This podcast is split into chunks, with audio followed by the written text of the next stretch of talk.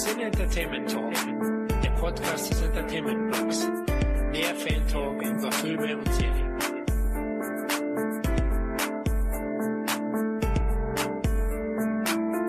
Hallo liebe Hörer zu einer weiteren Ausgabe unseres lockeren Filmfan Talks. Nachdem wir in Folge 26 die Rocky-Saga verbal durchgeboxt haben, werden wir uns nun auch die zweite Filmikone vornehmen, die von unserem Liebling Sylvester Stallone erschaffen bzw. geprägt wurde. Natürlich ist auch unser zweiter Stallone-Cast ein echter Herzenswunsch, den wir uns aufgrund eurer zahlreichen Rückmeldungen, in denen ihr vehement einen Rambo-Cast gefordert habt, etwas früher als ursprünglich gedacht erfüllen. Aber da wir im Gegensatz zu John J. Rambo keine Einzelkämpfer sind, sondern echte Teamplayer, stelle ich euch erstmal das heutige Drei-Mann-Söldner-Team vor. Da ist zum einen mal wieder der Dominik. Hallo Dominik. Hallihallo. Na, welche Waffe hast du heute neben dem Rechner liegen? Ah, gute Frage. Normal, jeder, der mich kennt, äh, kennt meine Affinität zu Schwertern und deswegen auch zu Klingen und so weiter und so fort. Und ich war gerade, ähm, ich habe einen Schmiedekurs geschenkt bekommen äh, zum äh, Schwerter selber schmieden. Also wäre die naheliegende Antwort äh, Messer, aber ich assoziiere mit Rambo dann doch tatsächlich eher den Bogen. Von daher Robin Hood spielen, Bogen anlegen, das wäre heute meine Wahl. Gute Wahl. Zum anderen ist natürlich auch wieder Kevin mit von der Partie. Hallo Kevin. Hallo. Na, auf welche Waffe fiel deine Wahl? Ja, ich würde dann das Messer nehmen. Ne? Ich habe da als Kind äh, habe ich zum Beispiel auch so ein Rambo-Messer geschenkt bekommen. Ne? Ist vielleicht nicht das Originalmesser, ne? aber es war auch schon recht lang, sag ich jetzt mal. Ne? Und da, das konntest du dann aufdrehen. Da war dann so Verbandszeug drin. So, äh, du konntest dich dann, äh, war Nähgarn drin und sowas, eine Nadel, ein Kompass war dran und sowas hat mir ganz gut gefallen. Und ich glaube, Rambo äh, ohne das Messer wäre Rambo nicht das, was er heute ist.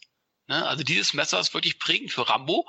Und was wäre Rambo äh, äh ohne Messer in Teil 1 zum Beispiel? Er wäre ja ganz komplett aufgeschmissen.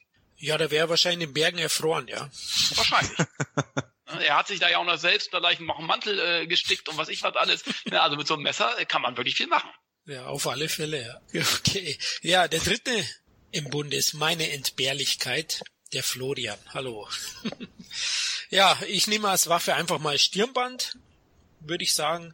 Damit kann ich ja notfalls auch Wunden abbinden oder eben auch Feinde erwürgen. Wobei ich jetzt enttäuscht bin. Ich habe echt gedacht, du nimmst dann so die ähm, Dauerwelle-Perücke, die dann vor allem in äh, vietnamesischen Dschungel so extrem Drei-Wettertaft-mäßig rüberkommt. Das stimmt, da können die mich auch verstecken, wenn ich die verkehrt rum aufsetze. Wenn du den Gegner nicht siehst, sieht der Gegner dich auch nicht. Genau, ja, ich denke wie Kinder, weißt du, die denken ja genau. auch immer, wenn man genau. Nee, nee, meine Wahl fiel auf Stirnband. Ich bin sowieso so ein, ich mag diese Schweißbänder auch. Ich mache ja Sport. Es, es schaut nicht so gut aus, mit rosa Schweißbändern zu joggen, aber es hat was. Man hat seine Ruhe. gut, dann lass uns durchladen, Jungs. Und Feuer frei, würde ich sagen, für den Rambo Podcast. Ja, wie wollen wir anfangen? Ja, was verbindet ihr mit der Saga um die sensible Kampfmaschine? Stallone, das Actionkino der 80er oder ja, den Mythos der Ein-Mann-Armee, Kevin? Gute Frage. Also Rambo, ich glaube, Rambo steht ja sogar im Lexikon mittlerweile irgendwie. Damit kann jeder was anfangen. Ich meine, äh, Stallone hat mit Rocky und Rambo, äh, ich finde, zwei ikonische Figuren geschaffen, was nicht viele geschafft haben. Also mit Rambo und Rocky verbindet man auf jeden Fall was. Also selbst Leute, die nicht viel mit Filmen anfangen können, die äh, kennen auf jeden Fall die Wörter Rambo und äh, Rocky sage ich jetzt mal. Ne? Und Rambo, also damit hat äh, Stallone eben halt einen Charakter geschaffen, der für das Versagen des Vietnamkrieges steht oder für, für das, was daraus entstanden ist. Die Soldaten zum Beispiel. Ne? Also das war ja letzten Endes die Grundidee. Äh, wie wurden die aufgenommen und so weiter? Was ist nach dem Krieg passiert, als sie wieder nach zu Hause zurückgekehrt sind und so weiter? Also es war ja letzten Endes eine sehr düstere und traurige Geschichte, um äh, Leute, die eben halt aus dem Vietnamkrieg zurückgekommen sind, ne? wie die behandelt worden sind zum Beispiel. Und ich finde, das zeigt zum Beispiel der erste Teil sehr, sehr gut, ne? wie sich der letzten Endes entwickelt als Kampfmaschine, was in den folgenden Teilen dann letzten Endes ähm, passiert ist, das ist ja was ganz anderes. Ne? Also er entwickelt sich ja immer mehr zu einem Comic-Charakter. Ne? Äh, Im ersten Teil ist er eben halt noch der gebrochene Soldat, der gezwungen ist, äh, zur Waffe zu greifen, weil er letzten Endes schlecht behandelt wird. Und äh, in Teil 2, 3 und 4 ist er letzten Endes ja eine Art Comicfigur, ja, also eine Kampfmaschine. Aber ähm, letzten Endes spiegelt es eben halt einen, einen großen Teil auch der 80er Jahre wieder zum Beispiel. Ne? Also die Reagan-Ära, die Amerikaner haben versucht mit Filmen die, die verlorene Kriege oder besonders den, den Vietnamkrieg irgendwie wieder zu gewinnen. Ja, das, das, da kamen dann eben halt die ganzen anderen Actionhelden raus, wie Chuck Norris und Missing in Action und so weiter. Das war dann eben halt die Zeit, in dem verlorene Kriege eben halt versucht wurden äh, auf der Leinwand, äh, dass man die da zumindest gewinnen konnte. Ne, das war eben mal die Zeit der muskelbepackten äh, Archetyp sozusagen. Und Stallone war auf jeden Fall neben Arnold Schwarzenegger äh, einer der, der, der größten oder der größte, ist in meinen Augen der größte Actionheld aller Zeiten. Und Rambo ist natürlich eindeutig, jeder verbindet Rambo mit Stallone oder Stallone verbindet man mit Rocky oder Rambo. Das ist einfach so. Definitiv, ja. Da hast du recht. Dominik, bei dir, was verbindest du mit der Reihe? Mm, ich habe tatsächlich wieder einen komplett ähm, anderen Ansatz auch an die ganze Reihe gehabt, weil ich den Namen Rambo und das, wofür Rambo steht, das ist ja wirklich ein Synonym für, für Action, für Krieg, auch ein bisschen, ähm, wenn auch manchmal ein bisschen vielleicht falsch aufgegriffen, für die Glorifizierung von Gewalt. Äh, die Filme sind ja durchaus auch teilweise recht kritisch aufgenommen worden von vielen Seiten. Und dieser Mythos Rambo, diese muskelbepackte Kampfmaschine mit dem Stirnband, kannte ich eigentlich lange bevor ich die Filme gesehen habe. Und ähm, wenn mich meine Erinnerung nicht trügt, war tatsächlich auch das erste, was ich von Rambo gesehen habe, keiner der Spielfilme, sondern tatsächlich die Zeichentrickserie, die äh, 1900 86, 87 für Kinder produziert worden ist und die ja auch im Prinzip diesen Gewaltlevel relativ harmlosen ähm, Action-Mythos auf den Spielplatz gebracht hat im Endeffekt. Wie Kevin gerade schon gesagt hat, es gab ja sogar wirklich Rambo-Spielzeugmesser, was pädagogisch jetzt mit Sicherheit nicht besonders wertvoll gewesen ist und äh, teilweise auch zu einer bisschen verdrehten Wahrnehmung geführt hat. Aber das war quasi mein Einstieg. Ich wusste, wofür Rambo steht, sinnbildlich. Ich kannte den Mythos, ich habe die Figur dann auf eine etwas schräge Art kennengelernt und dann natürlich dann die Filme irgendwann ähm, nachgeholt. Ja, und äh, gerade die Teile 2 und 3 in der ungeschnittenen Fassung tatsächlich erst so Anfang diesen Millenniums irgendwann gesehen als diese Stahlbox ähm, von Kinowelt auf den Markt gebracht worden ist, ne, Neuauflage mit Bonusmaterial und allem drum und dran. Da habe ich ihn zum ersten Mal in der ungeschnittenen Fassung überhaupt komplett gesehen. Ich bin also relativ spät zur Party gekommen, mal wieder. Das ist ja so das wiederkehrende Thema bei solchen Podcasts. Ja, das ist, ähm, ich habe zu den Filmen verschiedene Ansichten entwickelt, die sich jetzt kurioserweise beim erneuten Sichten auch nochmal ein bisschen verschoben haben, weil Kevin es eben auch gerade angesprochen hat, Sylvester Stallone mit Sicherheit ein großer Actionstar. Ich persönlich halte Arnold Schwarzenegger für den etwas besseren, äh, etwas größeren Actionstar, aber Stallone für den größeren Künstler. Der hat einfach eine viel, viel breitere Bandbreite. Ich meine, das habe ich in dem Rocky-Podcast auch schon mal gesagt. Dadurch, dass er auch Regie führen kann, ist es sogar relativ gut, dass er ähm, ein Gespür für ähm, Dramaturgie, für Charakterentwicklung und so weiter und so fort hat. Stallone wusste auch, was er mit dem Material, mit der Figur anfangen kann, selbst wenn er am Anfang nicht begeistert von dem ersten Film gewesen ist und ihn am liebsten nicht gemacht hätte, was rückblickend schon fast witzig anmutet. Man stellt sich mal irgendeinen anderen Schauspieler in Rambo vor. Das ist echt hart vorstellbar. Und wenn ich jetzt daran denke, in die Zukunft zu projizieren, dass es irgendwann mal ein Reboot geben wird ohne Sylvester Stallone, ich kann es mir eigentlich nicht wirklich vorstellen. Diese Figur und dieser Name, ja, diese Legende des Actionfilms das ist so miteinander verschmolzen, dass ich echt Schwierigkeiten habe. Einen neuen Bond-Darsteller kann ich aufgrund der zahlreichen Wechsel in der Vergangenheit durchaus akzeptieren.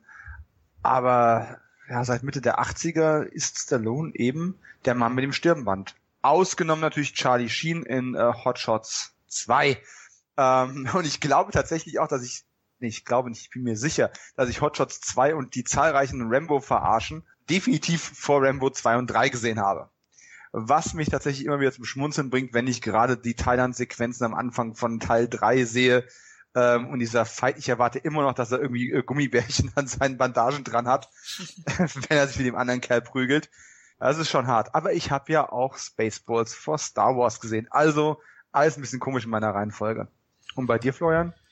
Ja, bei mir ist es, also was ich verbinde mit der Saga, Rambo ist natürlich Stallone, habt ihr beide auch schon erwähnt. Für mich ist ja Stallones Performance in, in First Blood eigentlich vielleicht sogar seine beste Karriereleistung, zumindest einer der drei besten. Absolut. Ja, ich finde die großartig und also klar, Rambo steht für Stallone, dann steht es auch für mich fürs Actionkino der 80er. Ich glaube, kaum ein Film oder eine Reihe hat das Kino so geprägt in den 80ern. Ich glaube, ja, der Ein-Mann-Armee-Actionfilm, der ist dadurch fast schon begründet worden durch den mhm. ersten Rambo. Es gab ja unzählige Plagiate dann in den 80ern oder auch einfach nur Kopien. Gäbe es John Matrix, wenn es nicht John Rambo davor gab? Ich weiß es nicht. Also vermutlich nicht. Und ähm, der hat sich ja auch so fest in die Popkultur verankert, also diese Filmfigur Rambo, dass es einfach ohne die nicht mehr geht und die ist eben unweigerlich mit Stallone verbunden. Ich liebe die Reihe, klar, und, und bin auch mit der aufgewachsen. Ich habe sie auch als Kind gesehen, wie Kevin oder als Jugendlicher, war doch recht jung und am Spielplatz, muss ich sagen, hatte ich schon so ein, aus dem Stock, habe ich mir natürlich ein Messer gebastelt und ein Maschinengewehr, ne? Ihr kennt diese Stöcke, die dann so einen Ast nach unten haben, die man dann so verwendet als... Ja, durchaus.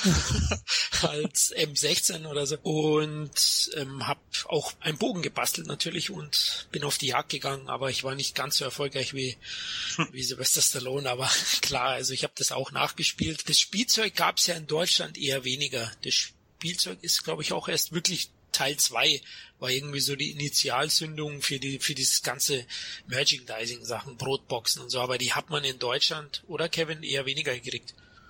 Oh, Brotbox habe ich nicht bekommen, aber wie gesagt, Messer äh, und so oh. weiter. Du, ich hatte zum Beispiel eine, äh, eine äh, Rocky und Rambo-Fahnen.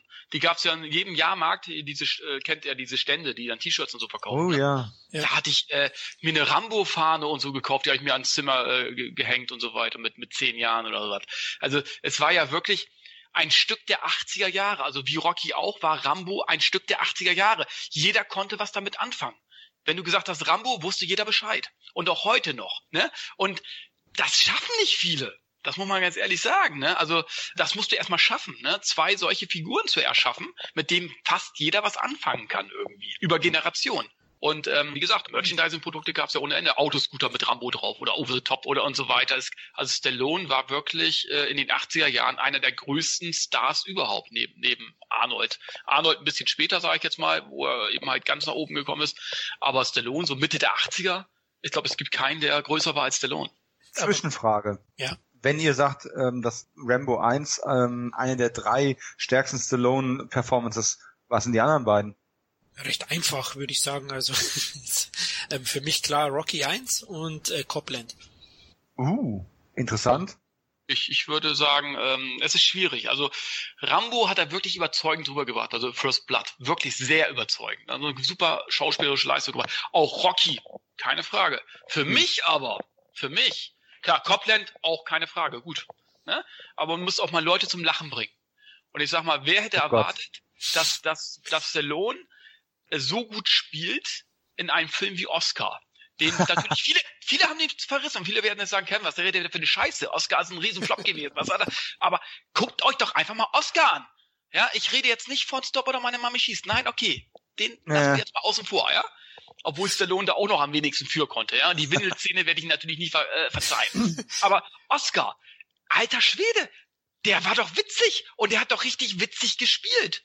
Ich weiß nicht, was, wie man da hätte besser spielen können. Selbstironisch, ja, wortgewandt. Äh, also nicht nur, dass der Film einfach Spaß macht, sondern auch Stallone macht in der Rolle Spaß. Und es hat nichts damit zu tun, dass ich ein riesen Stallone-Fan bin. Ich finde einfach, der ganze Film macht Spaß, inklusive Stallone. Und ich finde, Stallone hat eine super Performance abgeliefert, auch wenn er das selber niemals zugeben würde, weil der Film Flop war. Hätte der Film 100 Millionen eingespielt, würde er das auch sagen er mag es nicht zugeben, aber ähm, John Landis ja. gibt's zu und ich bin ganz ja. bei dir bei der Geschichte, weil äh, es ist ein super witziger Film. Man kann darüber streiten, ob das äh, Original mit äh, Louis ja. Define, ob das besser war oder nicht. Ganz ehrlich, bei mir hat das Original nicht so gezündet wie Oscar, aber es ist eine Geschmacksfrage und vielleicht auch, was man zuerst gesehen hat. Aber äh, die DVD von Oscar, signiert von John Landis, äh, die habe ich ganz, ganz weit vorne in meiner Stallone-Sammlung stehen. Ob es jetzt eine beste Performance ist, lassen wir mal dahingestellt. Das, das komödiantische Timing war aber tatsächlich überraschend gut. Und ähm, ich liebe auch es, äh, jede Gelegenheit zu nutzen, Oscar mal zu loben. Also Oscar ist ein toller ja. Film. Wer den nicht sieht, selber schuld. Ja. Und er kann auch Comedy. Ich finde, das hat er auch im anderen Film, hat er ja auch immer so teilweise so Comedy-Elemente drin. Tango und Cash oder äh, äh, meinetwegen ähm, äh, Demolition Man und so. Ich finde, mhm. er kommt einfach sympathisch rüber und ich finde ihn witzig. Ja. Ich finde ihn auch, auch, witzig, aber, aber ich finde, er braucht den richtigen Regisseur und das Drehbuch. Also er ist nicht von Natur aus jetzt ein großer Comedy-Star, klar. Also man sieht es ja, Senkrechtstarter oder Stopp oder meine Mami schießt, da ist das ziemlich nach hinten losgegangen. Und selbst für jemanden wie mich, der Stallone einfach vergöttert, äh, hat's wehgetan, diese zwei Filme zu sehen. Aber äh, gut, nehmen wir mal einen anderen. Nehmen wir mal ähm, Avenging Angelo der, glaube ich, wenn ich das richtig im Kopf habe, der letzte Film mit Anthony Quinn gewesen ist, kurz bevor der gestorben ist. So, den Film kennt ja quasi kein Mensch. Also, paar wird es geben, aber es sind tatsächlich sehr, sehr wenige. Äh, es ist auch keine reine Komödie, aber es ist doch ein Film, der sehr stark auf äh, die Romanze und auf komödiantische äh, Elemente eingegangen ist. Und auch das, ich fand ihn super witzig. Also, Stallone in dem Film, der Film an sich hat einfach zu viele Längen, das ist ein Problem. Aber grundsätzlich hat er auch in diesem relativ unbekannten Film bewiesen, komödiantisches Timing kann er auch abseits von One-Linern. Ich meine, es ist immer mal ein witziger Gag irgendwo in dem Film drin, das ist eine Sache, aber über eine ganze Laufzeit durchgehend sympathisch und amüsant zu sein, ja, es ist schon eine ganz andere Ausnummer. Ja, also Evening Angelo, also er macht sehr, sehr viel mit seinem Charme weg und seiner, seiner sympathischen Art, finde ich. Ja, da, da mhm verzeihe ich ihm auch alles Mögliche. Evening Angelo ist so eine Sache, fand ich jetzt auch nicht so gelungen. Er, er hat eine ordentliche Leistung da abgeliefert. Aber lass uns kurz abschweifen. Jetzt frage ich mal, wer ist denn der bessere Komiker? Arnold Schwarzenegger oder Sylvester Stallone? Schwarzenegger. So sehr ich jetzt das komödiantische Talent von Stallone auch gelobt habe, und so sehr ich ihn auch für einen intelligenten Mann halte, der sehr wohl weiß, wie er wirkt und wie er sich am besten selbst in Szene setzt. Schwarzenegger hat viel früher erkannt, wie das mehr Selbstironie funktioniert. Klar wäre das manchmal übertrieben und manche Witzszene aus Terminator 3 hätte man sich definitiv sparen sollen. Aber wenn du dir selbst so Sachen wie äh, Last Action Hero anguckst, was einfach ein Paradebeispiel für Selbstironie ist, Schwarzenegger hat das eigentlich schon kultiviert. Obwohl ich viele von seinen reinen Comedies auch nicht so super gut finde. Trotzdem glaube ich, dass er das einfach A früher gelernt hat. Stallone hat sich viel länger sehr ernst genommen, gerade weil er auch ein paar Mal bis auf die Nase gefallen ist damit. Und deswegen klar Schwarzenegger. Kevin, wie siehst du's? Ähm, ja, ich gebe Dominik recht. Er hat auf jeden Fall die besseren Stoffe gehabt. Also er hatte, was das angeht, einen besseren Blick für das, was die Leute eventuell sehen wollen muss ja auch mal denken, kann man, er ist, er ist Muskelmann, ja, keine Ahnung, gefühlt drei Meter groß und so weiter, der Terminator. Mhm. Äh, wie schaffst du es mit einer Rolle, die Leute zu belustigen?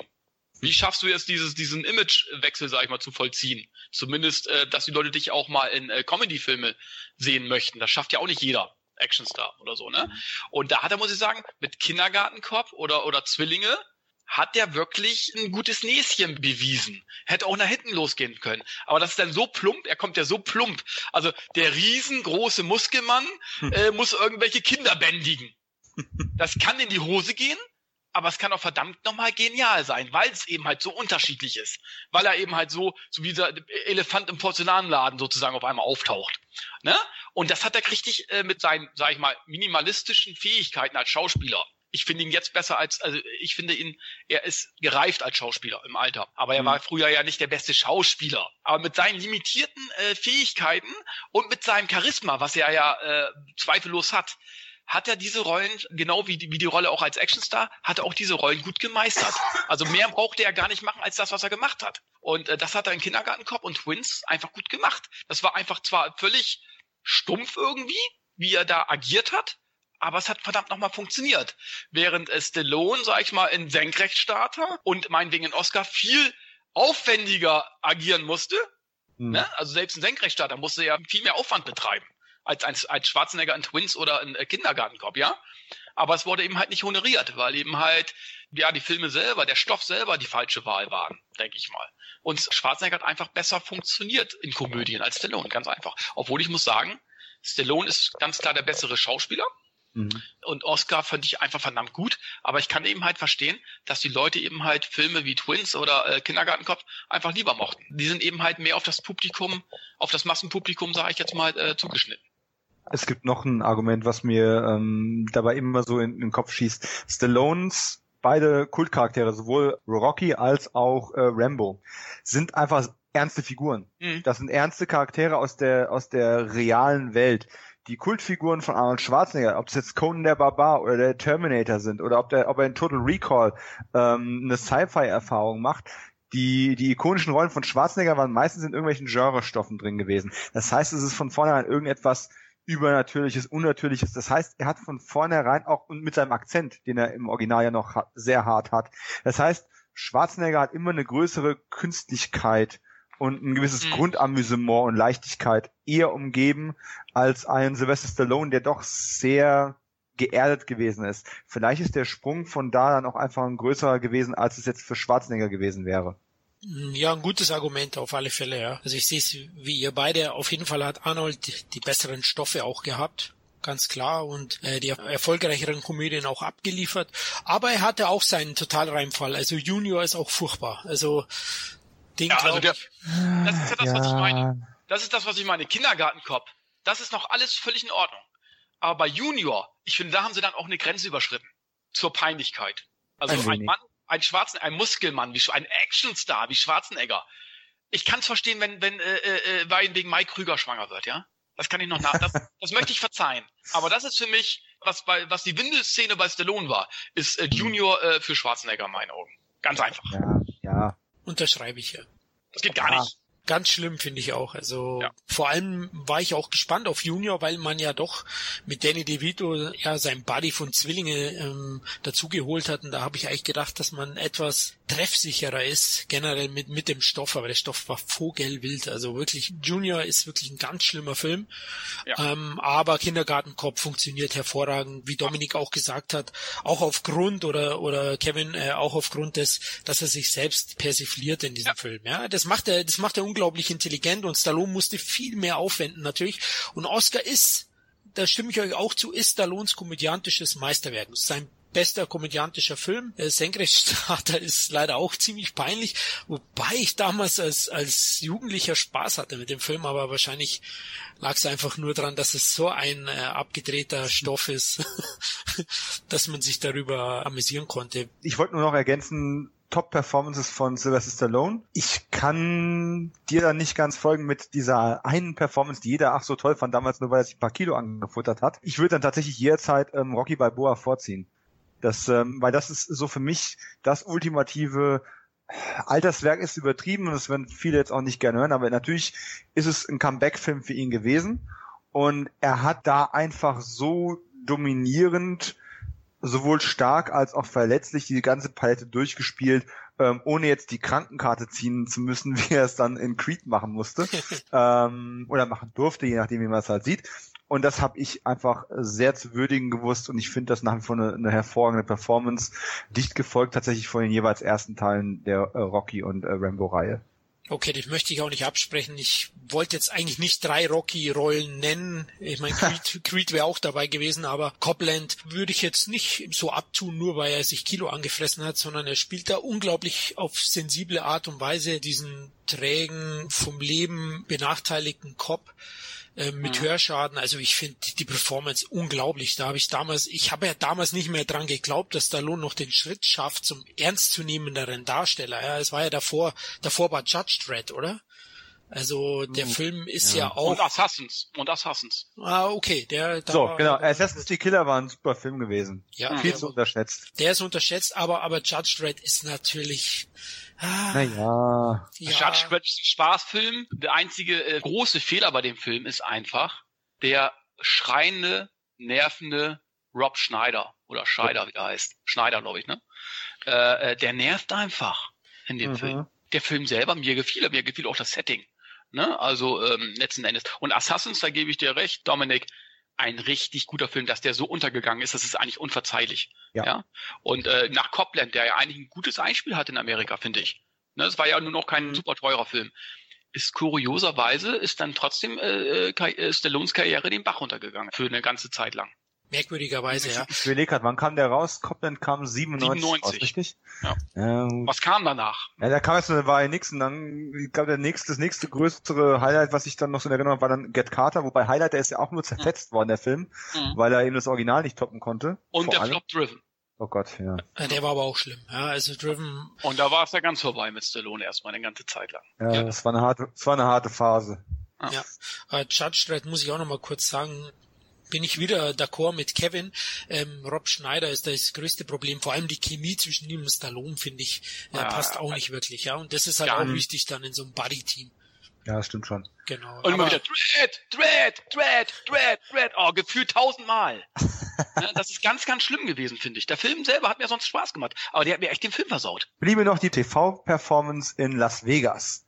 Sylvester Stallone und James Caan in, äh, in Vegas ist einfach schön anzusehen gewesen. Und nein, ich meine es nicht ernst, also das ist nicht wirklich was, was ich jetzt mit einem Preis auszeichnen würde, aber es war tatsächlich, da war, da war Chemie, da war Feeling. Das war toll. Ich fand auch Shade oder Shade, wie der hieß. Shade, ja. Auch mhm. als, als alter, alter Dakartenspieler.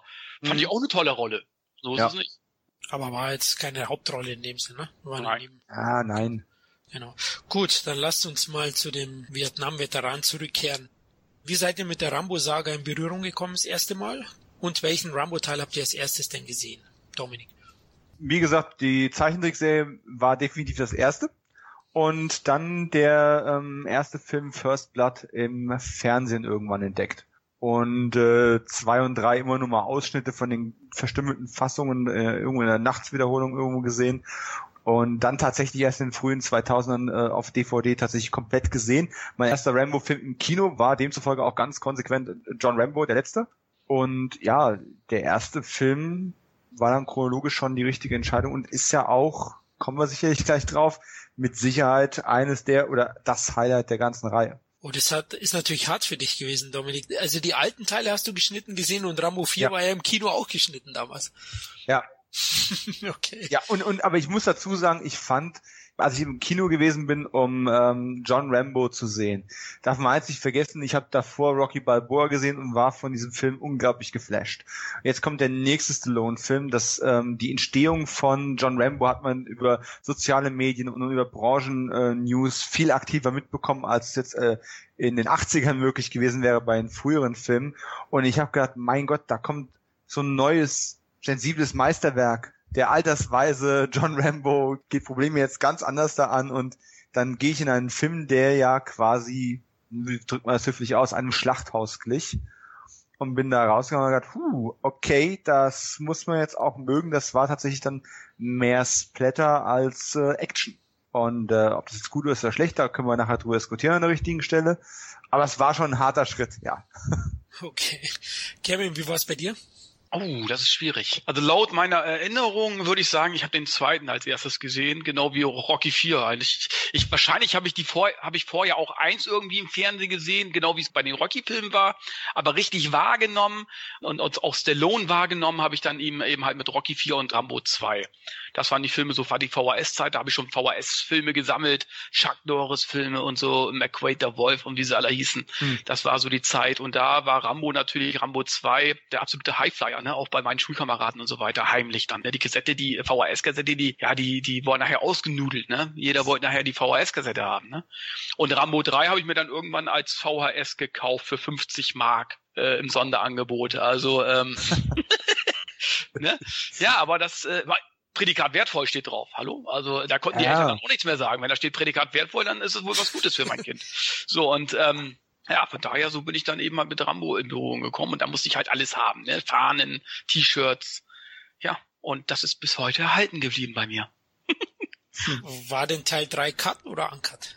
Nee, der, die Video, Videokassette war Uncut 18. Uh, okay. Das war ja ein gefährliches Stück im Regal.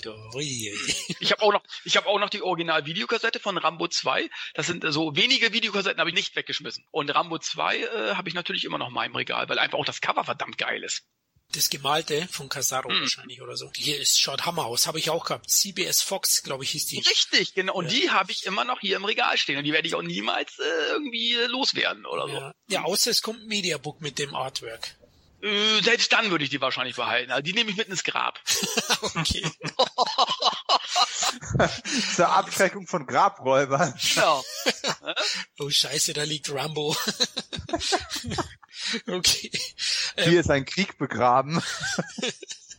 Ähm, bei mir, bei mir war es tatsächlich Teil 1. Ich hab's beim Freund gesehen, der hatte schon Videorekorder, bevor wir einen hatten und da hatte ich das Vergnügen, First Blood zu sehen und es war auch einer der Filme eben, die mich am meisten beeindruckt haben damals. Also ein Hammer-Film schon. Und Teil 2 ist natürlich nachgefolgt. Sobald der auf VHS kam, hatten wir auch schon Videorekorder und ich muss dazu sagen, es war der allererste Film, den meine Mutter für mich ausleihen musste. Es war der erste hm. Film, der in unserem Videorekorder aus der Videothek eingelegt wurde. Rambo 2. Das war schon im Dezember 85. Ich weiß es genau. Und das ist ja das Faszinierende. Der lief erst im September im Kino. Aber da kommen wir noch dazu, dass der so schnell auf Video rauskam. Das war nämlich äh, sehr, sehr überraschend damals. Welchen habt ihr zuerst im Kino gesehen? Äh, auch John Rambo ebenfalls John Rambo, also 88 okay. war ich erst 13. Ähm, ja, hey, hätte ja irgendeine Retro-Aufführung oder ein Festival-Screening oder sonst irgendwas noch sein können. Stimmt, ich hätte mich so anmalen können wie Rambo, wie, wie der Wandteppich im Kino und hätte mich so vorbeischleichen können. nee, leider nicht, leider nicht. Also alles VHS-Ware gewesen. Ich habe die alle auf Video gesehen. Später 91, 90 sowas kamen die dann RTL. Hm. Und mhm. aber, aber eben großteils Cut. Da habe ich sie alle dann aufgenommen. Aber jetzt fangen wir am besten an mit Rambo 1. fangen wir jetzt mal an. fangen wir jetzt mal an nach 35 Minuten. Nein, fangen wir jetzt mal endlich an. Ähm, genau, 1982, der erste Rambo. First Blood Teaser. Budget 14 Millionen Dollar. Und die Entstehung hat doch einige Jahre gedauert. Ne? Also in Hollywood ist das Skript ja jahrelang, wenn nicht fast, ja, nicht ein Jahrzehnt, aber schon ziemlich lang herumgereicht worden, ne, Dominik? Ja, das lief ja, oh Gott, wann kam der Roman raus? 72. Aber es ist ja nicht unüblich. Solche Stoffe gehen ganz oft rum. Mal ist es eine rechte Frage, mal liegt es daran, dass man sich nicht wirklich darauf einigen kann, welche Richtung man angeht. Wenn man mal überlegt, wie viele Schauspieler für die Rolle von Rambo vorgesehen waren, wie viele es ausgeschlagen haben. Das war ja ein ähnlicher Krimi, wie, wie es auch bei äh, Superman gewesen ist, ne, wo man auch jeden angesagten Star reinpacken wollte, äh, um ihm so eine, so eine Heldenhauptrolle zu geben und alle sagen, oh nein, das ist mir das wäre viel zu gefährlich. Das äh, mache ich nicht. Ich werde mir keine Strumpfhosen anziehen. Jetzt musste Rambo keine Strumpfhosen tragen und trotzdem ist das Ganze ja äh, von vornherein Stoff gewesen, der einfach Konfliktpotenzial ähm, hatte. Man darf ja auch nicht ganz vergessen, der Vietnamkrieg ist einfach auch ein heißes Eisen gewesen. Äh, sowohl in der Gesellschaft an sich als auch natürlich in der Wiedergabe in den Medien. Und dann sind Filme, die sich damit beschäftigt haben, ja entweder Meisterwerke gewesen oder sind quasi verbrannt worden. Und es wurde ja erst wesentlich später wieder cool, nach Vietnam zu gehen, wie es dann später ja auch Chuck Norris oder ne, die äh, verschiedene Söldnerteams gemacht haben. Oder denkt man nur an das A-Team. Ja, die kamen, wann kamen die auf den Markt? 84, 85, 86 in dem Dreh und haben auf einmal gezeigt, hey, wir sind die Veteranen, die quasi alle total fröhlich drauf sind, wir sind total gut gelaunt, wir schießen so Maschinengewehre ab, wir haben kein Trauma, alles cool. Wir waren alle in Vietnam. Ja, ja die genau. haben mit, ja, die haben, die haben einfach unreflektiert gezeigt, dass es kein Verkehr ist. Das Land ist über das Trauma hinweg. Aber äh, als dann 82 First Blood ins Kino kam, war das Trauma noch lange nicht weg. Da hatten sie noch ganz schön dran zu knabbern. Ja, vor allem 75 ist der erste Vietnamkrieg beendet worden. Ja. Und, und ich glaube, der Regisseur, Ted Kotcheff heißt er, äh, hat ja 76 dann eben mit dem Romanautor des Romans First Blood, also David Morell, zusammengesprochen und die Idee gehabt, das Ding zu verfilmen, aber du hast es ja gerade gesagt, 76 war natürlich, der Vietnamkrieg war ein Jahr vorbei und ähm, da war so gut wie kein Studio bereit, so ein heißes Eisen anzufassen. Deswegen hat es auch einige Jahre gedauert, weil du gesagt hast, ähm, dass einige Darsteller für den Rambo gedacht waren. Kevin, weißt du welche? Da gab es schon einige namhafte Oh, ich glaube, äh, da gab es doch, glaube ich, die, ähm, die Stadt, eigentlich immer irgendwie auf der Liste standen, ne? Burt Reynolds und so weiter, kann das sein? Clint Eastwood? Weiß ich gar nicht mehr genau. Richtig, Eastwood, Reynolds, Travolta, ja. Terence Hill. Travolta, genau. Terence Hill? Ernsthaft? Ja, war auch, war auch im Gespräch. das wäre was geworden. Bud Spencer wäre der Sheriff gewesen. Das Oder Troutman. das wäre eine andere Version zwar geworden, aber am Ende hätten sie sich zusammen gegen die Regierung geprügelt, gegen Trautmann wahrscheinlich. Aber genau, die waren alle im Gespräch. Also es gab eine Menge. Und dann Anfang der 80er ist man auf Stallone zugegangen. Dessen Karriere war ja so ein bisschen in der Sackgasse. Ne? Wir hatten es beim Rocky-Podcast besprochen. Äh, er hatte einiges gedreht, abseits von Rocky, aber nur Rocky 1 und 2 waren damals ein richtiger Erfolg, ne, Kevin? Ja, er hat viel versucht, aber letzten Endes musste er immer wieder irgendwie zu seinen Franchises zurückkehren, äh, um wieder einen Hit zu landen, um dann eben halt auch wieder andere Filme drehen zu können. Aber die sind meistens, zumindest am Anfang seiner Karriere, irgendwie äh, gefloppt. Und darum musste er eben halt so viele Teile von Rambo und Rocky drehen, ne? besonders von Rocky, um immer irgendwie wieder zurückzukehren. Ist ja eigentlich auch nicht schlecht. Das machen ja andere Schauspieler mit, sag jetzt so äh, Win Diesel zum Beispiel. Äh, außerhalb der Fast and the Furious Reihe äh, hat er auch nicht so viele Erfolge vorzuweisen, sage ich jetzt mal. Auch den einen oder anderen Hit, aber letzten Endes muss er auch immer wieder zu Fast and Furious zurückkehren. Ne? Und das hat Stallone auch gut gemacht, obwohl er natürlich auch mit anderen Filmen nachher auch sehr erfolgreich war. Ne? Aber er hat eben halt auch viele äh, Misserfolge gehabt. Ja, also schöner Vergleich mit Vin Diesel, ne? kann man heute vergleichen. Mhm. Aber damals eben 80 war es ja noch so, dass er nur Rocky hatte und mhm. er brauchte eigentlich ein zweites Standbein, weil ich glaube, wir wissen es alle, wie lang wird eine Fortsetzung, Fortsetzungsfilme von Rocky funktionieren? Irgendwann wird es vorbei sein und dann hätte mhm. er, dann wäre seine Karriere vielleicht am Ende. Und deswegen hat er, glaube ich, schon auch nach diesem zweiten Hit abseits des Boxer-Underdog-Dramas gesucht, oder Dominik? Ja, definitiv. Aber trotzdem, er gibt ja selber zu, dass er Angst hatte, diese Rolle anzunehmen. Und ähm, wenn man sich das, ich weiß nicht, hat einer von euch das Buch gelesen? Oder also der, der Roman, der dem der Rambo zugrunde liegt? Leider nein, aber ich habe paar Infos zusammengeholt, ja, was die also Unterschiede also, sind. Ja. Das, das, Buch ist tatsächlich ja auch, ähm, wie soll ich sagen, eine relativ harte Kost. Und ich weiß nicht, wie nah das ursprüngliche Drehbuch noch am Roman dran war. Das wäre auch nochmal ein komplett anderer Film geworden. Und ähm, ich meine, letztendlich hat das ja dann trotzdem riskiert, weil er irgendwas darin gesehen hat. Und wahrscheinlich wird nur er selber wissen, was es ist. Vielleicht war es auch nur ein Bauchgefühl oder Verzweiflung.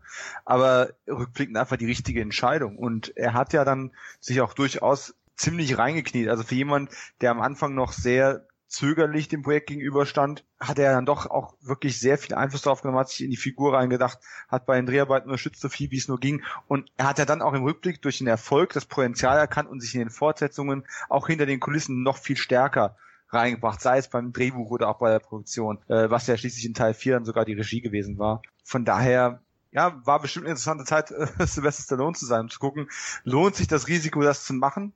Ruiniert mich das endgültig oder ist es die Chance, für ein zweites Standbein. Ja, also er hat eigentlich ja sich selbst verwirklicht mit den beiden Rollen Rocky und Rambo, kann man fast so sagen. Ähm, er hat auch einiges geändert an, am Originalroman, so habe ich mir mal gelesen. Ursprünglich war in dem Roman Rambo eine eiskalte Tötungsmaschine. Stallone hat ja mehr dann diesen seelisch gebrochenen Ex-Soldaten oder Veteranen draus gemacht und er hat auch den Vorschlag gemacht, dass Rambo eben letztlich ohne Waffen kämpft und praktisch mehr die Fähigkeiten, die er aus dem Vietnamkrieg kennt, anzuwenden. Das war ja auch das Packende und das hat sicher auch dazu geführt, dass das Publikum schneller Sympathie mit ihm findet ähm, und auch die Wortkargheit ist teilweise eben auf Stallones Drängen eingeführt worden. Ob das dann immer alles stimmt oder auch nur Legenden sind, weiß ich nicht, aber Stallone war schon einer, der immer wieder am Drehbuch großen Einfluss genommen hat. Wir werden im Teil 2 noch drüber reden, da war James Cameron nicht so begeistert davon. Hm.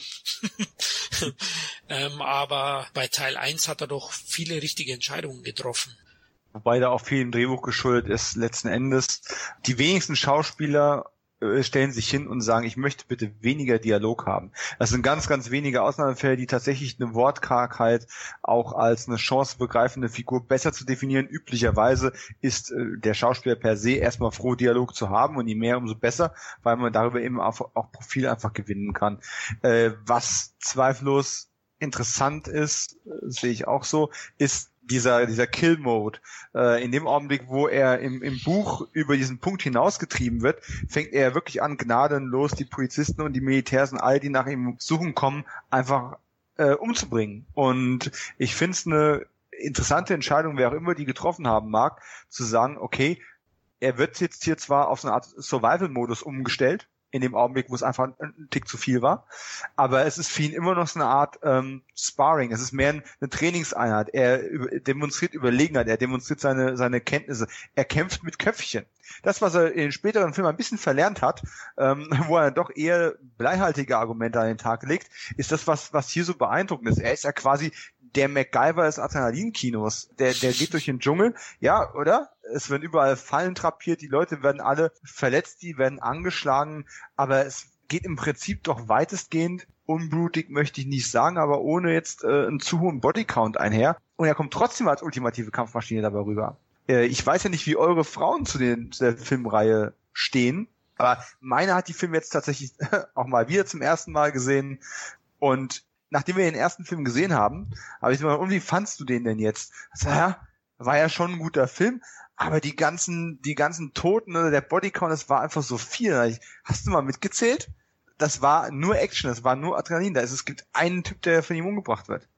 Ja, der Typ, der aus dem Helikopter rausschlitzt. Einer. Und das war nicht mal eine aktive Tötungsabsicht, meiner Meinung nach. Stein gegen, äh, gegen Helikopterscheibe, das hätte auch ganz anders ausgehen können.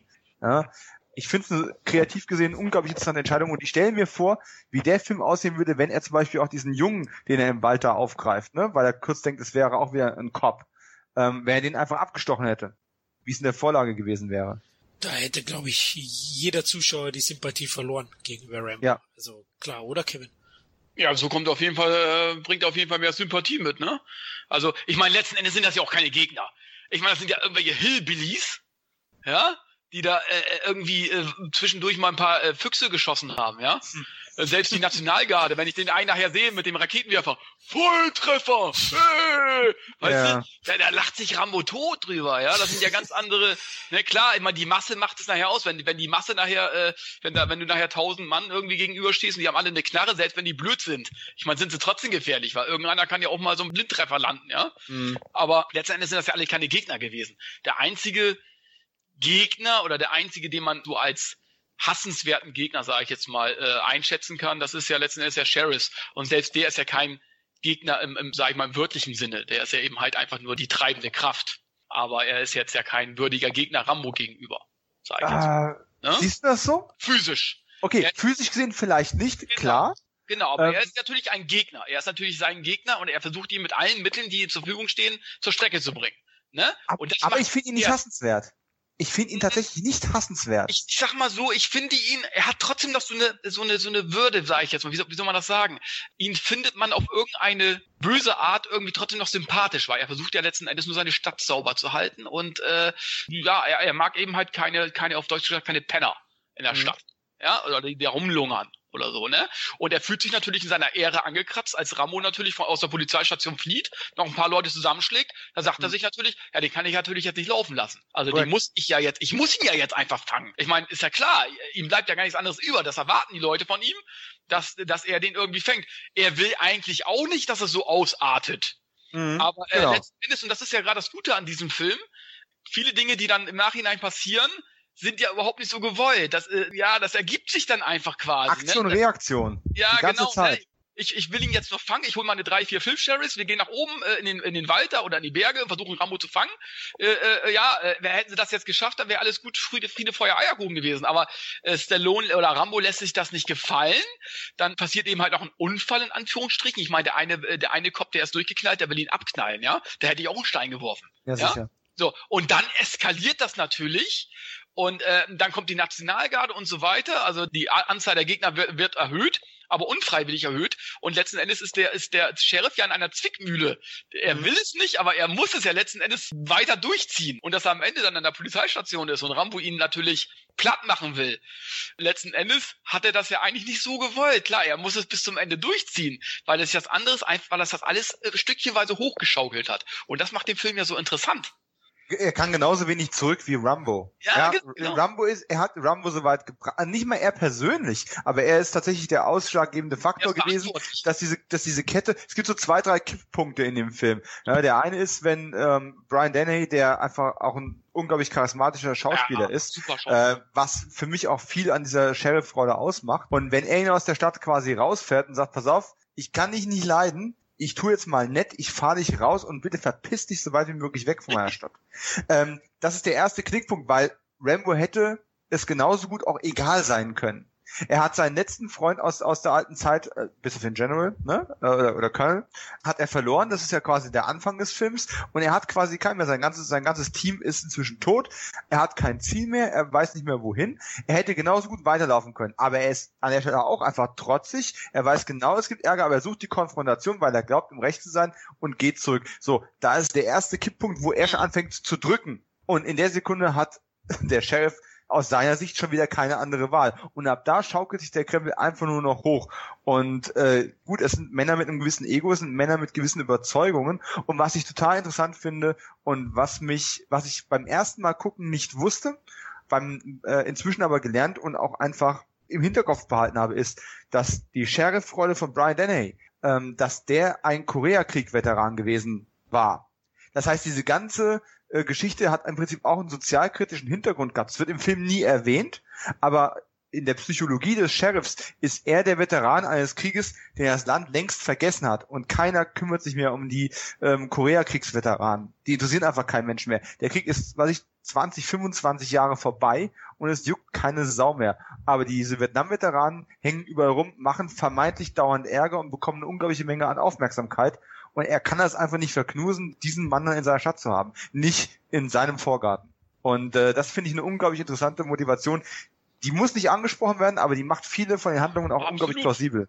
Ja, absolut. Aber es funktioniert auch so, ohne ja, dass man es weiß. Ich meine, hassenswert war auch das falsche Wort. Äh, einerseits versteht man, ist nachvollziehbar, wie der Sheriff handelt. Andererseits äh, kann der Sheriff ja auch sagen, ach scheiß drauf, äh, ich habe Mitleid mit dem. Es kann ja auch andersrum sein. Ich kann ja auch sagen, ja. ach komm, jetzt lassen laufen, kann er, hier kann er Mittag essen und dann verpisst er sich irgendwann. Hätte man ja auch andersrum, hätte das ja auch sein können. Er muss ihn ja nicht festnehmen. Ne? Im, Grund, im Grunde will er ja auch einfach nur seine Autorität ja. unter Beweis stellen. Und was ihn irgendwo auch sympathisch macht, klar, er verteidigt seine teilweise psychopathischen Leute, besonders diesen einen äh, äh, Typ, der Rambo letzten Endes ja auch so ein bisschen äh, foltert, indem er eben äh, ja auch ja nass spritzt da mit Wasser da mit so einem Schlauch abspritzt und äh, ihn mit einem Messer bedroht und so weiter. War das war das ein Messer oder seine Rasierklinge und so weiter? Ne? Ja, Klar, er kann nicht sehen, er weiß natürlich nicht oder er kann es nicht einschätzen, dass er irgendwie ähm, psychologisch angekratzt ist durch die Vietnamzeit äh, Rambo. Aber ich merke ja, wenn jemand da am, am Stuhl ist und zittert und Angst hat, irgendwas mache ich gerade nicht richtig. Das ist, glaube ich, nicht so gut, dass ich mit der Klinge ihn gerade im Hals äh, rumfahre. Ne? Das muss man ja auch als gut ausgebildeter Polizist sollte man das vielleicht auch wissen. Aber es sind ja alles so Hillbillies. Und das ist eben auch so ein Psychopath, der letzten Endes ja auch zu Recht drauf geht. Aber letzten Endes äh, kann man natürlich verstehen, dass der Sheriff ja auch für seine Männer einstehen muss. Äh, und, und von daher, ähm, ich finde das Duell sehr interessant. Absolut. Ein interessanter Ansatz, das mit, mit dem Koreakrieg, Dominik, das wusste ich gar nicht. Ähm, da fällt mir natürlich auch gleich auf, dass die Amerikaner irgendwie doch politisch, militärisch ein Problem haben. Sie haben so viele Veteranen. Jetzt sind es wieder die Irakskriegsveteranen, dann die Afghanistan-Kriegsveteranen. Also sollten sich auch mal was überlegen. Ja? Und, und immer kämpfen sie im Ausland. Also, naja, gut, ja. ist ein anderes Thema. Aber, aber muss fast angesprochen werden bei Rambo.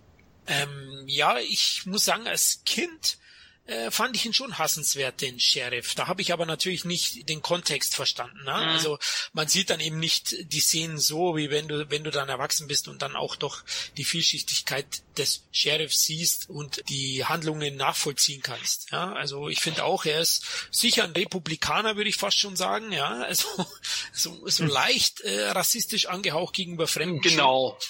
und arrogant halt, ein arrogantes äh, Auftreten. Irgendwie. Genau, also er verurteilt ja Rambo nur, wie er oberflächlich rüberkommt, ja, aussieht. Er soll ja angeblich auch stinken, wie er im Auto sagt. und dass er sich mal waschen soll. Habt ihr das mal gehört, diesen, äh, dass da ursprünglich mal der, der Satz in dem, in dem Drehbuch drin war, äh, wenn der Sheriff ihn zum ersten Mal begegnet und ihm aus dem Auto heraus anspricht, so nach dem Motto, ähm, was machst du denn? Ja, ja, ich, ich laufe hier nur durch die Gegend, ne? Äh, ja, wie einfach durch die Gegend auf. Naja, kennen Sie nicht Easy Rider, den Film? Ja, ich bin Easy Walker. Und Stallone hat sich dann dagegen ausgesprochen, den Satz zu verwenden und er ist dann rausgeflogen. Ja, der wäre unpassend, glaube ich, gewesen. also definitiv. Aber Rambo stellt schon so in gewisser Weise einen Rebellen-Hippie dar. Im ersten Teil finde ich schon so ein bisschen, ist gar nicht so abwegig mit dem Easy Rider dann. Ne? Er kommt, kommt ja so in der Stadt so ein bisschen rüber anscheinend, ja, lange Haare und. Und letzten Endes, letzten Endes hätte man ihm einen Job als Parkwächter gegeben, dann wäre das ja gar nicht eskaliert. Stimmt. Aber also haben sie Million, einen Millioneneinsatz nachher gefahren, die ganze Stadt in Trümmern, alles kaputt, ne? Nur weil er keinen Job als Parkwächter bekommen hat, ne? Bist ja. du sicher? Oder hätte er den Kerl, der ihm kein Trinkgeld gibt, äh, du gibst mir Trinkgeld. Messer raus und auf die Motorhaube mit dem Kerl. Könnte sein, ja, das ist rasiert dann halt noch zusätzlich. Ja, ja aber zwischen den Beinen. Was ich ja. euch noch fragen wollte, ne? Wie findet ihr eigentlich äh, äh, Colonel Troutman in dem Film oder die Figur Troutman, beziehungsweise Richard Grenner an der Rolle? Und was denkt ihr, warum ist Ted Kotcheff eigentlich nachher äh, fast von, er hat zwar noch was gemacht, aber irgendwie was Großes hat er ja nie wieder gemacht. Das kann ich auch nicht ganz nachvollziehen.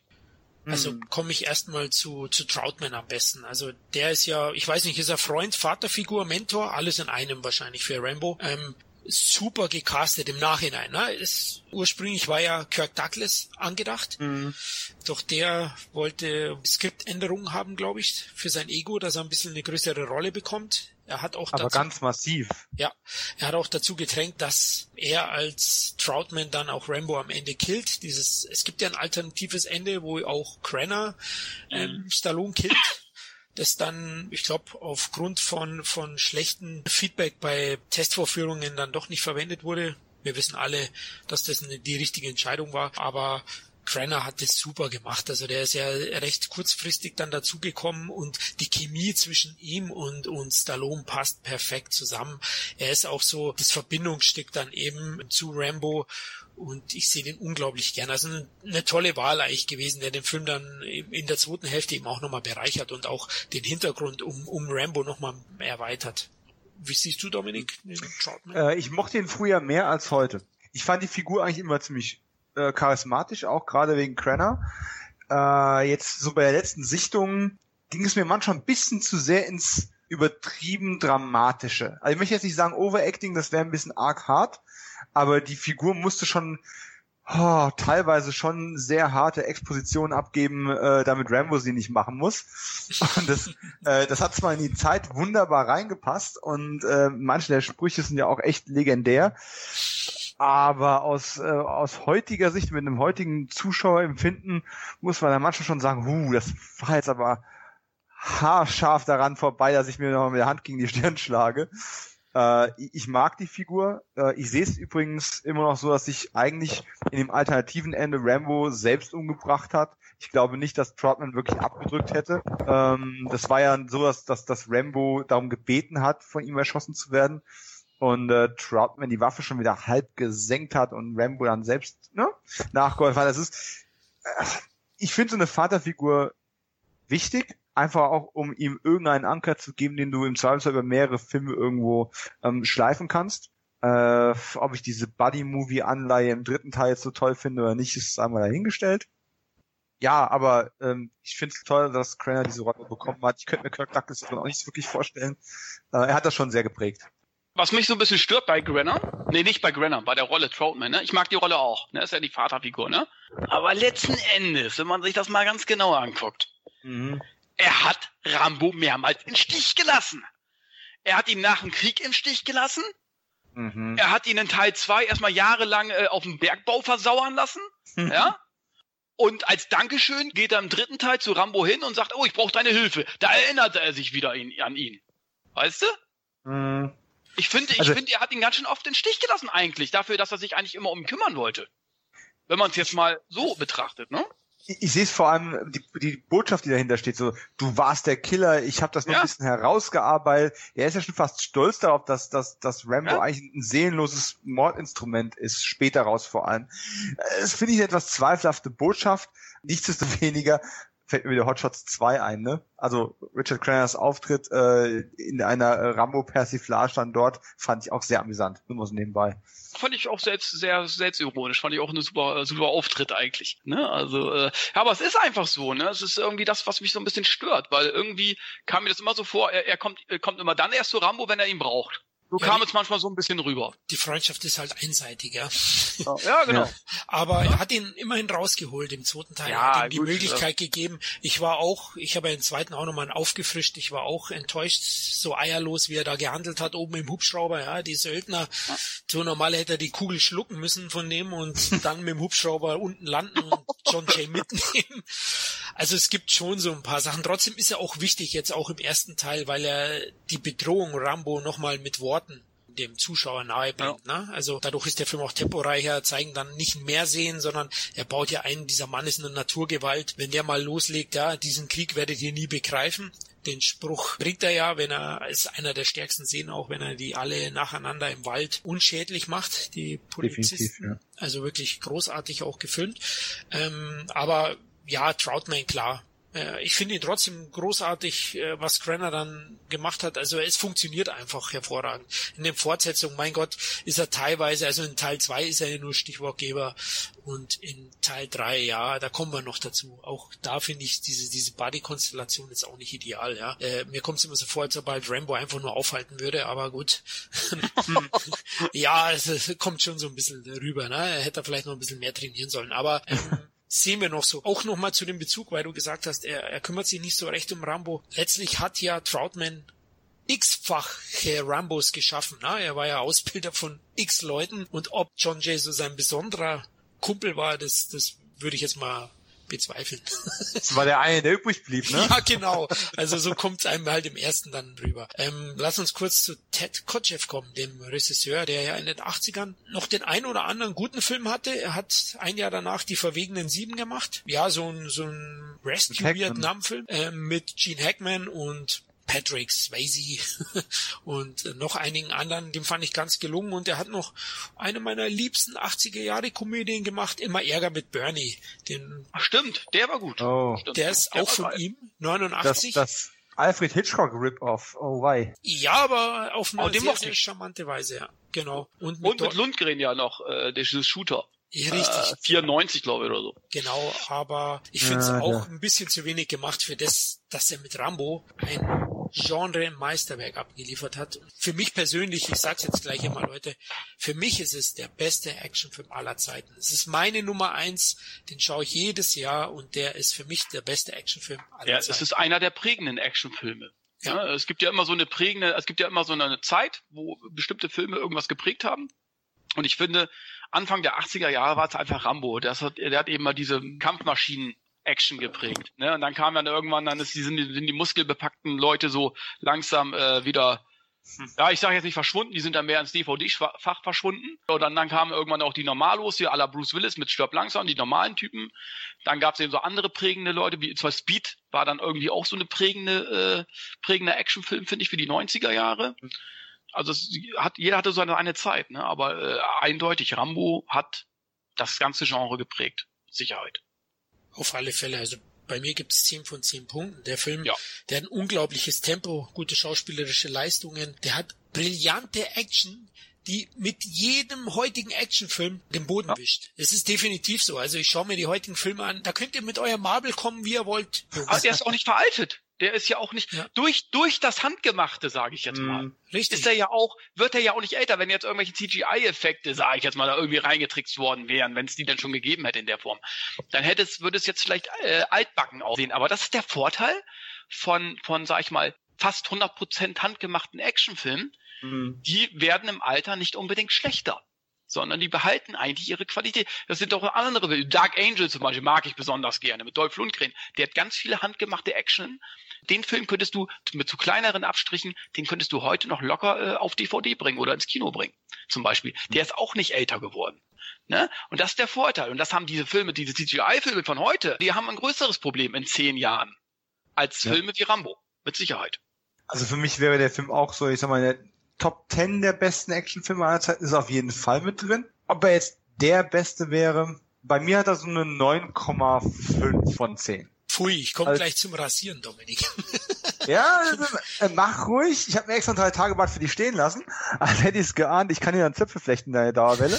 Jetzt sag mir mal, wo die halbe Patrone hängen geblieben ist.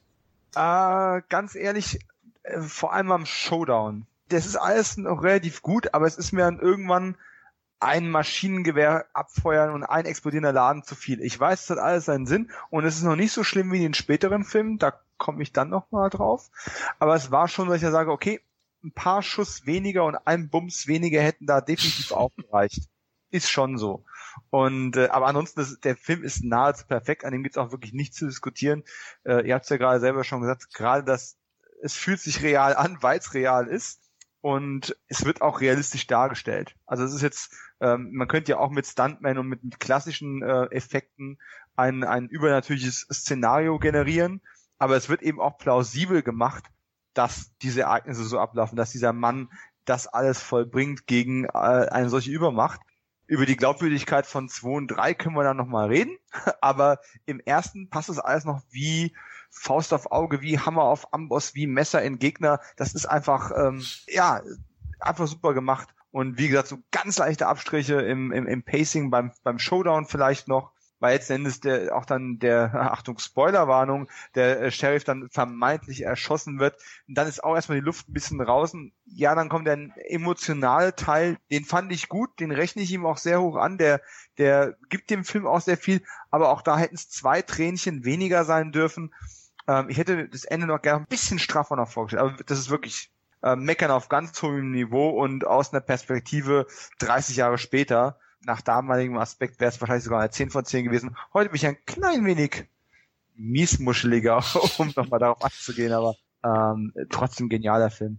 Du hast ja schon angesprochen, was, was den Film dann auch so groß macht und zeitlos ist, dass äh, zwar die Action der Hauptbestandteil ist, dieser auch brillant, haben wir ja schon besprochen, aber der Film hat auch einen intelligenten, gesellschaftskritischen Nebenplot, der einfach auch überzeugt. Also die Story hat auch in gewisser Weise einen Tiefgang, eine Doppelbödigkeit, eine Emotionalität am Ende. Ich will jetzt nicht zu viel draus machen, aber es ist schon, es sind diese hm. Nuancen, die den Film dann eben von allen anderen Actionfilmen bei mir hervorheben. Natürlich habe ich den Film auch als junger Mensch gesehen, deswegen ist es meine persönliche, subjektiv gesehen, meine persönliche Nummer eins.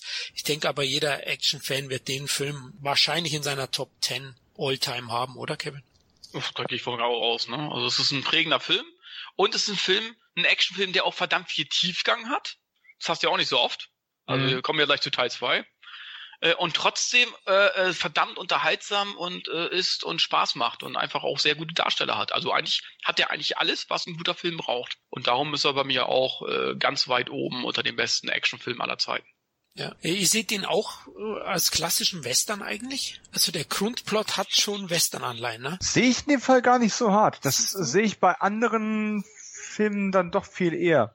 Für mich hat der erste Film tatsächlich noch mehr so ähm, Survivalist-Film-Anleihen. Äh, also es ist für mich tatsächlich eher so eine Art Überlebenskampf, der hat für mich ähm, mehr mit, ne, mit einer Antikriegsbotschaft und, äh, und gemischt mit äh, Robinson Crusoe und einer gehörigen Portion Testosteron zu tun, als jetzt mit einem Western. Aber letzten Endes, hey, im Western ist so viel gemacht worden, man kann eigentlich jeden Film auf den Western runterbrechen, wenn man es wenn man es darauf anlegt. Da hast du recht, Fremder kommt halt in die Stadt, ne? So, und keiner ja. weiß, dass er der beste Schütze ist.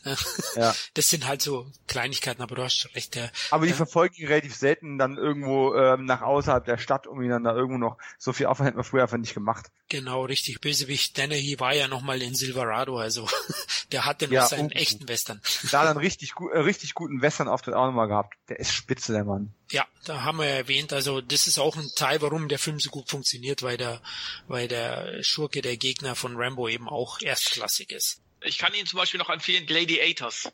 Der in, in Deutsch heißt der, ähm, ah, wie hieß das Ding noch? Fäuste, meinst du? Fäuste, du musst in deinem Recht kämpfen. Und da spielt er ein Bösewicht und steigt nachher sogar in den Ring. Den habe ich nicht also, gesehen. Oh, also geiler Soundtrack von Seal und so weiter und so fort. von äh, Seal?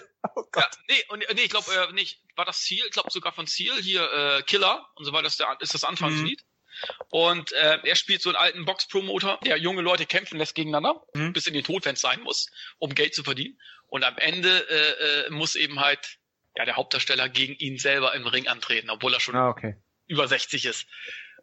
Richtig geiler Film, kann ich nur empfehlen, das ist ein Geheimtipp. Cool.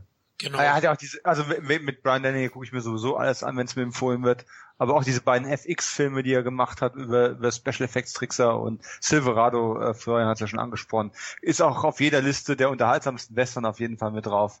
Ja, also Denny ist schon ein Topmann, einer dieser zweiten Garde. Wenn man einen Bösewicht gebraucht hat, den konntest du blind oder mit, mit Stirnband vor den Augen engagieren.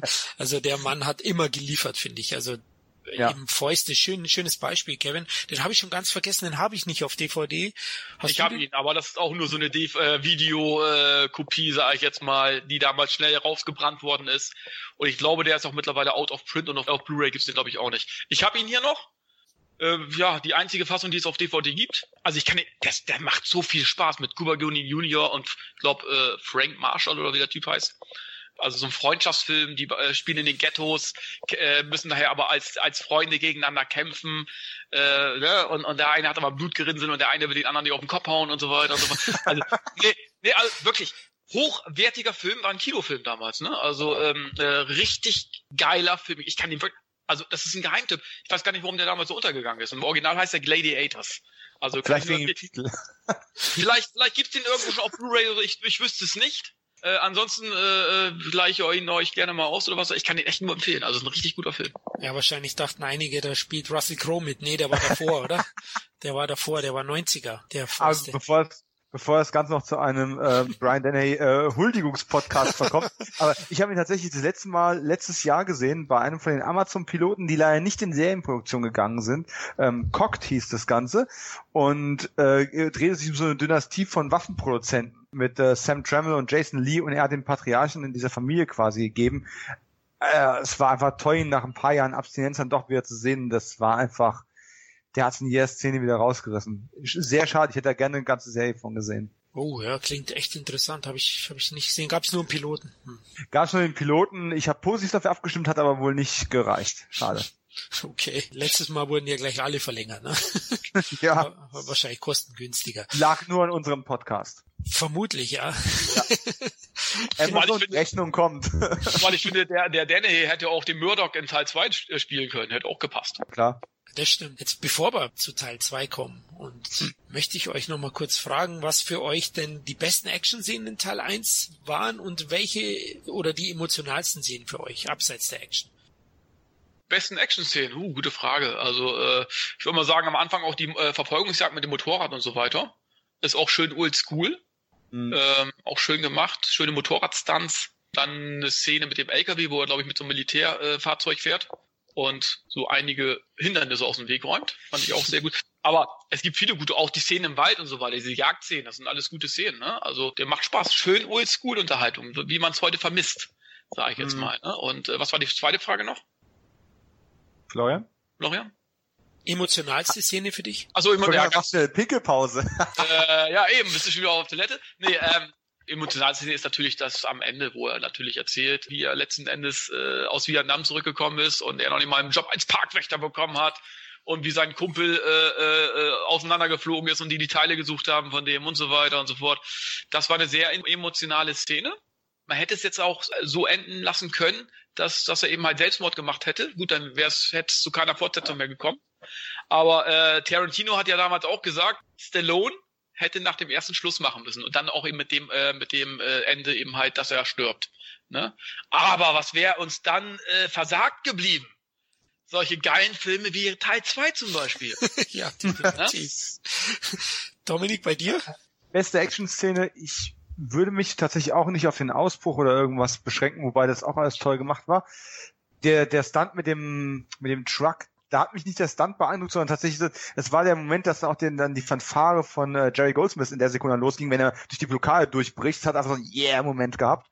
Äh, ist aber nicht meine Lieblings-Action-Szene. Ich mag zwei Sachen besonders. Das eine ist tatsächlich der Teil der ähm, Verfolgungsjagd zwischen ähm, Stallone und Dennehy, wo ähm, das Auto vollkommen ungeplant, das ist ja tatsächlich ein Unfall gewesen, ja. dass, der, dass der Wagen da diesen Abhang runterrutscht der Stuntman hat das irgendwie nicht richtig eingeschätzt. Es war alles zu nass gewesen. Der Wagen rutscht runter und die Filmcrew hat einfach die Gelegenheit beim Shop äh, gepackt und hat gesagt, okay, ähm, holt mal Brian Dennehy, der hat zwar, ähm, ne, ist jetzt zwar gar nicht dran, aber den stecken wir jetzt wahrscheinlich ins Wrack rein und lassen ihn da rausklettern.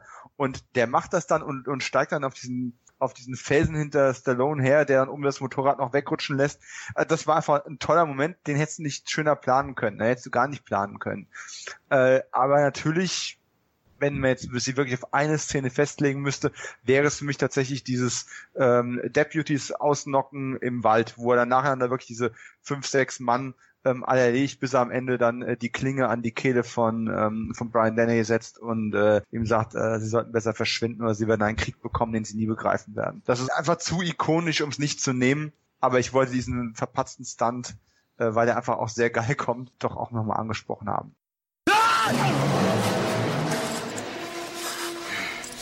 I could have killed them all. I could have killed you. In town, you're the law. Out here, it's me. Don't push it. Don't push it. I'll give you a war you won't believe. Let it go. Emotionalster Moment. Nehme ich nicht das Ende. Ist mir, wie gesagt, ein Ticken too much.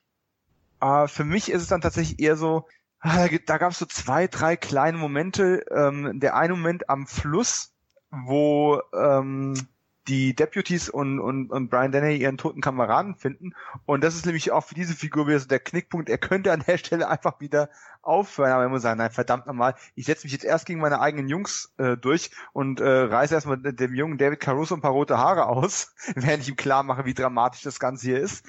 Ähm, das war so das eine, wo ich gedacht, uh, das war einfach in, sehr intensiv. Und das andere war wahrscheinlich eher auch, wo Rambo zwar frei ist, aber in seinem Kopf auch in der Falle sitzt. Da dieses erste Gespräch, er sitzt in der Höhle, hat sich ein Feuer gemacht und äh, der Colonel funkt ihn an und versucht irgendwie äh, zu ihm durchzukommen, aber der Mann ist einfach so in seinem in seinem Kopf gefangen. Ist keine klassisch emotionale Szene, ist aber die, wo ich sage, da offenbart sich so das emotionale Innenleben der Figur am ehesten. Vielleicht noch mehr als in dem Zusammenbruch am Ende für mich. Okay. Bei mir die beste Action-Szene ist auch schwierig. Ihr habt es gerade eigentlich alle großen Szenen angesprochen. Ich würde sagen, der beeindruckendste Stunt ist sicher der, wo der Stuntman oder wer auch immer es ist, es ist glaube ich teilweise auch Stallone von einer anderen Perspektive aus, wo er von dem Felsen hüpft. Ne?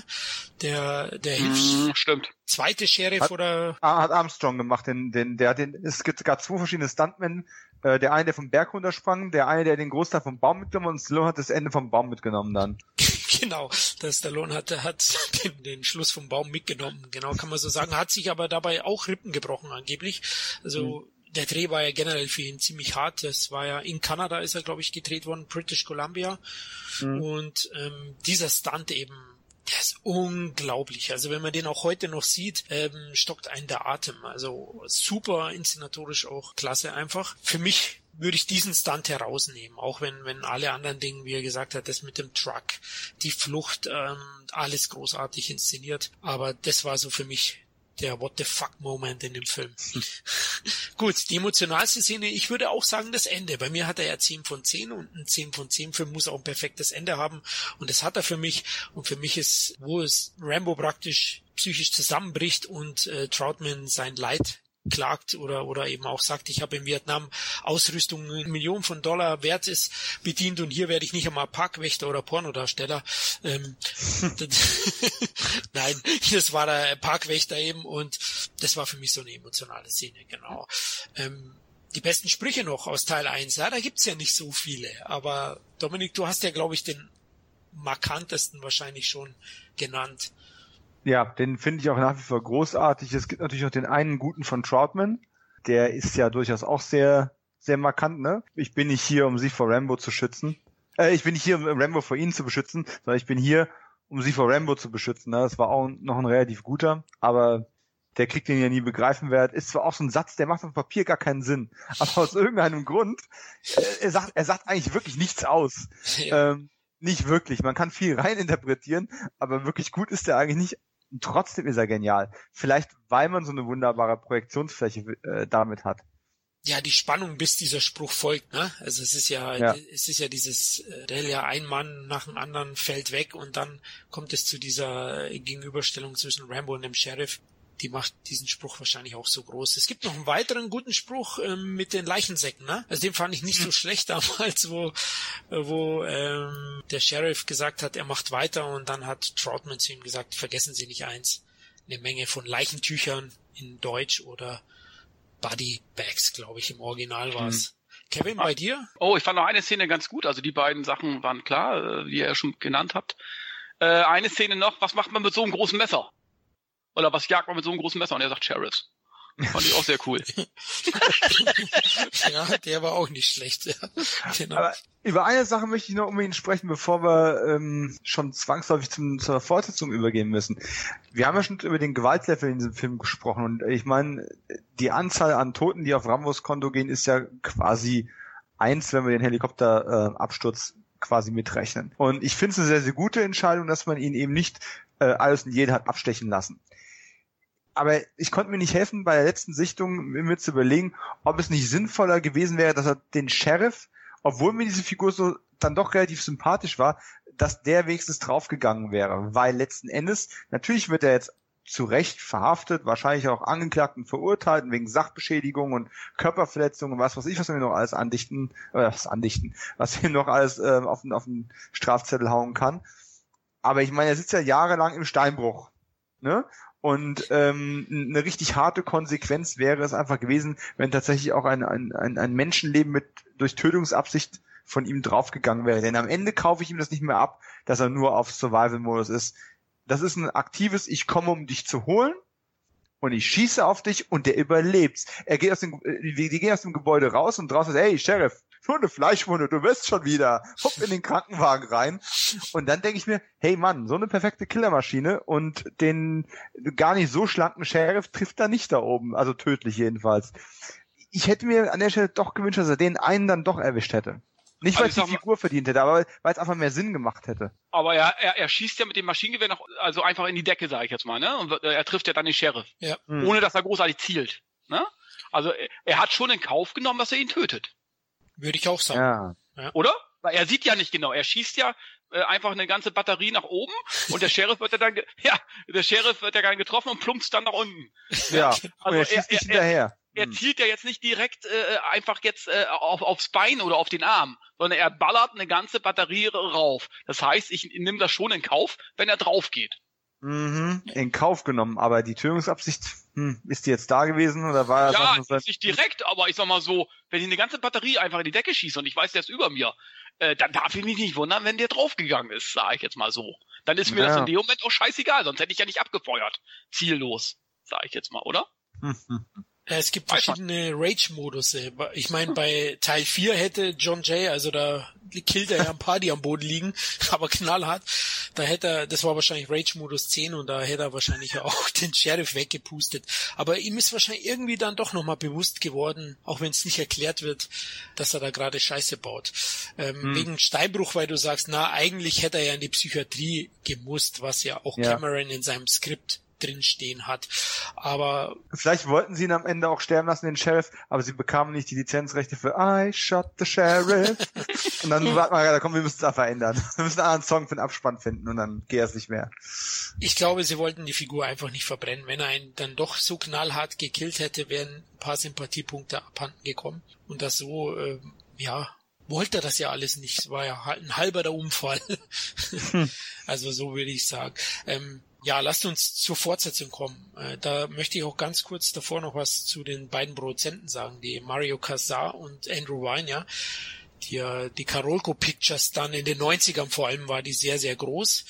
Die haben es ja ähnlich wie Canon betrieben, ne? Die haben Filme ähm, auf Märkten vorfinanzieren lassen, sind also auf, auf gewissen Filmmärkten gegangen, haben gesagt, hey, den Film mit Sylvester Stallone haben wir in der Mache, ähm, gebt uns vorab Geld dafür, dass wir die Produktion auf die Beine stellen können und dann könnt ihr das fertige Produkt haben. So ähnlich lief das ja auch mit Rambo 1, das war glaube ich ihr erster Film, was schon ein Riesenhit war. Und die beiden Jungs, die wollten natürlich eine Fortsetzung, die wollten sich in Hollywood etablieren.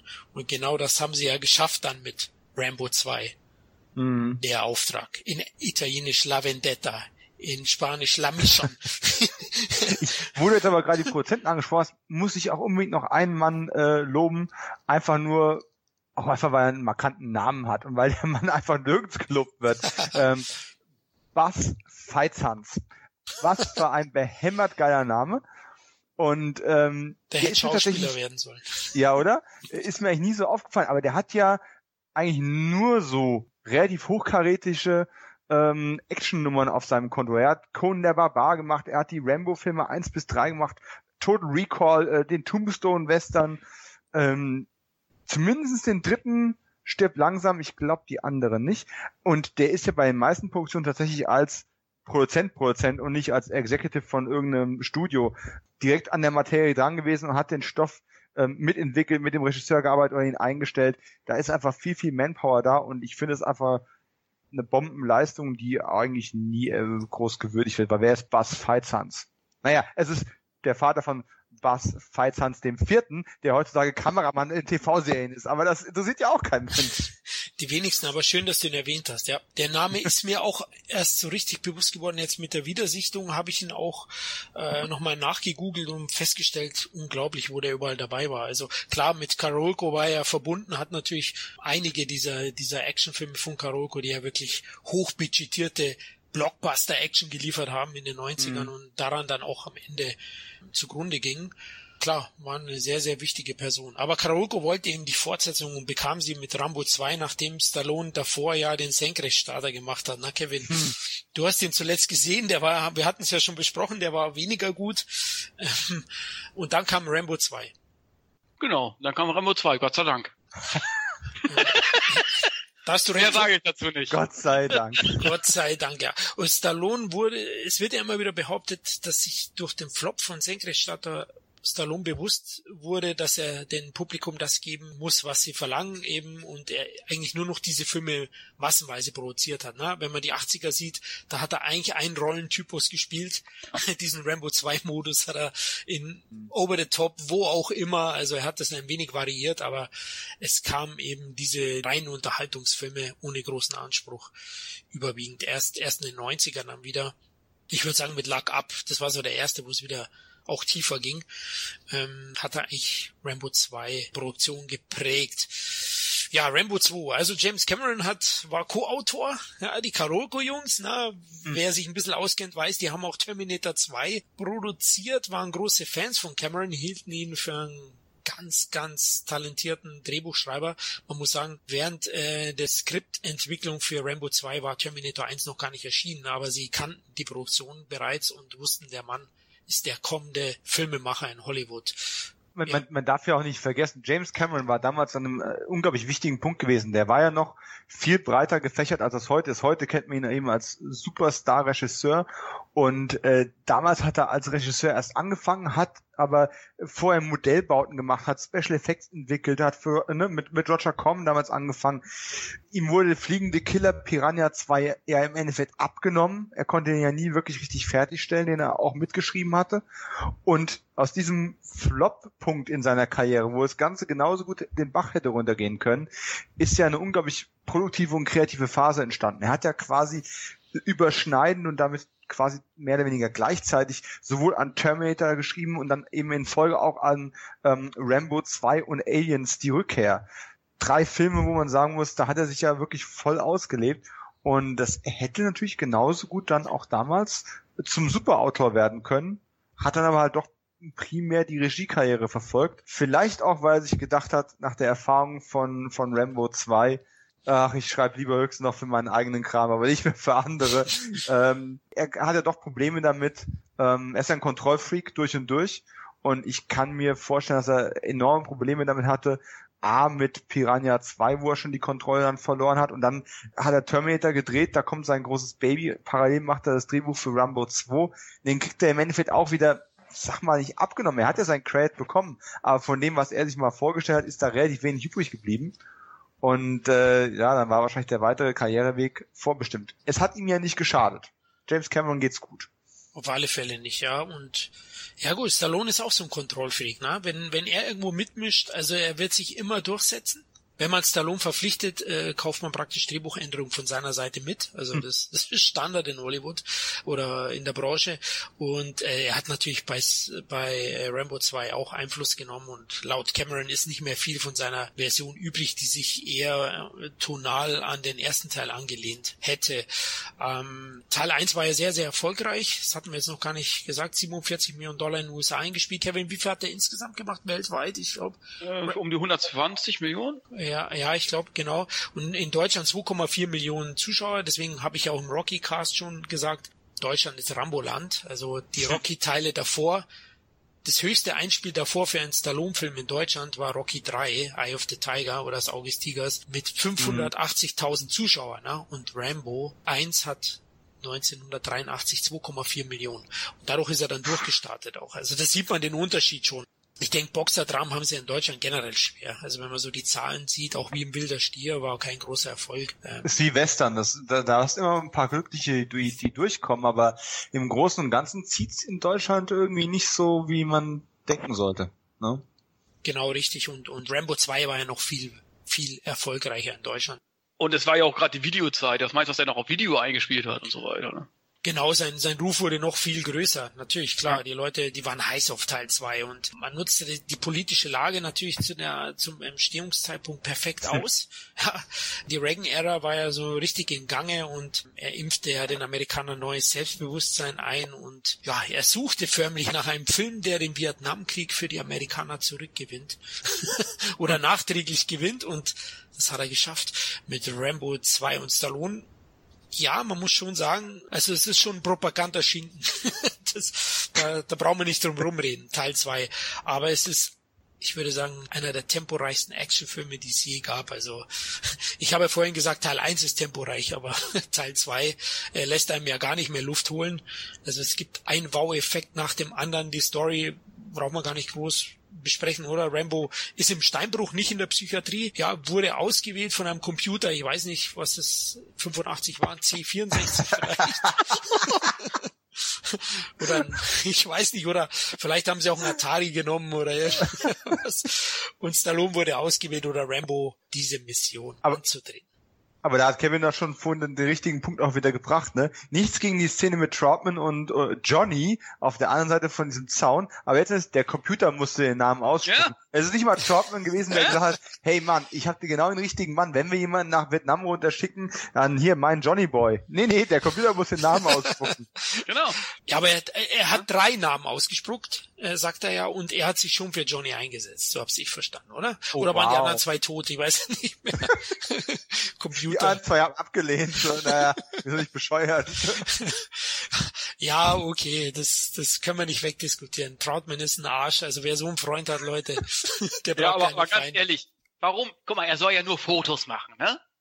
Er soll nur Fotos machen. Ja. Da suchen sie sich Rambo aus, der Was, vorher Computer? nie eine Fotografenausbildung gemacht hat, ja? Ja. Was soll er damit anfangen?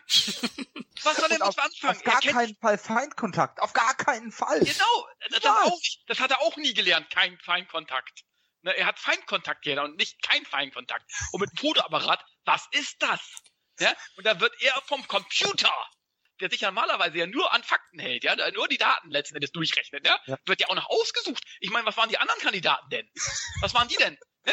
Also die, der, der sucht einen Rambo aus, Vielleicht der, Andy Warhol. der, mit, mit, Fotogra mit, Fotografie Picasso. Genau. So, und die hatten alle keine Zeit, auch dann nämlich Rambo.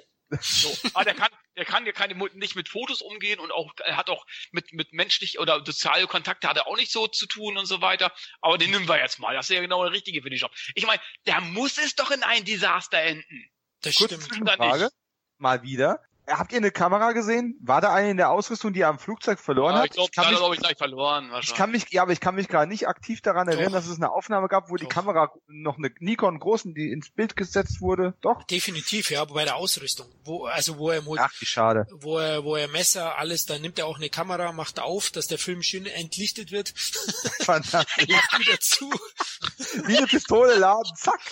Ist was in der Kamera wunderbar. Also es war auch tatsächlich eine Nikon, du hast schon recht, ja. Also, Ja, also okay. man sieht's kurz, aber eigentlich hat er den Film ruiniert, indem er aufmacht, ja. Aber Ja, das ist ja auch so. Wenn man das wirklich jetzt mal wirklich Gott. hart in den Mangel nimmt, das Ganze, ja, der Computer sucht einen, einen, einen, einen Rambo aus, ja, der Fotos macht. Da, da darf man Ich ja hab- nicht drüber nachdenken über solche Sachen. Ich habe, Ja? er hat ein fotografisches Gedächtnis und der Computer wusste das. ja, oder oder der Schwerpunkt war nicht auf auf Fotos, sondern Fotoschießen, schießen. Ich weiß es auch nicht. mehr. Genau, und, da, und kein Wunder. Und das können diese Rechner, so ein C64, der konnte das noch nicht genau ausfiltern. Der hat dann irgendwelche Schlagworte genommen Ja. und da war er, war da neben halt Rambo der letzten Endes der richtige Mann. Genau. Ja, das würde Oh Gott. heutzutage nicht mehr passieren. Und deswegen hat es heute drei Jahre gedauert, weil es war Datasette und bis die dann hochgeladen ist. Ich stelle mir, ich stell mir gerade Stallone im Dschungel vor, wie er sich die Feinde anguckt und dann so blinzelt, weil er so im, im Geist ein Foto schießt. So, hm, zick, hab euch. Bitte nicht wackeln. Ich meine, stellt euch mal vor, ne? Rambo, der geht da rein, will die Leute da raus und die schießen und er, okay, ich nehme meine Kamera raus. Pling, pling, pling, pling, pling. Und nichts Oh, passiert. verwackelt. Also das ist natürlich, ne, das ist doch logisch, ne? Also, ja, aber wie gesagt, Spaß beiseite. Für mich ist Rambo 2 der beste No-Brainer-Action-Film neben Phantomkommando und Invasion USA. Legt diese drei Filme rein und ihr habt einen super Abend. Definitiv ohne Bier äh, sogar, ja. Also Ohne Bier. Das knallt auch so schon genug. Ja, genau. Also, also ich finde die Filme auch fantastisch. Also die haben einen Wiedersehenswert, das ist unglaublich. Also wie gesagt, John Rambo und John Matrix, also die beiden, also da hätte ich gern einen Film gesehen mit den beiden zusammen. Also Ja, ich das wäre der Hammer gewesen. Das ich meine, die alle hätten, gerne gesehen. ja, die hätten zwar gegen die ganze Welt kämpfen müssen, glaube ich, das ausreicht für beide. Aber sowas Geiles. Also Rambo 2, der Auftrag ist unglaublich unterhaltsam. Ich habe ihn nochmal gesehen und habe dann auch die Action-Szenen, die sind so unglaublich. Der Film war ja relativ teuer. Also für die 80er waren 44 Millionen Dollar Budget schon ziemlich hoch. Also da gab's, glaube ich, nur ein, zwei Filme, die überhaupt davor teurer waren. Also ich glaube, Heaven's Gate war ziemlich teuer. Davor noch Cleopatra, aber ein 50 Millionen Dollar Budget gibt's nicht so viele, glaube ich, in den 80ern. Und das sieht man den Film aber an. Ja, also wenn man jetzt sagen würde, hm, wir sagen es ja auch bei den Expendables oft, 80 Millionen mhm. bei Teil 3, wo sind die denn hin? mhm. Also, aber Rambo 2 siehst du das an. Also der Film, der, der protzt förmlich. Also es ist unglaublicher Poe Rescue Mission Film, der großartig ist und der natürlich erst dieses Phänomen so richtig ausgelöst hat, dieses weltweite, diese, diese globale militärische Figur Rambo. Also Teil 2 ist glaube ich schon dafür verantwortlich, oder Dominik? Aber mit Sicherheit. Es ist ja letztendlich ein Cartoon-Film. Aber da, da kommt mein Problem. Ich mochte ihn früher wesentlich mehr als jetzt bei der letzten Sichtung. Oh. Weil der sieht natürlich toll aus, der Film, gar keine Frage. Und ähm, George Cosmatos, der den gedreht hat, hat da auch einen super Job gemacht. Dass der auch keine größere Regiekarriere hatte, ist mir auch ein Rätsel. Klar, der hat noch die City Cobra gemacht und, äh, und Tombstone. Die Filme werden alle gemocht, haben alle ihr Publikum, aber so wirklich groß war die Karriere trotzdem nicht. Also im Sinne von umfangreich. Darf ich gleich eine äh, Frage stellen? Ja. Ähm, ich unterstelle ja Cosmatos immer so ein bisschen der Handlanger von Stallone gewesen zu sein. Vor allem bei den Rambo-Filmen zwei und drei. Also bei drei kommen wir ja noch dazu. Da gab es ja auch sogar auf dem Regiestuhl einen Wechsel während der Dreharbeiten hat wirklich äh, Cosmatos hier so einen starken Einfluss gehabt? Ich weiß es nicht. Er hat bestimmt nicht, bestimmt nicht auf die Figur Rambo an sich, weil ich bin mir sicher, dass Stallone da seinen Einfluss ähm, weitgehend hat geltend gemacht hat.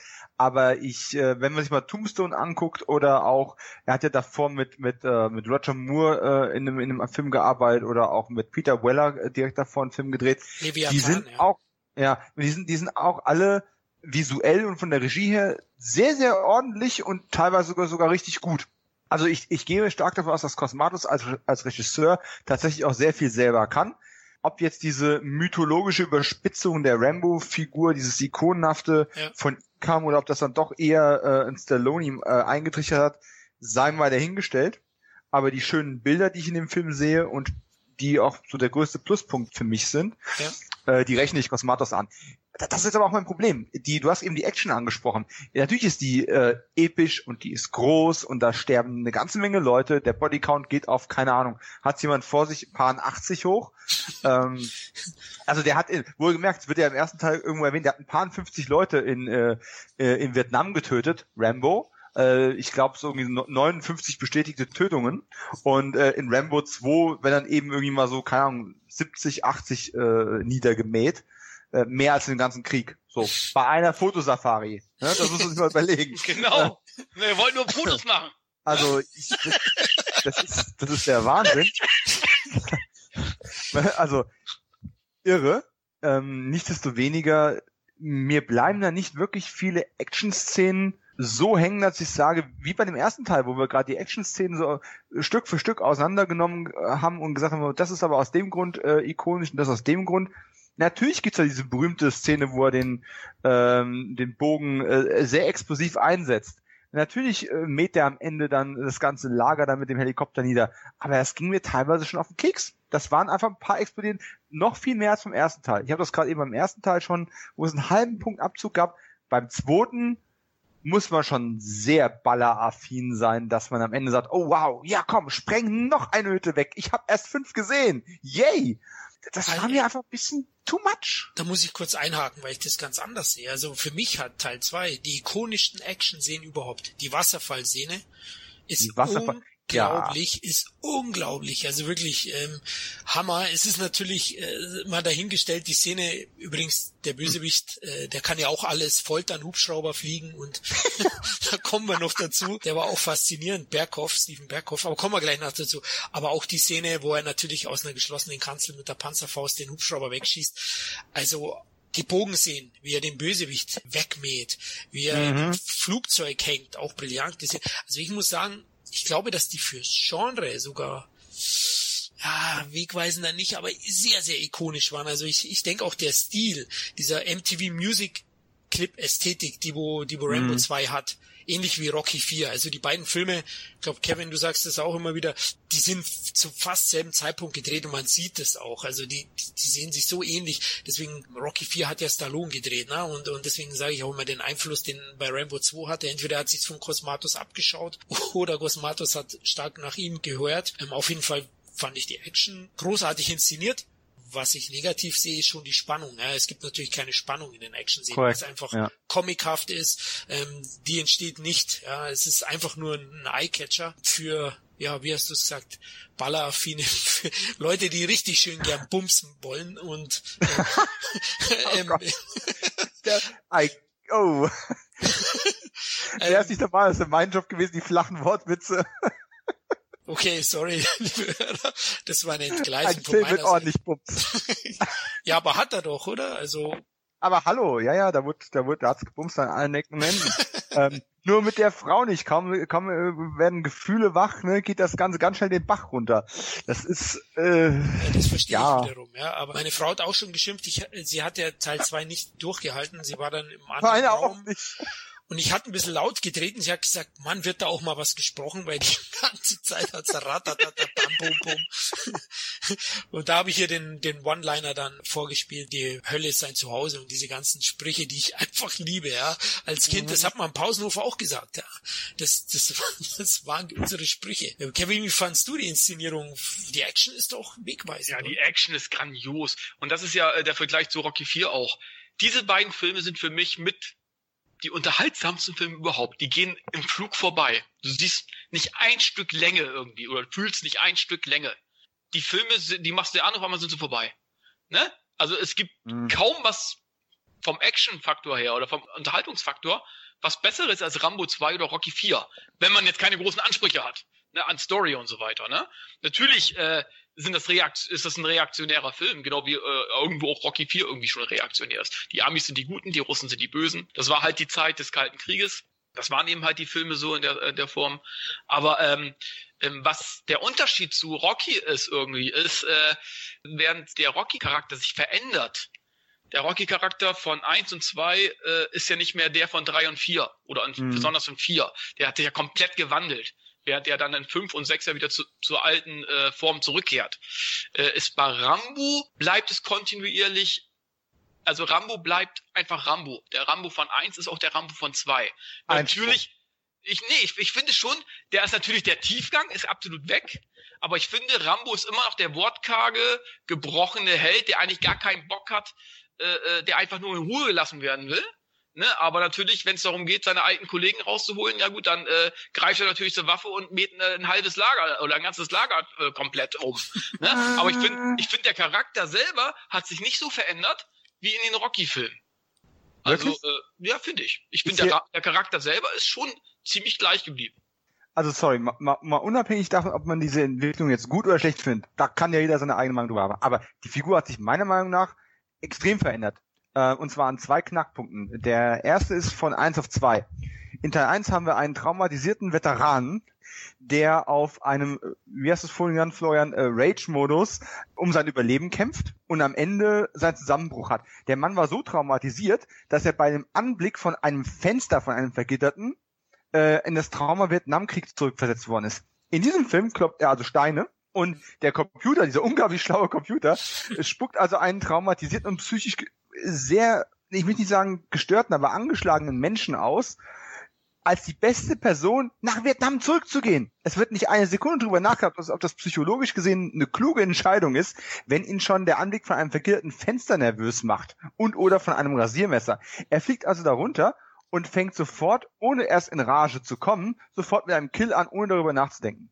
Im ersten Teil wurde daraus noch ein ziemlich großes Ding gemacht, töten oder nicht töten. Ist es nur Überlegenheit? Sind es nur Kämpferfähigkeiten? Oder geht es zu Hier wird einfach sofort mit der Schlachtplatte angefangen. Zack, der erste, zack, der zweite. Du kannst eigentlich immer so, so einen kleinen Gong schlagen. Und irgendwann macht er Dong, Dong, Dong, Dong, Dong.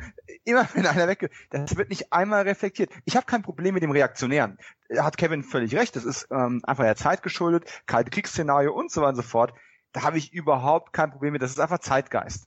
Aber was ich nicht nachvollziehen kann, diese Figur ist so sau cool was ja was Gutes sein kann. Wenn man das mag, saukoole Figur, ist eine gute Sache. Aber er ist einfach cool, abgebrüht, da wird mit keiner Sekunde drüber nachgedacht. Das Trauma ist weg, der ist quasi kuriert. Ja, hätte er das früher gewusst, hätte er schon in den 70ern ein paar Polizisten aufmischen sollen, dann wäre er gleich kuriert gewesen. Dann wäre das gar nicht so weit gekommen. Also da habe ich schon ein Mordsproblem mit und auf den zweiten Knackpunkt kommen wir später nochmal. Kann ich, kann ich verstehen, kann ich verstehen. Da hast du schon recht. Aber er ist ja wieder vor Ort. Ne? Zu Er Hause. braucht ja dieses Trauma nicht. Er braucht ja dieses Trauma nicht, weil er ist ja wieder mittendrin in dem Trauma. Und so, darum, und er handelt dann so, wie er damals auch gehandelt hat im Krieg. Mm. Er ist, er, er ist ja nicht mehr zu Hause. Er ist ja nicht mehr zu Hause und denkt über äh, Vergangenes nach und hat das irgendwie psychisch nicht verarbeitet, sondern er ist wieder mittendrin. Er ist wieder, äh, er sieht ja diese Gefangenen. Ab dem Moment, letzten Endes, ist er im, im, im Rambo-Modus, in seinem alten Modus, äh, wie während des Krieges. Und er hat nur ein Ziel, seine Kollegen rauszuholen und äh, tut das, was er gelernt hat. Es ist Mhm. zwar ein bisschen, es ist schwer nachzuvollziehen. Ich kann es verstehen, ne? weil es ist letzten Endes wie weggeblasen, das Trauma. Er überlegt auch gar nicht mehr, ob er jemanden tötet oder nicht. Er tötet einfach. Aber ich glaube, es ist auch dem geschuldet, weil er weiß, jetzt geht's um meinen Arsch. Äh, ich muss die Leute retten. Er ist jetzt wieder in diesem alten Modus drinne. Und dann tut er das, was er kann. Das macht er in Teil 4 ja auch. In Teil 4 überlegt er ja gar nicht mehr. Da mäht er ja alles um, was, was nicht Yep. so nagelfest ist. Das Da ist ja kommt übrigens der zweite, da kommt der zweite Bruch, Genau. aber den wollte ich mir für nachher aufheben, ja. Also okay, aber ich kann deinen Einwand natürlich verstehen, das ist klar. Ja, also von dem traumatisierten, ja, leeren Veteran ist natürlich nicht mehr viel übrig. Es gibt schon eine ganz kleine Tendenz. Finde ich auch eine schöne Mini-Episode in Teil 2. Ich finde zwischen ihm und Kobao, der Agentin, äh, Julia Nixon Soul heißt sie, glaube ich, ähm, dieser Anflug von einer Liebesgeschichte, ne? kann man ja so sagen, so eine kleine Romantik. Das fand ich wirklich schön und das waren so, so ein, zwei ruhige, ja, Floßfahrten mit ihr auf dem, auf dem Boot. Die fand ich sehr, sehr gelungen und die haben dem Film so, ein- so ein bisschen Ruhe gegönnt und auch so ein bisschen hat er darüber gesprochen, wie es, wie es ist für ihn äh, generell.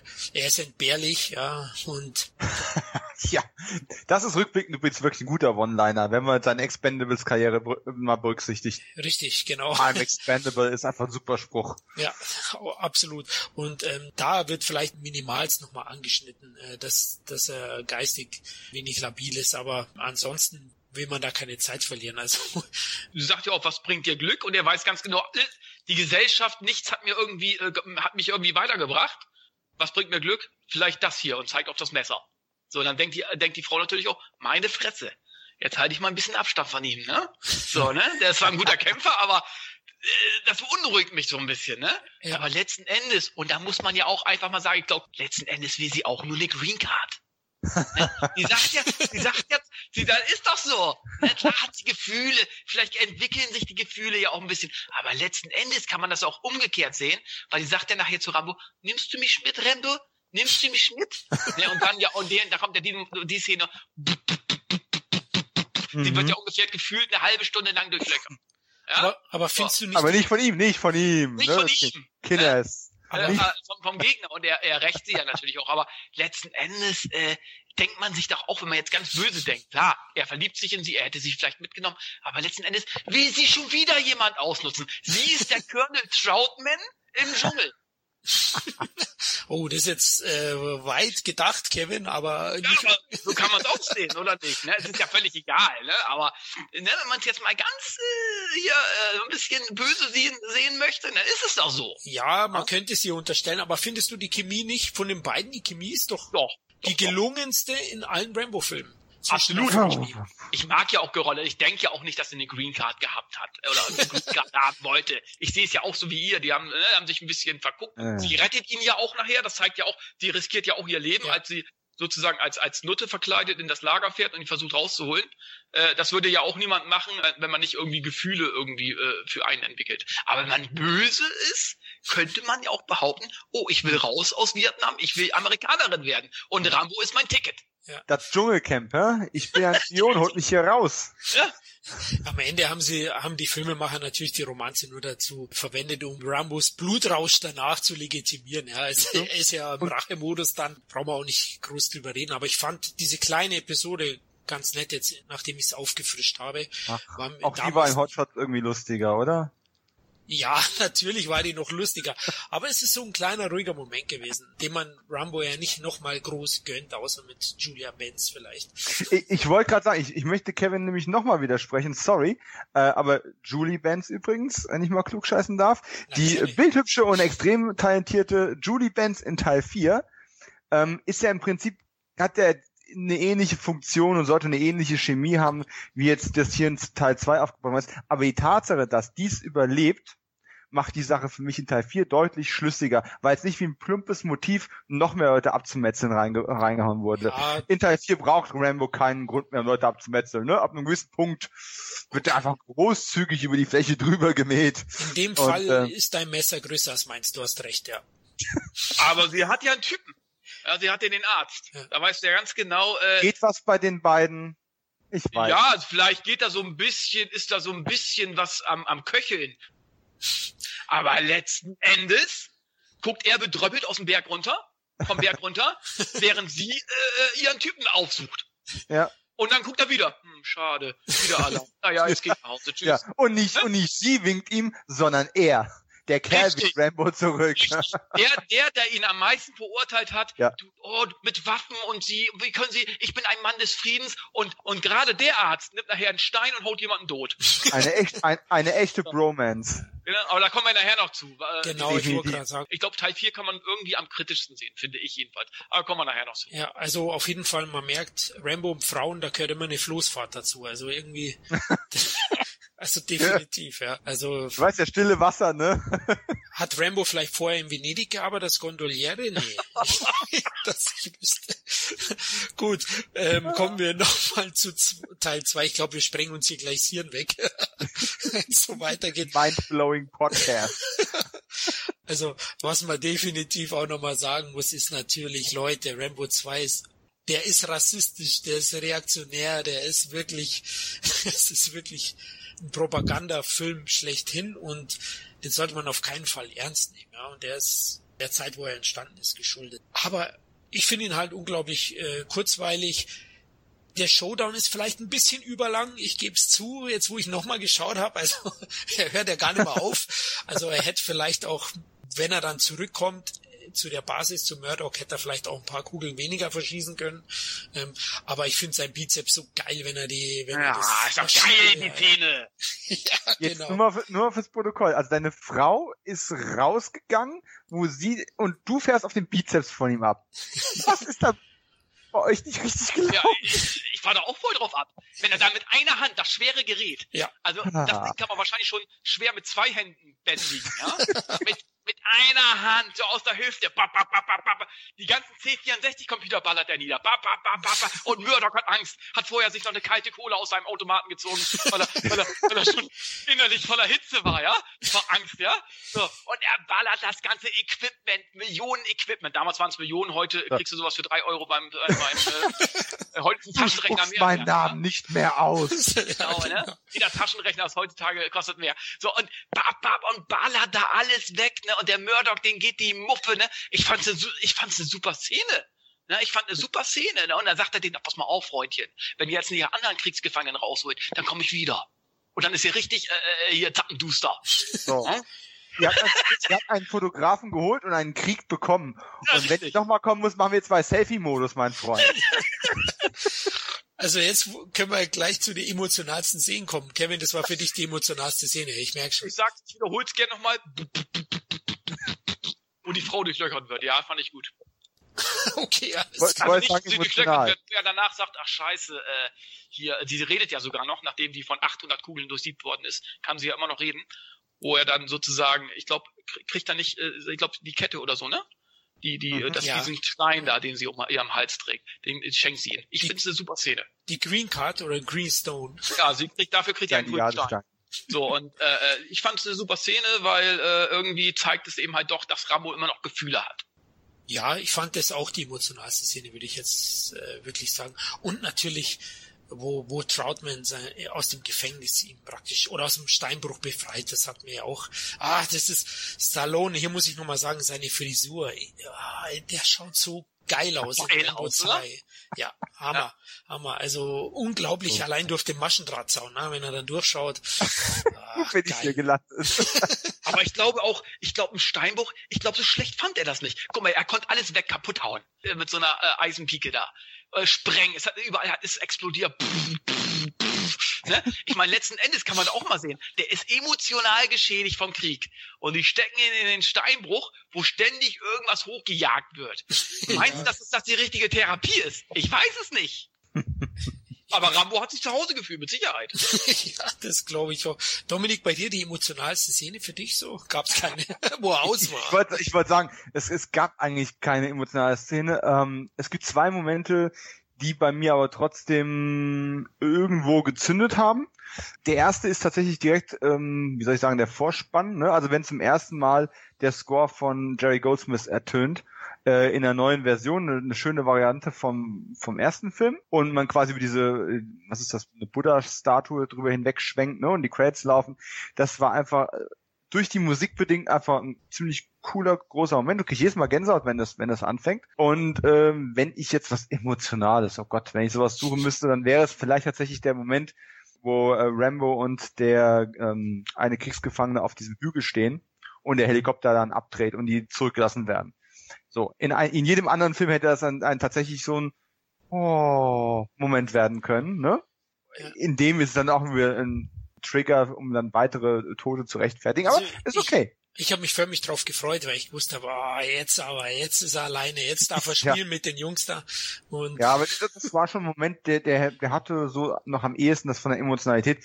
Das mit der Frau ah, hat mich vielleicht, als ich den Film das erste Mal gesehen habe, halt, hätte ich das vielleicht auch noch gut gefunden, aber jetzt so bei der Dritt-, Viert-, Fünft-Sichtung, was auch immer das jetzt inzwischen gewesen ist, muss ich sagen, ja, das ist einfach so ah, vorher, vorhersehbar, selbstzweckhaft und äh, überflüssig, das nimmt mich nicht mehr mit.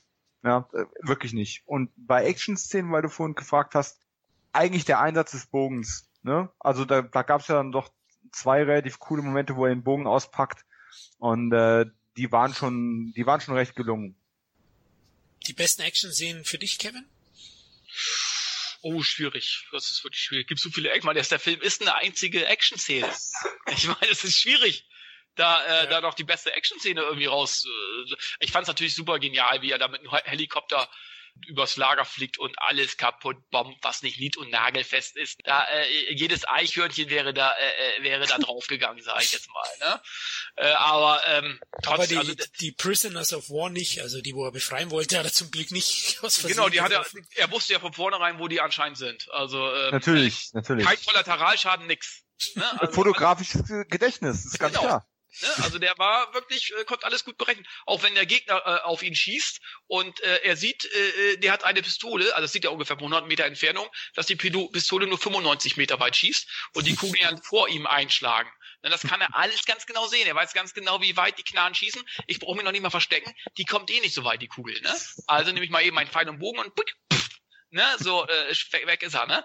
Also wenn einer Computer ist, dann ist es doch Rambo selber. Das ist der beste Computer, der Ja. existiert. Also was das angeht, er hat, also es gibt keine Zufälle. Das ist alles ganz genau einstudiert und es klappt alles, was er sich vornimmt. Das kann man nicht anders sagen. Also ist er Ja, der also- Terminator. Der erste Terminator, ne?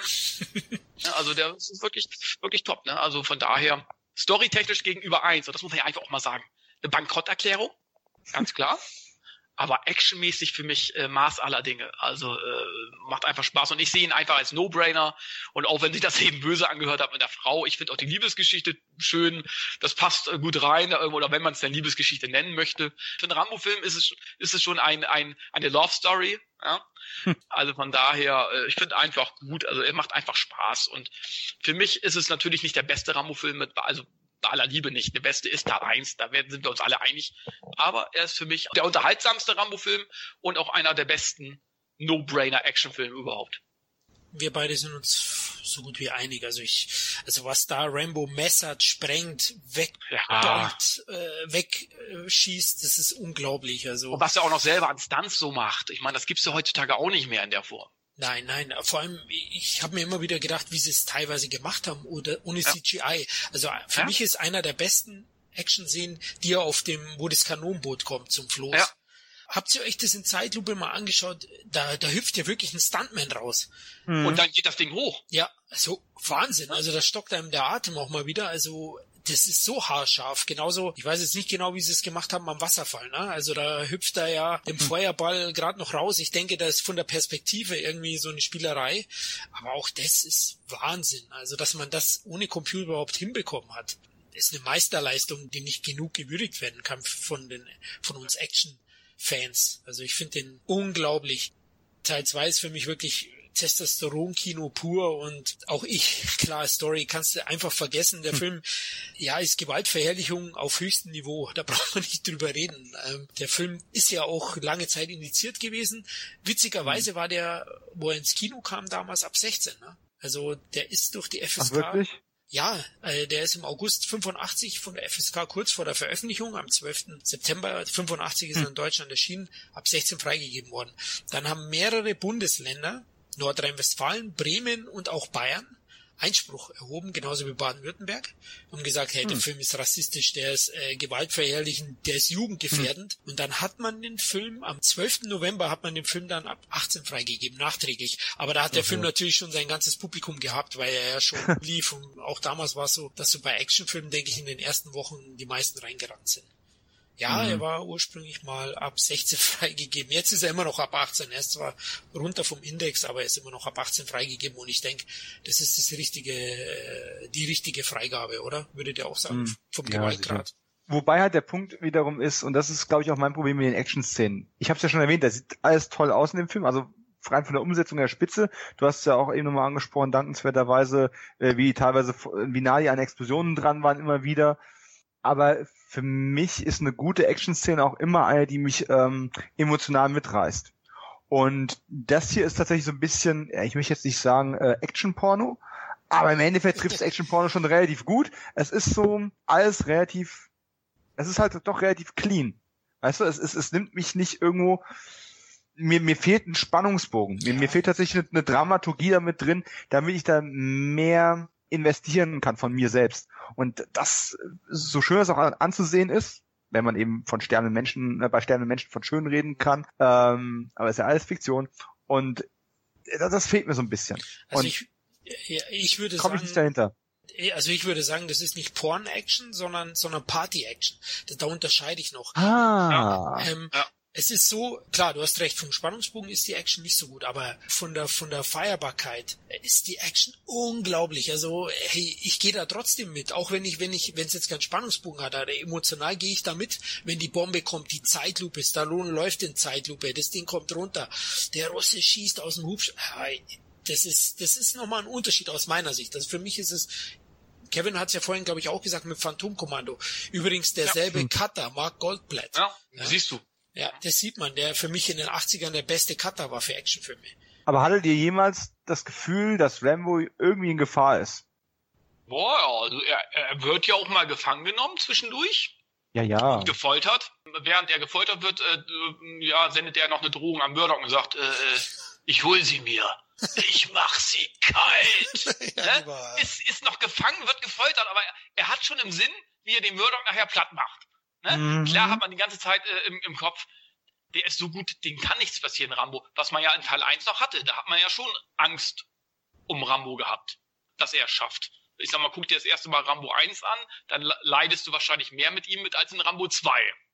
Ne? Hm. Obwohl er ja viel, viel mehr Gegner hat und viel mehr äh, gefährlichere Gegner, sage ich jetzt mal. Aber es ist eben halt so comicmäßig überzogen, dass du eigentlich nicht, da, nicht daran denkst, dass Rambo irgendwie tödlich äh, getroffen werden könnte oder dass er ernsthaft äh, äh, in Gefahr geraten könnte. Mhm. Das äh, überspielt einfach von, wird einfach von der Action so ein bisschen überspielt. Und für mich ist es einfach, wie, wie Florian ja auch schon gesagt hat, einfach ein Unterhaltungscomic, Spaß, Actionfilm. Ne? So, so ein Stirb langsam, da hast du auch recht, Dominik, der, der lebt auch von den dramatischen Action-Szenen, sage ich jetzt mal ja. im Hochhaus, wenn du nachher denkst, oh Scheiße, was mache ich jetzt? Äh, wie komme ich, oben ist ein Hubschrauber, da hinten sind die ganzen Typen, wie komme ich hier jetzt runter? Ja, ich nehme jetzt einen, einen Feuerwehrschlauch und spring du durchs Fenster, ne? Da gehst du eben halt emotional mit, weil du denkst, oh Scheiße, wie macht er das denn jetzt, ne? Und bei Rambo finde ich, das ist eben halt so einfach von der von der Ästhetik her, von der von der Machart her die Action, die mir einfach äh, Spaß macht. Ich kann beiden Sachen was abgewinnen. Also mhm. ich wollte dazu sagen, du kannst dich halt mit Rambo nicht identifizieren. Mit Bruce Willis oder John McClane ja, natürlich schon. Das sind normale Typen. Ja, das sind ja. normale Typen mit Rambo nicht. Und ich sehe es halt auch so, die, die, die Action ist natürlich auch für mich eine reine Spaß-Action und da fehlt in einer gewissen Weise die Spannung, aber ich muss zugeben, als Jugendlicher, die Szene mit Murdoch, wo er den Spruch macht und dem, hm. dem anderen dann das Mikrofon zweimal über den Schädel zieht. Das habe ich x-mal dahin gespielt und angeschaut. Dann gab es zwei in die Rippen. der, der Handlanger vom, vom Oberbösewicht, über den können wir ja auch noch mal ein paar Worte verlieren, kriegt dann hm. noch einen saftigen Stromschlag. Also ab da ist es ja dann, ja, bis auf die Tötung von seiner angehenden Romanze nur noch Action. Aber die funktionieren bei mir emotional, triggern die mich schon irgendwie. Ähm, wie fandet ihr denn den Bösewicht? Stephen Berghoff. Ähm, sicher nicht so, so gut wie Brian Dennehy oder bleibt nicht so im Gedächtnis. ich meine, austauschbar. Äh, nix gegen, nix gegen Berghoff, der ist ja grundsätzlich auch ein, ein ordentlicher Performer. Aber die Rolle hat jetzt nicht gerade sehr viel Profil gehabt. Also noch ein bisschen mehr als im dritten, da wurde es ja noch schlimmer. äh, das wurde ja fast völlig gesichtslos und äh, war sowieso nur dauernd irgendwie ein Close-up äh, in der in der Helikopterkanzel zu sehen ja, ging es wirklich um den Bösewicht? Hat der Bösewicht irgendeine Agenda gehabt? Hatte der irgendetwas? Ich sag mal so, der Bösewicht wurde von Teil zu Teil schlechter. Ja. Sag ich ja, Berghoff, der hat auch noch, hat noch so ein Profil, der liefert das ab, was er abliefern soll. Der dritte kriegt dann auch immer weniger Szene und Szenen und im vierten Teil dieser, ähm, ja, dieser Anführer von dieser Truppe da, ja, der ist ja. ja kaum noch zu sehen. Der hat ein paar Szenen, äh, wie, er, wie er sieht, wie, wie seine Leute irgendwelche Leute abschlachten oder die Szene mit dem Jungen und so weiter. Ja. Aber der hat ja kaum noch Profil. Also äh, auf den baut man jetzt äh, gar kein Hassgefühl mehr auf, sage ich jetzt mal. In Teil 4 ja. dachte oder, ich, dass er ja. gegen eine Sonnenbrille kämpft eigentlich. Ja, genau. Ja. ja. die Sonnenbrille ist ja aussagekräftiger als die Person, die die aufhat. Ne? Mhm. Also ich sag mal so, da muss man schon sagen, das wird bei den Rambo-Filmen wird der Bösewicht immer schwächer. Also selbst wenn äh, in Rambo 4 dann äh, Stallone eben halt den Chirurgen-Eingriff macht und ihm äh, die Organe entnimmt, ja, äh, selbst dann sagst du, okay, er hat den Bösewicht getötet, aber wenn er es jetzt nicht getan hätte, hätte einem jetzt auch nichts gefehlt, weil man hatte nicht zu viele, man hatte nicht mhm. viel Emotionalität auf denjenigen aufgebaut, finde ich ja. als Zuschauer. Sage ich jetzt mal. Ja, ja, Die, sind, die sind großteils gesichtlos. Also ja, genau. Berghoff genau. hat ja nur ein paar Szenen, aber ich finde, er kann zumindest noch äh, liefert vom Charisma abliefern, genau. Also es ist jetzt auch kein großer, brauchen wir nicht reden. Also nur in Teil 1 ist es ein würdiger Bösewicht, klar. Die anderen sind eigentlich nur Bodycount großteils, ja. Mhm. Mit unterschiedlicher Levelhöhe. Ne? Es gibt ja immer einen Handlanger dann, den russischen Bären sozusagen in, in Ach ja. Weil in Teil 2 waren es ja mit auch die Russen, ne? nicht nur die der Vietcong, sondern eigentlich wurde der Vietcong ja von den Russen hier unterstützt. Und deswegen kämpft Stallone natürlich auch gegen beide. Ja, Berghoff war noch einer der besseren. Findet ihr nicht auch, dass die Titel eigentlich Verschwendung sind? Also ich meine, im Original heißt das Ding wie Rambo uh, First Blood 2. Also First Blood wird eigentlich nur einmal vergossen und nicht zweimal. First Blood 2 klingt schon bescheuert. Äh, das Ding mit Rambo vorne ranzustellen, finde ich gut, aber auch der Auftrag ist eigentlich relativ unspektakulär. Warum hat man nicht irgendwas wie gemacht wie äh, Back to Vietnam oder Pictures of Vietnam? Der Blutrausch hätten wir so. Der Blutrausch. Rambo's Rage, ja. So, genau. also da hätte es doch auch irgendwie griffigere Titel gegeben. Auf alle Fälle, aber in Deutschland hier hat er auch fast, da war ja der Untertitel noch vielleicht dezenter mit der Auftrag, also da hat eh sowieso nur jeder der Rambo 2 gesagt. Ja. Zum Glück hat bei Teil 3 erst gar nicht mehr versucht. Rambo 3, fertig. ja, genau, römisch 3. ja. bei 2 war es ja noch zweiter Punktteil. Ja. ja. Oh, das, das finde ich auch besser. Ja, aber deswegen gab es dann auch das Prädikat wertvoll. Wegen der römischen Ziffer. Viel anspruchsvoller. Da kommt Niveau. da muss ich auch, auch dann die Frage stellen, ah, das machen wir dann bei Teil 3, da muss ich dann noch eine Frage stellen zu dem Prädikat. Äh, wir, wir sind ja fast da. fast. Ich wollte natürlich noch was kurz zum, zum Score, ein paar Worte verlieren. Oh, der Teil 2 ist für mich der beste Score der Reihe. Wie findet ihr es? Genial. Ich ja. liebe den über alles. Das ist eigentlich mein Lieblingselement an dem Film. Das, was für euch die, die Action-Szenen sind, ne, ist für mich der Score von Jerry Goldsmith. Ja, die sind aber, werden auch nur halb so gut, wenn sie nicht so schön untermalt werden oder trompetet von, von Jerry Goldsmiths Score. Mhm. Also Hammer einfach. Wie findest du den Soundtrack, Kevin? Ja, absolut genial. Bei dem Film passt einfach alles. Für das, was er sein soll, macht er alles richtig. Er will ja nicht mehr sein, als er, als er ist. Ein reaktionäres Unterhaltungsprodukt, was in dieses Jahrzehnt gepasst hat. Ja, Ich habe den Score und ich höre den Score tatsächlich viel, viel öfter, als ich den Film sehe. Oh, okay. Ist ja, definitiv. Der kommt immer wieder rein. Also super. Er ist großartig, ja. Also Leute, aus heutiger Sicht, klar, glorifiziert der Film Militarismus und ist wirklich ähm, reaktionär und teilweise rassistisch plakativ, aber subjektiv, zumindest zwei von uns lieben den Film für die Action und Unterhaltsamkeit. Ich weiß nicht, Dominik, was würdest du dem Film so geben, punktemäßig? Ist eine gute Frage. Ähm, lass mich kurz drüber nachdenken, wo liegt ihr mit den Punkten? Also ich sehe ihn ja, ich vergleiche ihn eben mal mit ähnlich angelegten Actionfilmen. Und für mich ist es ein 10 von 10. Wow. Also für das, was er für einen Action-No-Brainer aller Invasion USA und Phantomkommando, finde ich, macht er alles richtig, was er richtig machen soll. Ja, ja. Und daher, äh, äh, ich will nichts anderes bei dem Film, als das, was ich bekommen habe. Und von daher hat er im Vergleich zu ähnlich angelegten Filmen, gehört er zu den besten. Also von daher ist es für mich ein 10 von 10. Also ich würde auch sagen, als unrealistisches ja. Action-Inferno kriegt der Film von mir neun von zehn. Ein weniger als der, der erste. Wow. ich, um, ähm, ich liebe ihn also einfach. Jetzt kommt, jetzt kommt äh, Dominik. Da schneiden Jungs, wir dann Jungs, raus. Jungs, ihr, ihr, ihr macht mir das gerade wirklich schwer. Also. Na komm, sag jetzt deine 8,5 und dann ist gut. Nee, so, so hoch hätte ich nicht gegriffen. Komm, hol den Bogen raus. Also, wenn ich wenn ich's wirklich drauf anlege, ne, so schön den Pfeil auflegen und ähm, den Explosivkopf vorne draufschraube und ganz viele Hühneraugen zudrücke, dann komme ich vielleicht auf eine 7,5. Aber das, das, das ist, weil wie gesagt, ich, ich weiß an der Stelle tatsächlich auch das Handwerk zu schätzen. Ich weiß ihn auch historisch einzuordnen und er war tatsächlich für viele Filme, die noch viel schlechter waren, ähm, wegweisend aber es gibt einfach so ein paar Sachen, die ich auch aus heutiger, aus heutiger wie aus damaliger Sicht jetzt nicht so genial finde. Und ich kann nur wegen einem gewissen Unterhaltungsfaktor ähm, für die Action-Fraktion äh, diesen Film nicht auf die gleiche Stufe stellen, punktemäßig wie den ersten oder wie, oder wie, keine Ahnung, viele andere Filme. Also das geht einfach nicht. 7,5 mit äh, Nostalgiebrille sind aber definitiv noch drin. Okay. Aber ist genommen. Ich wollte noch mal sagen, also der Film ist ja, für mich ist es wie ein Comic, ja, haben wir besprochen, weil du gesagt hast Spannung. Ich sehe auch in Captain America keine wirkliche Spannung. Ja, die Filme werden gefeiert, aber die Action ist für mich auch spannungsam. Da stirbt ja letztlich keiner. Ja, und so mhm. ähnlich ist es bei Rambo eben auch. Die Action ist fantastisch. Es stirbt keiner. Ich sehe da gar nicht so einen großen Unterschied. Natürlich haben ein paar Captain America Teile auch, gehen sicherlich mehr in die Tiefe und nehmen auch aktuelle politische Geschehnisse mit auf, aber von der, von der Spannung her ist so ein Comic auch nicht viel straighter. Ja, aber wie viele von den Marvel-Filmen würde ich jetzt eine 10 geben? quasi keine. ja, da hast du recht. Weißt du, ähm, das ist der Umgeschluss. Du hast vollkommen recht mit dem Vergleich. Und äh, 7,5 ist ja immer noch eine relativ gute Wertung, machen wir uns mal nichts drüber vor. Sehr, äh, sehr gut. Ich, ich, hab ich würde sagen, ich will das Ding jetzt nicht schlecht reden. Aber ähm, ja, auch die Marvel-Filme, wie viele Marvel-Filme würden eine 10 kriegen? Überhaupt irgendeiner? Also ich glaube, ich würde, ich würde von den Marvel-Filmen würde ich sogar den Avengers, wenn ich den mit allen anderen Marvel-Filmen vergleichen, finde ich den am perfektesten und dem würde ich eine 10 geben. Der Wenn ich jemandem eine 10 geben würde, würde ich Avengers 1 eine 10 geben. Ja, der ist ziemlich gut, aber das bedeutet bei mir so 8,5.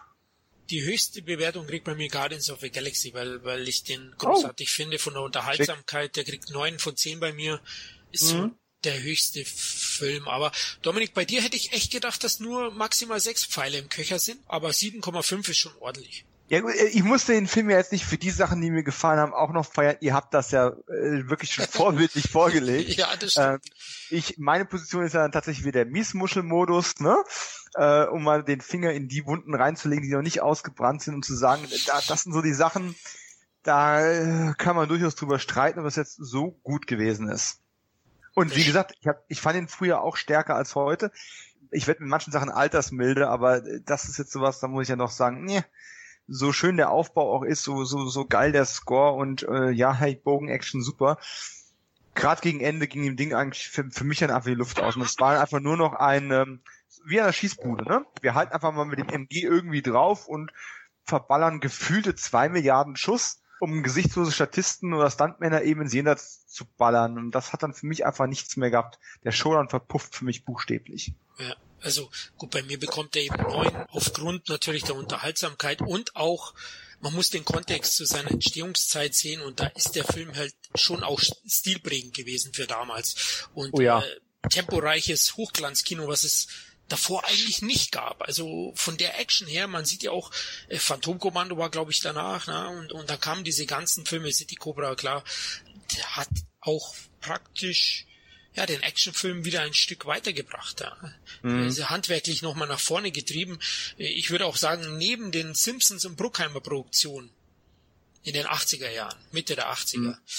Haben Stallones Filme am meisten dann den Unterhaltungsfilm geprägt von der Inszenierungsweise, von dieser MTV-Ästhetik auch. Die gehen ja auch in diese Richtung. Ja ähm, mhm. Musik und Einklang. Das wurde ja in den 90ern dann perfektioniert, unter anderem auch von Herrn Bruckheimer mit The Rock Conner und da gab es ja auch nur noch Hochglanz-Actionfilme. Ja, da hast du schon recht. Übrigens, ähm, Martin Kove haben wir noch gar nicht erwähnt, ne? Wollten noch irgendjemand was Positives zu ihm sagen? Ja, Ihr wisst schon, Bösewicht aus Karate Kid. Da fand ich ihn erwähnenswert. Hier hat er nicht wirklich was zu tun. Ja. Kriegt einen auf die Schnauze von Stallone kriegt aber nochmal extra einen Credit irgendwie. Der wurde ja doch in den Credits noch ein bisschen hervorgehoben und hat dann im Endeffekt nichts anderes zu tun, als als äh, Murdochs zweiter Mann da rumzustehen. Ja, und, und zwei, drei Sätze. Ja, genau. Ich frage mich die ganze Zeit, gab es da mehr Material von ihm, was, was dann rausgeschnitten wurde und weswegen ihm aber trotzdem den, die Credit-Hervorhebung noch irgendwo gelassen hat, als, äh, keine Ahnung, Anerkennung oder weil es vertraglich vereinbart war optisch finde ich passt schon. Also man kann ihn schon daneben hinstellen als Handlanger. Allein die Fresse reicht schon. Also der hat auch so ein Arschlochgesicht. Muss man echt sagen. Also ich, ja. der ist einem sofort unsympathisch. Der ist bestimmt ein total lieber Kerl, aber, aber wenn ihn so Bin siehst, ich mir gar nicht so sicher. Also okay. ich, ich habe ich hab ihn nur einmal kurz getroffen. Äh, ich meine, der war jetzt nicht unhöflich, aber der hatte schon so eine so eine so eine Ausstrahlung, die dich so ein bisschen auf, auf Abstand gehen lässt. So ein ganz kleines bisschen jedenfalls. Okay. Tja, wo hast du ihn getroffen zwischen die Beine, hoffe ich? oh, ja, ich glaube, also da habe ich ja noch zu viel Respekt vor gehabt. Ich glaube, der hätte das dann eher bei mir versucht. Okay. Nee, der war auf, der war auf einer Veranstaltung in Deutschland gewesen, ah. weil ich habe ja auch ein, ein, ein riesengroßes äh, Autogramm mit ähm, Fear does not exist in this dojo, ähm, ne? Und mit der Cobra drauf. Und äh, er hat auch mal einen relativ selbstironischen Auftritt, als er selbst gehabt in äh, diesem äh, Bring Me the Head of Lance Henriksen äh, Mockumentary-Film, der hoffentlich demnächst irgendwann mal rauskommt. Aber äh, ja, so eine riesengroße Karriere hatte er letzten Endes auch nicht. Er war ja auch immer so dieses das zweite oder dritte Gesicht in solchen B- und C-Movies. Ich glaube, Rambo war wahrscheinlich schon zusammen mit Karate Kids so das Größte, was er je gemacht hat, ne? Hm, er hatte meine Hauptrolle Stahljustiz, hieß der, glaube ich, oder so. Habe ich nicht mal gesehen. Ich glaube so das, Stirb langsam oder? Oder in Shadow das, Chaser, hat er da nicht auch mitgespielt? Ich bin mir jetzt nicht mehr oh, sicher. habe ich nicht mal gesehen. Oh, okay. Wo ich ihn noch gesehen habe, war allerdings als, als äh, Schattenkiller in, in der ersten oder zweiten Folge von Kung Fu im Zeichen des Drachen. Da hat er nochmal gegen David Carradine gefightet. Ah, okay. Ja, er war ja auf, auf Bösewichte praktisch abonniert. Ja. Lass uns zum dritten Bösewicht Charles Napier noch kurz kommen, der diesen, diesen Regierungsmann gespielt hat, der auch so einen richtigen Arsch halt. Ähm, hm. Wie fandet ihr den? Der hat gut geschwitzt zumindest. Also das hat er realistisch hinbekommen. Ich fand ihn gut. Das war so ein, das ist so ein Regierungsbeamten, wie ich mir vorstelle. So ein Sesselpuper, ja, der äh, alles rechtfertigt mit dem Auftrag und alles andere ist, ist scheißegal. Ich finde, das hat er gut rübergebracht. Ja, vor allem ist geil, also ist eigentlich der einzige Bösewicht, der namentlich in dem Teil einem im Kopf bleibt, nach wegen Rambo. Mm. Murdoch. I'm coming to get you.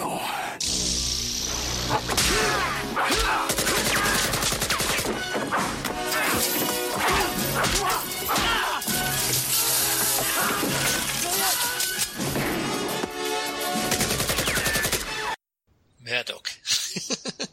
Dich hole ich mir. Ähm, ja, genau. Also Rambo war natürlich dann auch ein Riesenhit. Klar. 150 Millionen Dollar in Amerika eingespielt. Ich glaube, bis heute der erfolgreichste Stallone-Film ever. Auch hm. weltweit über 300 Millionen Dollar in den 80er Jahren. In Deutschland 4,4 Millionen Zuschauer. Also wie eine oh. Bombe eingeschlagen.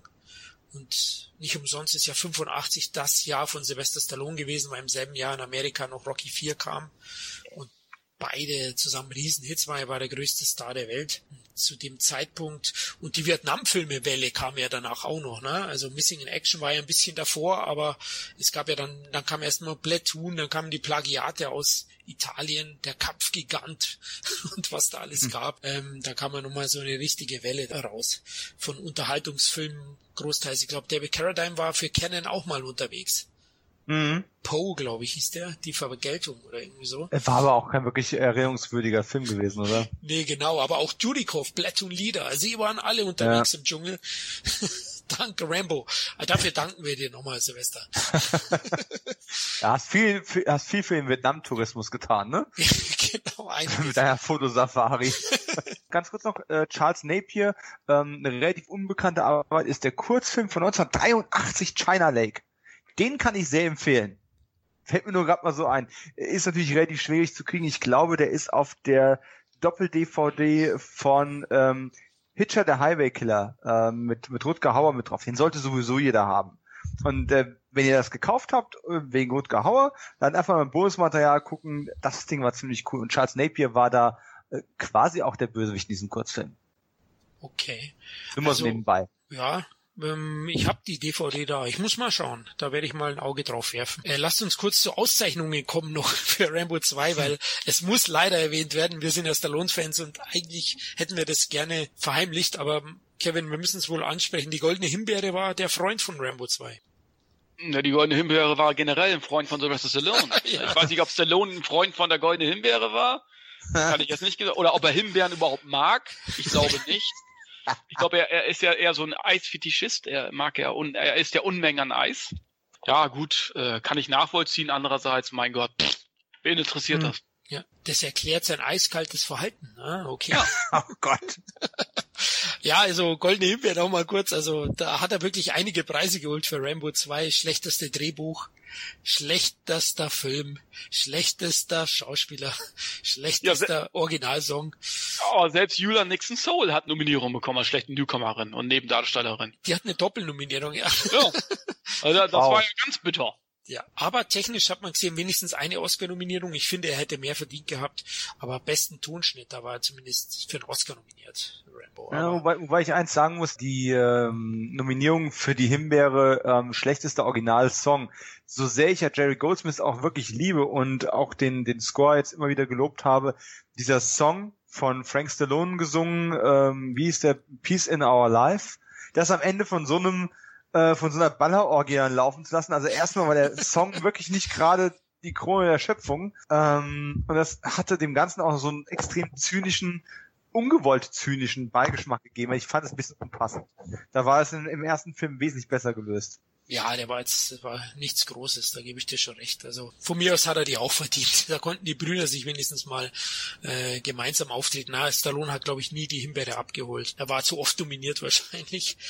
genau, gut. Ähm, ja, Stallone am Ende von Rambo 2 sieht man ihn ja weglaufen, man weiß nicht genau wohin bis Teil 3 kommt. Da weiß man, er ist direkt nach Afghanistan gewandert. Nein, er ist in Thailand geblieben. Stimmt, so war es ja erstmal. Und hat sich da, hat ja, bei Mönchen gearbeitet und denen ein bisschen Einkunft gesichert mit so Straßenkämpfen aller Platzsport, kann man sagen. Rambo 3, 1988, drei Jahre hat's gedauert. Das damals höchste Budget eines Films gehabt mit 63 Millionen Dollar. Klar, nachdem Teil 2 so ein Riesenhit war, aber schon extremes Budget. Und das würde ich auch gleich vorwegnehmen. Auch dieses Budget sieht man im Film an. Ich habe ihn mir erst gestern nochmal angeschaut. Wahnsinn, was die da auch wieder auffahren. Ne? Also, und auch da gibt's ja noch kein CGI. Aber handwerklich ist Teil 3 auch wirklich erstklassig. Und ich muss sagen, ich habe ihn ja aufgefrischt. Und das war der Film, der am meisten gewonnen hat bei der neuen Sichtung, muss ich ehrlich sagen. Ich hatte den noch hm. deutlich schlechter in Erinnerung. Aber ich war überrascht. Wie fandst du ihn, Dominik? Rambo 3? Ich find's witzig, dass du das erwähnst, weil der dritte Teil bei mir tatsächlich auch jetzt bei der aktuellsten Sichtung nochmal deutlich dazu gewonnen hat. Bitte nicht falsch verstehen, das ist auch kein guter Film per se. ähm, da können wir auch gleich detailliert drauf eingehen. Aber es wurde ja allgemein immer gesagt, Teil 3 war so der dümmste und reaktionärste und gewalttätigste Film von allen. Es war zumindest in der allgemeinen Wahrnehmung so, ne, ein Mann, der alleine ganz Afghanistan aufräumt. Aber letzten Endes macht dieser Film deutlich mehr richtig als der zweite. Vieles, was wir eben kritisiert haben, macht er deutlich besser. Ähm, Rambo hat eine vernünftige Motivation. Natürlich ist sie auch schnell zusammengezimmert worden ist, äh, ne, und nicht wirklich genial. Aber er hat wenigstens eine Motivation, eine bessere als, hey, da hat so ein Computer deinen Namen ausgespuckt. Du bist auch toll mit dem Fotoapparat, oder? Es, es gibt eine Motivation, es gibt eine persönliche Motivation, es gibt eine persönliche Geschichte. Ähm, es wird zwischendrin noch mal ein bisschen auf die Kultur des Volkes eingegangen. Äh, jetzt äh, Taliban äh, zu unterstützen, ne, das kann man heute auch als ein bisschen kritischer sehen, ne? aber man hat wieder die Russen als Feindbild mit drin und von Vietnam hast du ja quasi gar nichts mitbekommen. Da ist wesentlich mehr richtig gemacht worden. Nichtsdestoweniger muss ich gerade nochmal ähm, zur Verzweiflung aller Zuhörer einen Schritt zurück machen, denn wir haben ja noch die Zeichentrickserie von Rambo vergessen. Ähm, oder zumindest fast unterschlagen. Oh ja. Ich habe es ja vorhin schon mal erwähnt, sie lief ja jetzt auch nicht so unendlich lang. Ich meine, es gab ein paar 60 Episoden. Ich bin mir nicht mal sicher, ob die alle in Deutschland irgendwo mal groß gelaufen sind. Aber da ich ja schon auf, in den sozialen Medien großartig ähm, das Foto von meiner äh, in Ehren gehaltenen Pilotfilm VHS gepostet habe, ne? Ähm, habt ihr denn die Zeichentrickserie gesehen und in ähnlich liebevoller Erinnerung wie ich? Leider nein, muss ich ganz ehrlich sagen. Wo hast denn die VHS überhaupt her? äh, ich meine, die gab es mal bei Toys R Us wenn ich mich richtig erinnere. Ist aber schon eine ganze Weile her. Ähm, könnte auch der Virgin Megastore in Frankfurt gewesen sein. So 100% lässt sich das nicht mehr nachvollziehen. Hat im jeden Fall ähm, mein äh, lieber seliger Opa mir äh, irgendwann mal gekauft, so nach dem Motto, ähm, der war ja noch das Familienmitglied, wo er sich am ehesten so mit Action in Verbindung gebracht hat. Allerdings natürlich auf einem ganz anderen Level, als es bei euch der Fall gewesen ist. Ne, während ihr dann ungeschnittene Ter Terminatoren und Rambos angeguckt habt, habe ich halt die FSK 16 Fassung von Robocop zu sehen bekommen. Ist jetzt nicht ganz vergleichbar vom Härtegrad, aber er hat es zumindest versucht, so ein bisschen Maschismo an den Bub ranzubekommen. Und äh, wenn man schon Rambo nicht holen kann, dann nehmen wir die Rambo Zeichentrickserie. Heute bestimmt eine Rarität, ne? Würde ich sagen. Ich bin, ich habe es nicht getestet, aber ich bin mir ziemlich sicher, ja. Kevin, du auch nicht gesehen? Teilweise, lief glaube ich teilweise auch mal im Fernsehen. Mhm. Frag mich jetzt nicht welcher Sender. Mhm. Äh, aber es hat mich eigentlich nicht interessiert, weil ich dachte, ich will Rambo in echt sehen. Und nicht in der Zeichentrick. Du hattest also von der Zeichentrickserie auch erst Wind bekommen, nachdem du schon die, die Ich meine ja, ja, ja. Ja, okay. Äh, ich sag mal so, letzten Endes ist es auch wieder etwas zweifelhaft aus Rambo eine Cartoonfigur zu machen. Okay, Stallone hat selber eine Cartoonfigur draus gemacht letzten Endes, aber als Zeichentrickheld ist natürlich eine grenzwertige Sache. Nichtsdestoweniger war das Ding doch recht kurzweilig. Also ist natürlich jetzt auch schon ein paar Jahre her, dass ich die gesehen habe und ich habe auch bestimmt nicht alle Folgen gesehen. Und ähnlich wie man es auch mit dieser Mr. T Zeichentrickserie ja gemacht hat, wird ihm dann noch ein Team von jungen Leuten zur Seite gestellt, ne, dass Rambo ein Teamplayer auf einmal ist und es explodiert natürlich unglaublich vieles Bums hier, ist Bums da, auch wieder viel Bumserei hier, Florian. ja, okay. ähm, und das im Kinderfernsehen. Aber es war natürlich alles, es war ähnlich wie beim A-Team, ne? Viel Action, quasi keine Gewalt, logischerweise. Aber auch mit einer schönen Adaption von, von Jerry Goldsmiths Rambo-Thema. Also diese Musik hat man da auch drin gehabt. Thomas Danneberg, die unverwechselbare Stimme von Sylvester Stallone in Deutschland, hat äh, den Rambo da auch gesprochen, also anders als in Amerika, wo ja Sly äh, nicht auf Rambo zu hören war. Also da haben wir ähm, schon ein richtig schönes kleines Stückchen Rambo Retro hier äh, in Good Old Germany gehabt. Ich habe ein bisschen Angst, mir das heute nochmal anzugucken. äh, lassen wir es einfach bei der wohligen Erinnerung an äh, ein paar ja, unbeschwerte 20 Minuten, wo, äh, wo Rambo irgendwie Las Vegas rettet, weil irgendein äh, Ninja-Kommando für einen fiesen General einen Damm sprengen möchte, um die Stadt zu versenken. Warum auch immer. Also solche Sachen, das waren so die Stories aus der Rambo-Zeichentrickserie. Wie sind die Animationen? 80er Jahre Standard ziemlich gut. Okay. Nach heutigen Maßstäben kannst du es nicht beurteilen, ne? Ja. Aber ich habe die auch als ziemlich, ziemlich cool in Erinnerung. Man kann mal so spaßeshalber auf YouTube gucken, da gibt's zumindest mal, ähm, wenn du mal suchst, so Rambo Animated Intro, da hast du zumindest mal diese, diese Vorspann, ähm, von Rambo, ne? Ja, auch haben die aus dem Film übernommen, ne? Er bindet sich dann schönes Stirnband zusammen und das Messer wird eingesteckt, das wird natürlich nie gegen Menschen eingesetzt, sondern nur um irgendwelche ne, Pflanzen aus dem Weg zu räumen oder Zäune zu schneiden. ähm, und dann, und dann knallt's und pengt's und er schießt mit dem Bogen irgendwelche, irgendwelche Wachtürme weg, die dann explodieren, wo du denkst, wow, wenn du jetzt noch ein paar, ein paar Blutspritze hättest, hättest du ein ziemlich äh, hartes Erwachsenen-Anime irgendwie aus heutiger Sicht. Aber den Schritt gehen sie nicht. Den Schritt gehen sie nicht, nein. Nein. Das war damals sicherlich auch alles nicht denkbar. Ja, klar, zu der Zeit eher nicht. Also muss man nicht gesehen haben, aber ist ja eine nette Ergänzung vielleicht. Genau. Genau, es ist, es ist eine, wie du schon sagtest, ne, es ist eine schöne kleine Rarität aus einer lang vergangenen Zeit, die wahrscheinlich auch äh, kein Revival mehr erleben wird. Lassen wir es auch einfach dabei. Es, es hat in die Zeit halt gepasst und ähm, muss jetzt auch nicht zwingend ausgegraben werden. Obwohl ja. es cool ist. Nichtsdestoweniger, Rambo 3 hat bei mir tatsächlich wirklich dazu gewonnen, aus den vorgenannten Gründen. Die Landschaft ähm, im vermeintlichen Afghanistan ne, äh, ist ja auch dort nicht gedreht worden. Sind wir, glaube ich, im Rambo 2 gar nicht drauf eingegangen. Es war ja auch großteils an Acapulco und nicht wirklich Vietnam. Ne? Äh, gibt natürlich jetzt visuell nicht ganz so viel her wie der Dschungel diese ganze Wüstenlandschaft, wobei auch da mit den Canyons und mit der Festung, die oben drauf liegt. Was ich sehr schön fand, war das Setting in der Höhle, ne, wenn am Ende diese ganzen ähm, Soldaten dann da runterkommen und ähm, Rambo und Troutman verfolgen. Man sollte vielleicht am Anfang anfangen, nicht am Ende, aber ich springe hier gerade mal quer. Ähm, das war vom, von der Fotografie her schon dann auch ziemlich toll gewesen. Wobei ich sagen muss, du hast das Argument Budget eben schon gebracht, ne? Teuerster Film, man sieht das auch. Ja, natürlich sieht man, dass es da knallt und pengt, aber die Bond-Filme zu der Zeit waren jetzt auch nicht weniger aufwendig. Oder äh, ein Star Wars, äh, das Imperium schlägt zurück oder Rückkehr der Jedi-Ritter, äh, die ja auch davor angesiedelt sind bei denen sieht man das Geld eigentlich noch ein bisschen mehr.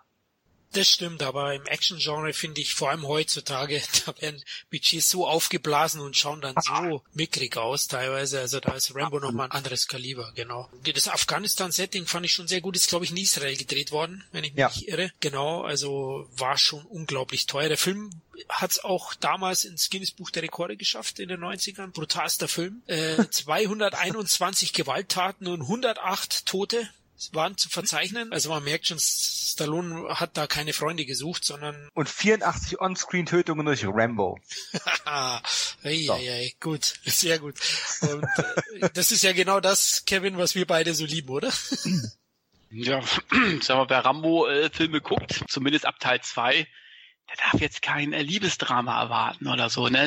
Irgendwelche Paare, die da auf in grünen Wiesen durch die Gegend rennen, äh, Hände haltend. Und ne, nee, da wird auch in der Wüste noch ins Gras gebissen. Siehe Rambo 3. ne? Und man äh, weiß es noch zu schätzen. Ne? Also der mäht da alles um, was man da ummähen kann, ne? Aber er macht es letzten Endes, um seinen guten Freund zu befreien der ihm ja so oft schon aus der Scheiße geholfen hat. ne? Ja, er hätte dasselbe für mich getan. genau, dasselbe für mich getan, ne? wenn der Computer ihn ausgespuckt hätte. Ne? so, aber ähm, ähnlich wie Teil 2, eigentlich Rambo 2 und 3 unterscheiden sich ja nicht so äh, monumental voneinander, sage ich jetzt mal. Ne? Also es ist ja letzten Endes dieselbe Story, bloß diesmal in der hm. Wüste, wenig Bäume und letzten Endes ist die Action fast genauso gut wie in Teil 2. Ne? Anders, ist halt ein anderer, eine andere Kulisse, aber letzten Endes fast genauso spektakulär, wenn, wenn nicht sogar in einigen Szenen spektakulärer. Ich sag nur Panzer versus Hubschrauber, ne, äh, wenn sie da gegeneinander als Duell sozusagen gegeneinander fahren. Also und ich finde immer auch die Story mit Troutman eigentlich ganz cool, dass der auch ein bisschen der Action hat. Nicht mehr so ganz glaubwürdig irgendwie, irgendwie passt es nicht so vom Gefühl her. Äh, aber es ist irgendwie ganz, ganz lustig eigentlich, dass die beiden dann zusammen zur Waffe greifen und dann gegen die Armee kämpfen und am Ende dann äh, vor, keine Ahnung, 1000 Leuten stehen mit 1000 Panzern und 500, äh, keine Ahnung, Mörsern und was ich was und sagen, was sagen die eigentlich nochmal? Äh, ja, umzingeln ist nicht. Genau, umzingeln ist nicht. Ne, ich ja. find's witzig, ne? Also super witzig. Auch auch eine kleine emotionale Sache eben halt äh, die Beziehung zu dem Jungen, die äh, Rambo so aufbaut. Zwar nicht dolle, aber es ist eben halt auch so ein, so ein kleiner, man zeigt eben halt, naja, auch die Kampfmaschine hat immer noch, äh, ist immer noch ein menschliches Wesen, ja, und hat Gefühle irgendwie und dann gibt er dem Jungen immer noch, gibt er dem ja auch diesen Stein, den er bekommen hat von dem Mädel aus mhm. Teil 2. Finde ich auch nett. Also es ist natürlich, wie gesagt, wie Teil 2 auch ein Comicfilm irgendwo. Und Rambo äh, muss eben halt wieder einen neuen Auftrag erfüllen, aber das macht er gut. Also es ist einfach auch wieder ein richtig guter, geiler Actionfilm, der nichts anderes will, als No-Brain-mäßig zu unterhalten. Und trotzdem hat das Prädikat wertvoll bekommen. da muss man den Leuten mal fragen, wenn sie noch leben. Ja, genau, da, da könnte man, da könnte man schon die Frage stellen, ja, wer schlimmer ist, äh, jemand, der sowas äh, dreht oder sowas auch noch dann auszeichnet, hm. wenn, wenn man das so sehen möchte. Ja, der Film ist eigentlich auch so ein typisches Ein-Mann-Armee-Vehikel wie Teil 2. Also handwerklich unterscheidet er sich da nicht so stark. Das ist ja so, dass es, dass letztlich nur die Location anders ist. Andererseits muss man schon sagen, dass der Film deutlich länger braucht, um dann wirklich aus allen Rohren zu feuern. Also dauert doch gefühlt, glaube ich, schon 30 bis 40 Minuten, oder? Bis es dann mhm. so richtig abgeht. Also da fand ich auch, gibt's wirklich ein paar schöne Momente. Also natürlich auch witzige. Und ich hm. finde, ich hoffe es zumindest, dass hier bewusst ein bisschen Selbstironie eingebracht wurde von Seiten von Stallone. Also das blaue Licht kann man ja nicht ernst gemeint haben. And this? What does this work? It's a blue light. What does it do? Turns blue. I see. Und auch in der einen oder anderen Szene kommt es mir so vor, als ob Stallone doch ein bisschen selbstironisch mit seiner Rolle umgegangen ist. Würdet ihr das auch so sehen, Dominik? Weiß ich gerade gar nicht so. Also ich, ich glaube tatsächlich, dass es als cooler One-Liner damals gemeint war, um tough rüberzukommen und wortkarg rüberzukommen und sich nicht mit langen Erklärungen auf, also, und um auch die Überlegenheit des Amerikaners zu sagen, wie, nach dem wie kannst du so eine dumme Frage stellen? Natürlich leuchtet es einfach blau. Äh, warum kennt ihr keine Knicklichter oder was? Also ich, ich sehe es schon ein Stück weit kritischer, weil letzten Endes ja auch, wenn man sich mal zum Beispiel den Audiokommentar von Stallone auf Teil 1 anhört, äh, wie er teilweise die wenigen Gags, die im ersten Film drin waren, schon kritisiert, sagt, der Film wäre so viel besser, wenn jetzt hier dieser One-Liner nicht drin gewesen wäre, wenn die, dieser Gag und wenn Ram, Rambo das nicht mehr gesagt hätte. Ich kann mir nicht vorstellen, dass er dann bei Teil 3 bewusst Selbstironie einsetzen wollte. Das ich glaube, er hat dann in Teil 4 das verwirklicht, was er in Teil äh, 1 vielleicht kritisiert hat. Bei Teil 4, da verzieht er ja gar keine Miene mehr. Ja. Da ist er ja wirklich, ich glaube, in Teil 4 ist er, glaube ich, äh, oder ist der Rambo-Charakter so, wie sich der äh, Stallone am ehesten wünschen würde, glaube ich. Komplett düster, mhm. keine Emotionen, einfach nur eine gebrochene Kampfmaschine, die alle scheiße findet. Ja, aber das äh, ist doch genau die Figur aus dem Buch, aus dem Roman. Wisst ihr, was mir aufgefallen ist, als ich den vierten wieder gesehen habe, oder gerade alle ja am Stück nochmal mehr oder weniger gesehen habe? Mir kommt es ein Stück weit so vor, als ob ähm, Stallone mit John Rambo, dem, dem vierten Film, quasi eine Art Misch-Remake von zwei und drei gemacht hat, in dem düster Setting von eins nur viel gewalttätiger, wie es im Buch ist. Genau. Also dass er quasi sagt, okay, Teil 2 und Teil 3 haben ihre Daseinsberechtigung gehabt, wie die entsprechenden ähm, Rocky-Filme eben auch in den 80ern. Aber wenn man sich das als ganze Saga anguckt, brauche ich etwas, was dieselben Elemente neu vermischt, aber mit einer ganz anderen Stimmung den Leuten voll in die Fresse haut. Und äh, deswegen auch diese, da gibt es so viele Parallelen von John Rambo zu Teil 2 und Teil 3, während der von der Stimmung her aber in eine ganz andere Ecke rennt. Und äh, da muss ich einfach Strategie dahinter sehen. Das ist etwas, was ich jetzt tatsächlich bei der Sichtung am Stück von allen Filmen, auch bei dem vierten Teil, äh, dazu geführt hat, dass ich den stärker fand als im Kino. Weil den im Kino isoliert betrachtet ich den Film uff, grenzwertig fand. Aber jetzt sehe ich da eine ganz andere künstlerische Verbindung von diesem Film. Aber wir sind noch bei Teil 3. Ich spring vorweg. Dann war Teil 4 der erste Fanservice-Film. ja, variiert alles. Also jetzt, wo du sagst, aber da kommen wir ja noch dazu. Zu Teil 3 wollte ich noch kurz sagen. Ja, Leute, auch der äh, ist ein Zeitgeist-Ding und klar, absoluter Propagandafilm, der den Kalten Krieg mal wieder zum Thema macht. Klar, Rambo kämpft gegen Russen, also er, er treibt es sogar noch auf die Spitze in Teil 3. Und ja, Rambo 3 wurde nicht nur von den politischen Veränderungen überholt, sondern ich finde auch von den Sehgewohnheiten des Publikums, weil in der Zeit ja schon so langsam das Aufkommen war. Ich meine, 1988 ist auch Stirb langsam erschienen. Mhm. Ähm, da gab es so langsam den Abschied des Publikums von diesen muskelbepackten Überhelden. Ne? Und ich glaube, da kam Rambo. Rambo ist vielleicht, Rambo 3 ist vielleicht der letzte, in diese Kerbe schlägt, ja? in diesen Überhelden, muskelbepackt. Und es kamen zukünftig dann diese Normalo-Helden. Ne? Bruce Willis war jetzt nicht wirklich so gut bestückt. Ähm, ich meinte jetzt du von den aber Muskeln. tiefe Kenntnisse hier. ich meinte von den Muskeln. Und da können wir ja mal Jane March fragen, oder wie hieß die? Äh, oh, aus Color ja. of Night. Ja, was für, ein, was für ein toller Film. Ja, Basic Instinct für Arme, ja, stimmt. das ist wirklich schlimm. Für weniger Bestückte. Gut. ja, also ich, ich denke, das spielt auch eine Rolle. Somit war auch Rambo 3 der erste Stallone-Film in den 80ern, der, der den Zeitgeist nicht wirklich getroffen hat, was ja vielleicht mit Rocky 5 dann auch passiert ist. Wir hatten es ja im Rocky Franchise Podcast besprochen. Es fing vorher schon mit Over the Top an, wo er nicht so ein Hit war, aber da unterstelle ich auch nochmal vielleicht Warner oder Canon einige Fehler. Aber bei Rambo 3, das Rambo ist sein Baby. Also da hat er den Zeitgeist nicht getroffen oder wurde überholt. Und danach folgten ja X-Flops. Ne? Es gab ja die große Krise bis 93 dann. Wie mhm. seht ihr das ja? Ja, es ist, ich sag mal, Rambo 3 ist halt ein schwieriger Film. Du hast ja quasi eine 1 zu 1 Wiederholung von Teil 2 nur in einem anderen Setting und Kontext. Wie gesagt, meiner Meinung nach, jetzt aus heutiger Sicht haben sie einige Sachen tatsächlich sogar besser gemacht als im zweiten. Und die Schwächen, die dem dritten oft angekreidet wurden, naja, die treffen genauso auf den viel geliebten zweiten Teil zu. Also das kann man dem dritten jetzt singulär nicht wirklich vorwerfen. Aber irgendwann ist die Zeit der reaktionären Helden dann vorbei. Genauso wie die normalen Helden ja auch irgendwann vorbei waren. Also dieser, dieser geerdete, normalsterbliche à la John McClane oder Bruce Willis, egal wie gut er bestückt ist, äh, war ja irgendwann auch vorbei. Und dann waren es auf einmal die Typen, die dann eben, naja, fliegen konnten, ne? die mit Martial Arts in der Fliege das Auge ausstechen und äh, nicht mehr irgendwo schießen. Die Typen haben sich ja immer wieder verändert und irgendwann kommen vielleicht auch die geölten Bodybuilder wieder. Man weiß es nicht, aber ich denke, Rambo 3, wenn der noch ein halbes Jahr oder ein knappes Jahr früher gekommen wäre, hätte es vielleicht ganz anders ausgesehen. Das würde ich unterschreiben. Ich glaube auch der Zeitfaktor war hier mitentscheidend. War knapp, ne? Ja. ja, war schon knapp. Also 87 glaube ich auch hätte hm. der Film noch ganz anders, ganz anderen Erfolg gehabt. Wobei weltweit war der Film ein Hit. Also der hat 100 wie viel, Kevin? Über 100 Millionen? 190 Millionen äh, hat er weltweit eingespielt. Ah. Und man muss ja einfach sagen, er hat in den USA einfach 100 Millionen weniger eingespielt als der zweite Teil. Und hm. äh, letzten Endes weltweit hat er fast die gleichen Zahlen geschrieben wie der zweite Teil. Also weltweit hat die Story auch funktioniert, bloß in Amerika halt nicht. Also ähm, ja, ist ein Phänomen, war halt irgendwie nicht das richtige Thema.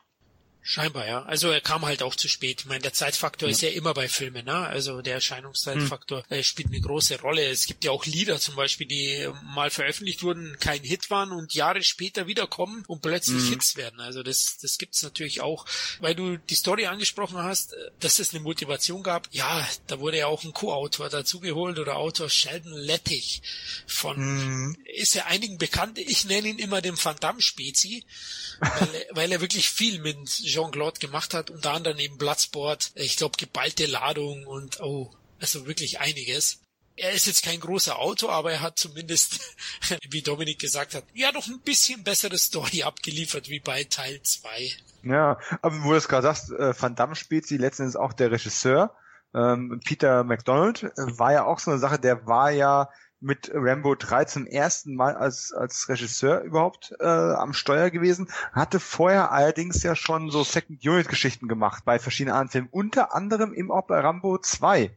Und ja, die Karriere ist ja dann auch eher etwas, oh, er hatte zumindest eine, aber war trotzdem ein bisschen äh, wechselhaft, ist dann nachher aber auch sehr stark zu äh, Van Damme rübergeschwenkt. Ne, mit, mit der Legionär und äh, Den ich super fand. Äh, ja, und vorher noch Second Unit bei The Quest und, und ohne, ohne Ausweg ähm, also der hat ja auch viel in der Richtung gemacht. Ne? Also er mag sehr staubig, ne? Wüsten ja. Settings sind sein Ding. Aber davor muss ich noch sagen, ein ganz großes Talent der 80er Jahre, der Regisseur Russell Mulcahy oder wie er auch immer heißt, der vorher mit Highlander für Furore sorgte, sollte er ursprünglich Rambo 3 drehen. Aber ja. Gerüchten zu folgen hat der liebe Stallone, also es gab unüberbrückbare Differenzen, so nennt sich das. Und ich glaube schon, dass Stallone da wieder sich nicht einigen konnten mit dem Highlander-Regisseur und dann auch ja. sein Second Unit von Teil 2 dazugeholt hat und den letztlich als Handlanger verwendet hat vielleicht? Mit Sicherheit. Wie gesagt, der erste Regiejob äh, beim Spielfilm und du hast vorher mit Stallone schon als Second Unit ähm, zusammengearbeitet und danach ja mit Tango und Cash und solchen Sachen auch noch. Ja, ja. das war ja auch nicht die letzte Zusammenarbeit. Das ist offensichtlich. Das ist ziemlich offensichtlich. Und Russell Mulcahy traue ich zu, dass er eine gewisse künstlerische Vision hat, die damals im, im Follow-up zu Highlander auch noch relativ stark untermauert werden kann. Der war damals das heiße Ding quasi, ne? Und ähm, der wollte dann mit Sicherheit auch seine Vision da reindrücken und äh, sich das nicht unbedingt von Stallone ähm, ja kaputt reden lassen. Ne? Er hat leider mit einer anderen Fortsetzung hat er dann Schiffbruch erlangt. Ja, der hat, der hatte seine, also der hatte seine eigene Titanic laufen, die leider abgesoffen ist. Aber das ist Aber Thema für Highlander 2, genau. Die Rückkehr ist es, oh Gott. Genau. Kevin, wie fandst du Rambo 3? Wie gesagt, also, äh, ist ein ähnlich unterhaltsamer Actionfilm wie Teil 2. Dauert ein bisschen länger, dass er in die Pötte kommt, aber letzten Endes gutes Setting, geile Action-Szenen. Stallone äh, macht wirklich auch wieder viel selber mit auch der, die Reitszenen zum Beispiel, ne? wo, wo dieses Spiel spielen mit diesem Schaf zum Beispiel. Da sieht man ja wirklich, da macht Stallone, äh, glaube, fast alles dann selber. Ne? Das ist Wahnsinn, ne? Also äh, ja, wie körperlich der auch äh, fit war. Das ist ja physisch äh, ein, eine Kampfmaschine, wirklich. Also man nimmt ihn die Kampfmaschine einfach auch ab. Ne? Also es ist schon Wahnsinn. Und äh, wie gesagt, was auch immer er auch alles gemacht hat, man weiß es ja alles nicht. Bei Stallone ist es immer schwierig. Hm. Aber wie gesagt, der hat ja auch bewiesen, dass er zum Beispiel Legionär hat ja auch einen, finde ich, einen geilen Film abgeliefert. Sehr aufwendigen Film auch. Also äh, ist ja auch so ein ähnliches Setting. Ich, ich sag mal so, Teil 3 ist für mich der schwächste Teil der Reihe, sage ich jetzt schon mal vorab. Weil ich irgendwie, ach, ich weiß nicht, es ist, es ist ein äh, Rambo 2 2.0. So, mhm. und, und, und von daher äh, hat er für mich nicht so viele Highlights wie Teil 2, weil ich das alles schon irgendwie anders gesehen habe. Ne? Also ähm, von daher ähm, mag ich den auch, auch diesen Teil, ganz klar. Aber irgendwie ist es der Film, der für mich am uninteressantesten ist, auf hohem Niveau. Den würde ich aber immer noch sieben von zehn geben. Also für mich, ich habe ja auch gesagt, äh, er hat gewonnen bei der erneuten Sichtung, aber ich muss auch sagen, mhm. für mich wahrscheinlich auch der Schwächste. Ähm, es liegt obwohl ich diesen, diesen ruhigen Beginn mag und ich den eigentlich mhm. ganz gelungen finde, finde ich, macht er auch ein paar Fehler. Also allein, warum muss Rambo zweimal in die Burg einbrechen? Ja, also das mhm. sind so Wiederholungen im Film. Das finde ich, hätte man klüger lösen können. Oder man cuttet, es ist ja der längste Rambo-Film übrigens mit 102 mhm. Minuten. Da hätte man 10 Minuten rausnehmen können, dann muss er vielleicht nicht zweimal in die Burg. und ähm, wir haben es ja vorhin schon erwähnt, er hat wahrscheinlich ja, den schwächsten Schurken ist jetzt unfair, weil der in Teil 4 ja auch nicht äh, erwähnenswert ist, aber er hat natürlich auch so einen Schurken, der ist eine Karikatur vom zweiten Teil. Also es könnte ja. der Bruder sein, ne? Also ja. ähm, der Stiefbruder und den fand ich auch nicht so gut, aber und natürlich die Botschaft ist wie immer äußerst fragwürdig, da brauchen wir nicht drüber reden, aber vom Unterhaltungswert, es ist wirklich eine Action-Orgie erster Garnitur, also da gibt's nix. Also was da Rambo wieder ablässt, also nicht kleckern, sondern klotzen, muss man sagen. Also was er da abfeuert, ist unglaublich. Also klar, Realismus wird mal wieder ignoriert, aber das kennen wir auch bereits von der Reihe vom Vorgänger. Aber actionmäßig ist er schon sehr, sehr gut. Ich wäre auch so bei sieben, sieben Punkten wahrscheinlich, vielleicht sogar acht als Unterhaltungsprodukt. Ja, ist eine Materialschlacht, ne? Also. Ja, also wirklich. Und Stallones Fokuhila ist mir ein bisschen zu lang vielleicht vor Ich sag mal so, die, äh, das, was äh, in Teil 3 an Länge, an Lauflänge zu viel ist, fehlt in Teil 4. Mhm. Die 10 Minuten, die da zu viel sind in Teil 3, die hätten sie in Teil 4 ruhig verwenden können. Weil da ist mir das Finale nämlich zu kurz. Ja, das würde ich unterschreiben, aber da kommen wir gleich noch dazu. Dominik, wie Teil 3 nochmal punktemäßig oder wie viele Pfeile? Also erstmal kurz Kurtwood Smith haben wir noch kein Wort drüber verloren. Oh. Er, hat auch eine, er hat auch eine vollkommen unbedeutende Rolle im letzten Endes. Ja. Äh, als, äh, was ich auch immer, CIA wahrscheinlich, ähm, der nicht viel mehr zu tun hat, als noch ein zweites Mal zu Rambo zu gehen und zu sagen, hey, Troutman ist gefangen worden. War wohl eine doofe Idee, wir schicken dich rein. Und schwupp ist Rambo auch drin. Ist eine echt undankbare Rolle, aber ja. Kurtwood Smith ist natürlich trotzdem ein Bombenschauspieler, den man auch noch einen viel größeren Bekanntheitsgrad eigentlich wünschen würde. Er war ja ein fantastischer Bösewicht in, in äh, Robocop gewesen. Äh, er hat in Star Trek 6 äh, eine interessante Performance abgeliefert, wenn auch nicht so markant. Äh, er hat ja seine eigene Comedy-Serie gehabt, ne, als Vater von äh, die wilden 70er. Wie viele Staffeln auch immer das ging. Also Kurtwood Smith toll, aber voll verschenkt bringt gar nichts, die Rolle. Ja, aber man sieht auch die Parallelen zu Teil 4, ne? Ich meine, das ist derselbe Ablauf. Da müssen sie ihn ja auch mehrmals äh, betteln, ja. bis er dann eingreift. Das haben sie sich auch ein genau. gemacht, wenn ich in Teil 4. Ich sag ja, die Parallelen sind wirklich frappierend. Es ist ja. fast, als hätte, als hätte Stallone mit John Rambo quasi allen beiden ein Stück weit in einem sehr viel kürzeren Film remaken wollen. Ja. Und das düster und ohne Comic. Ja. Also, das heißt, in einem düsteren Comic und in einem Charakter Rambo, der zwar gleich geblieben ist, aber der gar keine Sprüche mehr hat, gar kein ja. Lächeln mehr hat, sondern einfach finster, nur noch finster äh, reinblickt. Wenn so wie Teil Stallone wahrscheinlich in Teil 1 auch wollte. Genau. Wenn Teil 2 und Teil 3 ein Cartoon waren, ist Teil 4 ein Graphic Novel. Ja, genau. Für Erwachsene. Genau. Das ist ein guter Ansatz. Kurz nochmal zu drei. Äh, die Punkte. äh, von den Punkten her würde ich den dritten Teil ähnlich ansiedeln, wie ich den zweiten angesiedelt habe. Äh, also auch bei 7,5 war das ja, glaube ich, gewesen. Ähm, einfach weil, wie gesagt, von der Story her, von der Struktur her ein paar Sachen besser gemacht wurden. Du hast vollkommen recht, teilweise ein bisschen zu lang geraten, das Ganze. Äh, die Musik ist immer noch bombastisch, aber in Teil 2 war die auch eine Spur besser. Und auch hier wieder mein großer Kritikpunkt am Ende. Irgendwann habe ich genug Statisten und Stuntmen umfallen sehen. Irgendwann reicht es mir mit der großkalibrigen Wumme, die einfach nicht schweigen möchte. Ich war kurz davor in diesem finalen Showdown, wenn wenn äh, Rambo und Troutman in der in der Steppe stehen und diese Armee vor ihnen sich aufreiht und und er noch ein paar Sprüche reißt, ne, umzingeln ist wohl nicht. Übrigens tatsächlich wahrscheinlich mein Lieblingsspruch noch vor dem blauen Licht. Äh, ich habe mir fast gewünscht, oh bitte, lass jetzt einfach draufgehen. Ich meine, ich wusste, es kommt anders, aber dann geht das Ganze, dann, ich hatte jetzt schon zehn Minuten Action und teilweise sogar relativ gute. Bis dahin war es ja noch relativ abwechslungsreich. Erst in der Burg, dann äh, über der Höhle, in der Höhle, wieder aus der Höhle raus, oben den Typen noch bekämpft. Da war ja immer so ein bisschen Varianz drin gewesen, aber dann hat sich halt wirklich äh, buchstäblich eingeschossen auf äh, ziemlich ähm, ja monotones Geballere halt. Und äh, so, also andere Stärken, andere Schwächen. Vielleicht ist der zweite in sich gesehen doch eine Spur besser. Also sagen wir Rambo 3 mit sieben Punkten ganz knapp hinter dem 7,5, die ich für Teil 2 vergeben habe. Da sind wir uns ja fast punktgenau einig. genau. Ja. Also Rambo 3 ist besser als sein Ruf, sagen wir jetzt mal hier. Jetzt sind wir mal mhm. so frech, oder? Ähm, ich wollte noch kurz was sagen. Hier gab es ja auch eine sehr, sehr bekannte Verarztungsszene. Also diesmal hat er sich ausgebrannt. Das gehört ja auch zur Reihe, ja, dass äh, Stallone sich immer wieder mal selbst verarztet. Im ersten Teil hat er sich, glaube ich, die Hand genäht, ne? Ähm, Schulter, Schulter. Schulter war es, genau. Und Michael Westmore Design übrigens. Der hat das, der hat die Art, wie ähm, Wunden gemacht wird, quasi revolutioniert mit dem Film. Nur mal so nebenbei. Michael Westmore hat schwer die Alien-Make-ups von Star Trek Next Generation und DS9 gemacht. Entschuldigung, das musste ich irgendwo reinpressen, weil der Mann echt toll ist. Aber Florian, ja. Das, das, das zieht sich ja dann auch wie ein roter Faden. Ich meine, in den ganzen äh, Teilen da vor, vor Teil 4, da verarztet er sich ja selber, ne? Ja. Und in Teil 4, da wird er selber zum Chirurg. Er nimmt äh, hier äh, Adamsäpfel, er nimmt Organe.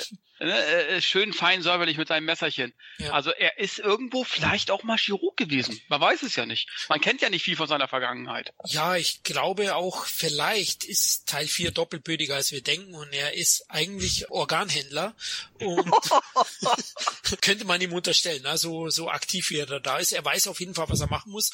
Ähm, in Teil 5, wer weiß, vielleicht arbeitet er dann da auch als Chirurg in irgendeinem Krankenhaus und verarztet Leute. Das wäre eine schöne Idee. Du hast schon recht, ja. Also ja. in Teil drei war es ja ein Schrapnell, glaube ich, dass er sich rausbrennt. Ne? Also war auch sehr, sehr gut gemacht übrigens. Also, Ziemlich geil. Ja. ja. Also das geht ja wirklich durch ihn durch. Ne? Also ich glaube, dieser Effekt zumindest, ne? mit Schwarzpulver schön, bitte nicht nachmachen. das ist auch so ein typisches Merkmal von der Reihe Rambo. Genau. Also indiziert war er damals auch Teil 3 übrigens, trotz Prädikat wertvoll. Das passt irgendwie nicht zusammen, glaube ich. Aber, aber auch mittlerweile ist er freigegeben ab 18 und nicht mehr indiziert. Also ihr könnt ihn überall holen und wir dürfen offen über Rambo 3 auch reden. Im Gegensatz zu dem nächsten Film, Rambo 4. Hier möchte ich kurz sagen, wir sprechen natürlich über die geschnittene Fassung. Die geht circa 25 Minuten. und ist nur eine Floßfahrt. genau, also 2008 sehr verspätet kam also diese Fortsetzung. Wir haben alle, glaube ich, nicht mehr daran geglaubt, oder Dominik? Nee, aber das ging ja mehr mit vielen Sachen so. Ich habe es ja vorhin schon mal kurz angesprochen. Er war ja Stück weit verschwunden, der Stallone. Also er war immer noch da, aber die Filme waren jetzt nicht mehr der große Erfolg. Er hat auch immer mehr Nebenrollen äh, angenommen äh, in einem Ensemblefilm, äh, ist mal in einer Fernsehserie aufgetreten. Wir hatten auch vorhin schon Las Vegas und, und Shade unter anderem angesprochen.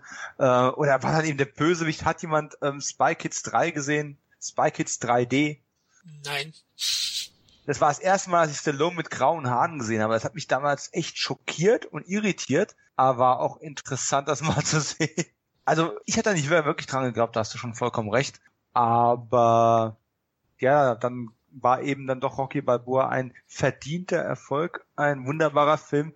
Und was liegt dann näher, als eben weiterzumachen mit der Rückkehr zu altbekanntem. Ne? Kam halt nicht Tango und Cash 2, was ja auch eine Möglichkeit gewesen wäre. Äh, die City Cobra, jetzt noch bissiger. ähm, aber dann war eben John Rambo nochmal dran. Und für mich spricht das auch so ein bisschen ähm, nicht nur aus einem klugen Wirtschaftsdenken heraus, sondern auch ein Stück weit. Stallone war ja nie zufrieden mit, mit Rocky 5. Ja. Und ich kann mir vorstellen, wenn er auf seine Karriere zurückguckt und sieht, was diese Filme auch gerade äh, Rambo 2 für ihn und seine Karriere und sein Leben getan hat, ist er da sicherlich stolz drauf. Aber filmisch gesehen und auch als Filmemacher, der ja immer mehr wurde, auch selbst, ne, auch als Regisseur im Laufe der Zeit, war er wahrscheinlich ja doch nicht so zufrieden damit und hat sich gedacht, wenn ich jetzt schon die Möglichkeit hatte, einen würdigen Schlusspunkt für Rocky Balboa zu finden, dann ähm, jetzt habe ich gerade noch mal so einen kleinen Buzz, jetzt kriege ich noch mal eine Finanzierung durch, warum dann nicht noch mal zu versuchen, ähm, John Rambo zu bringen und vielleicht ja nicht Teil 2 und Teil 3 ungeschehen machen, weil dafür waren sie wirklich zu erfolgreich und zu ikonisch, aber doch vielleicht einen anderen Ansatz zu finden und First Blood mit dem Last Blood von John Rambo so ein bisschen zu vereinen. Stimmt, liegt schon im Titel, ne? Also äh, so den Abschluss. Genau ja. die Frage wollte ich stellen, aber wir drei sind uns gedanklich oft so nah. ich wollte dich eben fragen, ob, ob er nie auch diesen künstlerischen Anspruch gehabt hat, weil natürlich durch Teil 3 war er einfach auch nicht äh, zufrieden mit, mit dem Endprodukt und ähm, wollte das genau wie mit Rocky Balboa ungeschehen machen. Mhm. Ich hatte ehrlich gesagt Angst, wo das angekündigt wurde. Man hatte natürlich schon bei Rocky Balboa haben wir im Rocky Cast besprochen, Angst der Mai, ein Opa steigt in den Ring, aber das hat er mhm. klug gemacht. Nur bei Rambo habe ich mir gedacht, oh, das ist vielleicht sogar noch schwerer, weil die Figur natürlich in der Tiefe nicht so viel hergibt mhm. und er ist so rein auf die Action sich äh, konzentrieren muss und ob da das Alter nicht Probleme macht, aber wissen wir seit Expendables, dass er damit keine Probleme hat. Was heißt keine Probleme? Äh, die Figur wird schon anders aufgezogen und äh, Kevin hat ja schon gesagt, John Rambo hätte ruhig noch ein paar Minuten länger sein dürfen. Ich bin aber vorsichtig, äh, wenn ich sage, so eine Pauschalaussage mache wie, ich hätte mir den Showdown äh, länger vorgestellt, weil ein Riesenproblem in dem Film selbst in der geschnittenen Fassung ist für mich tatsächlich der Gewaltlevel.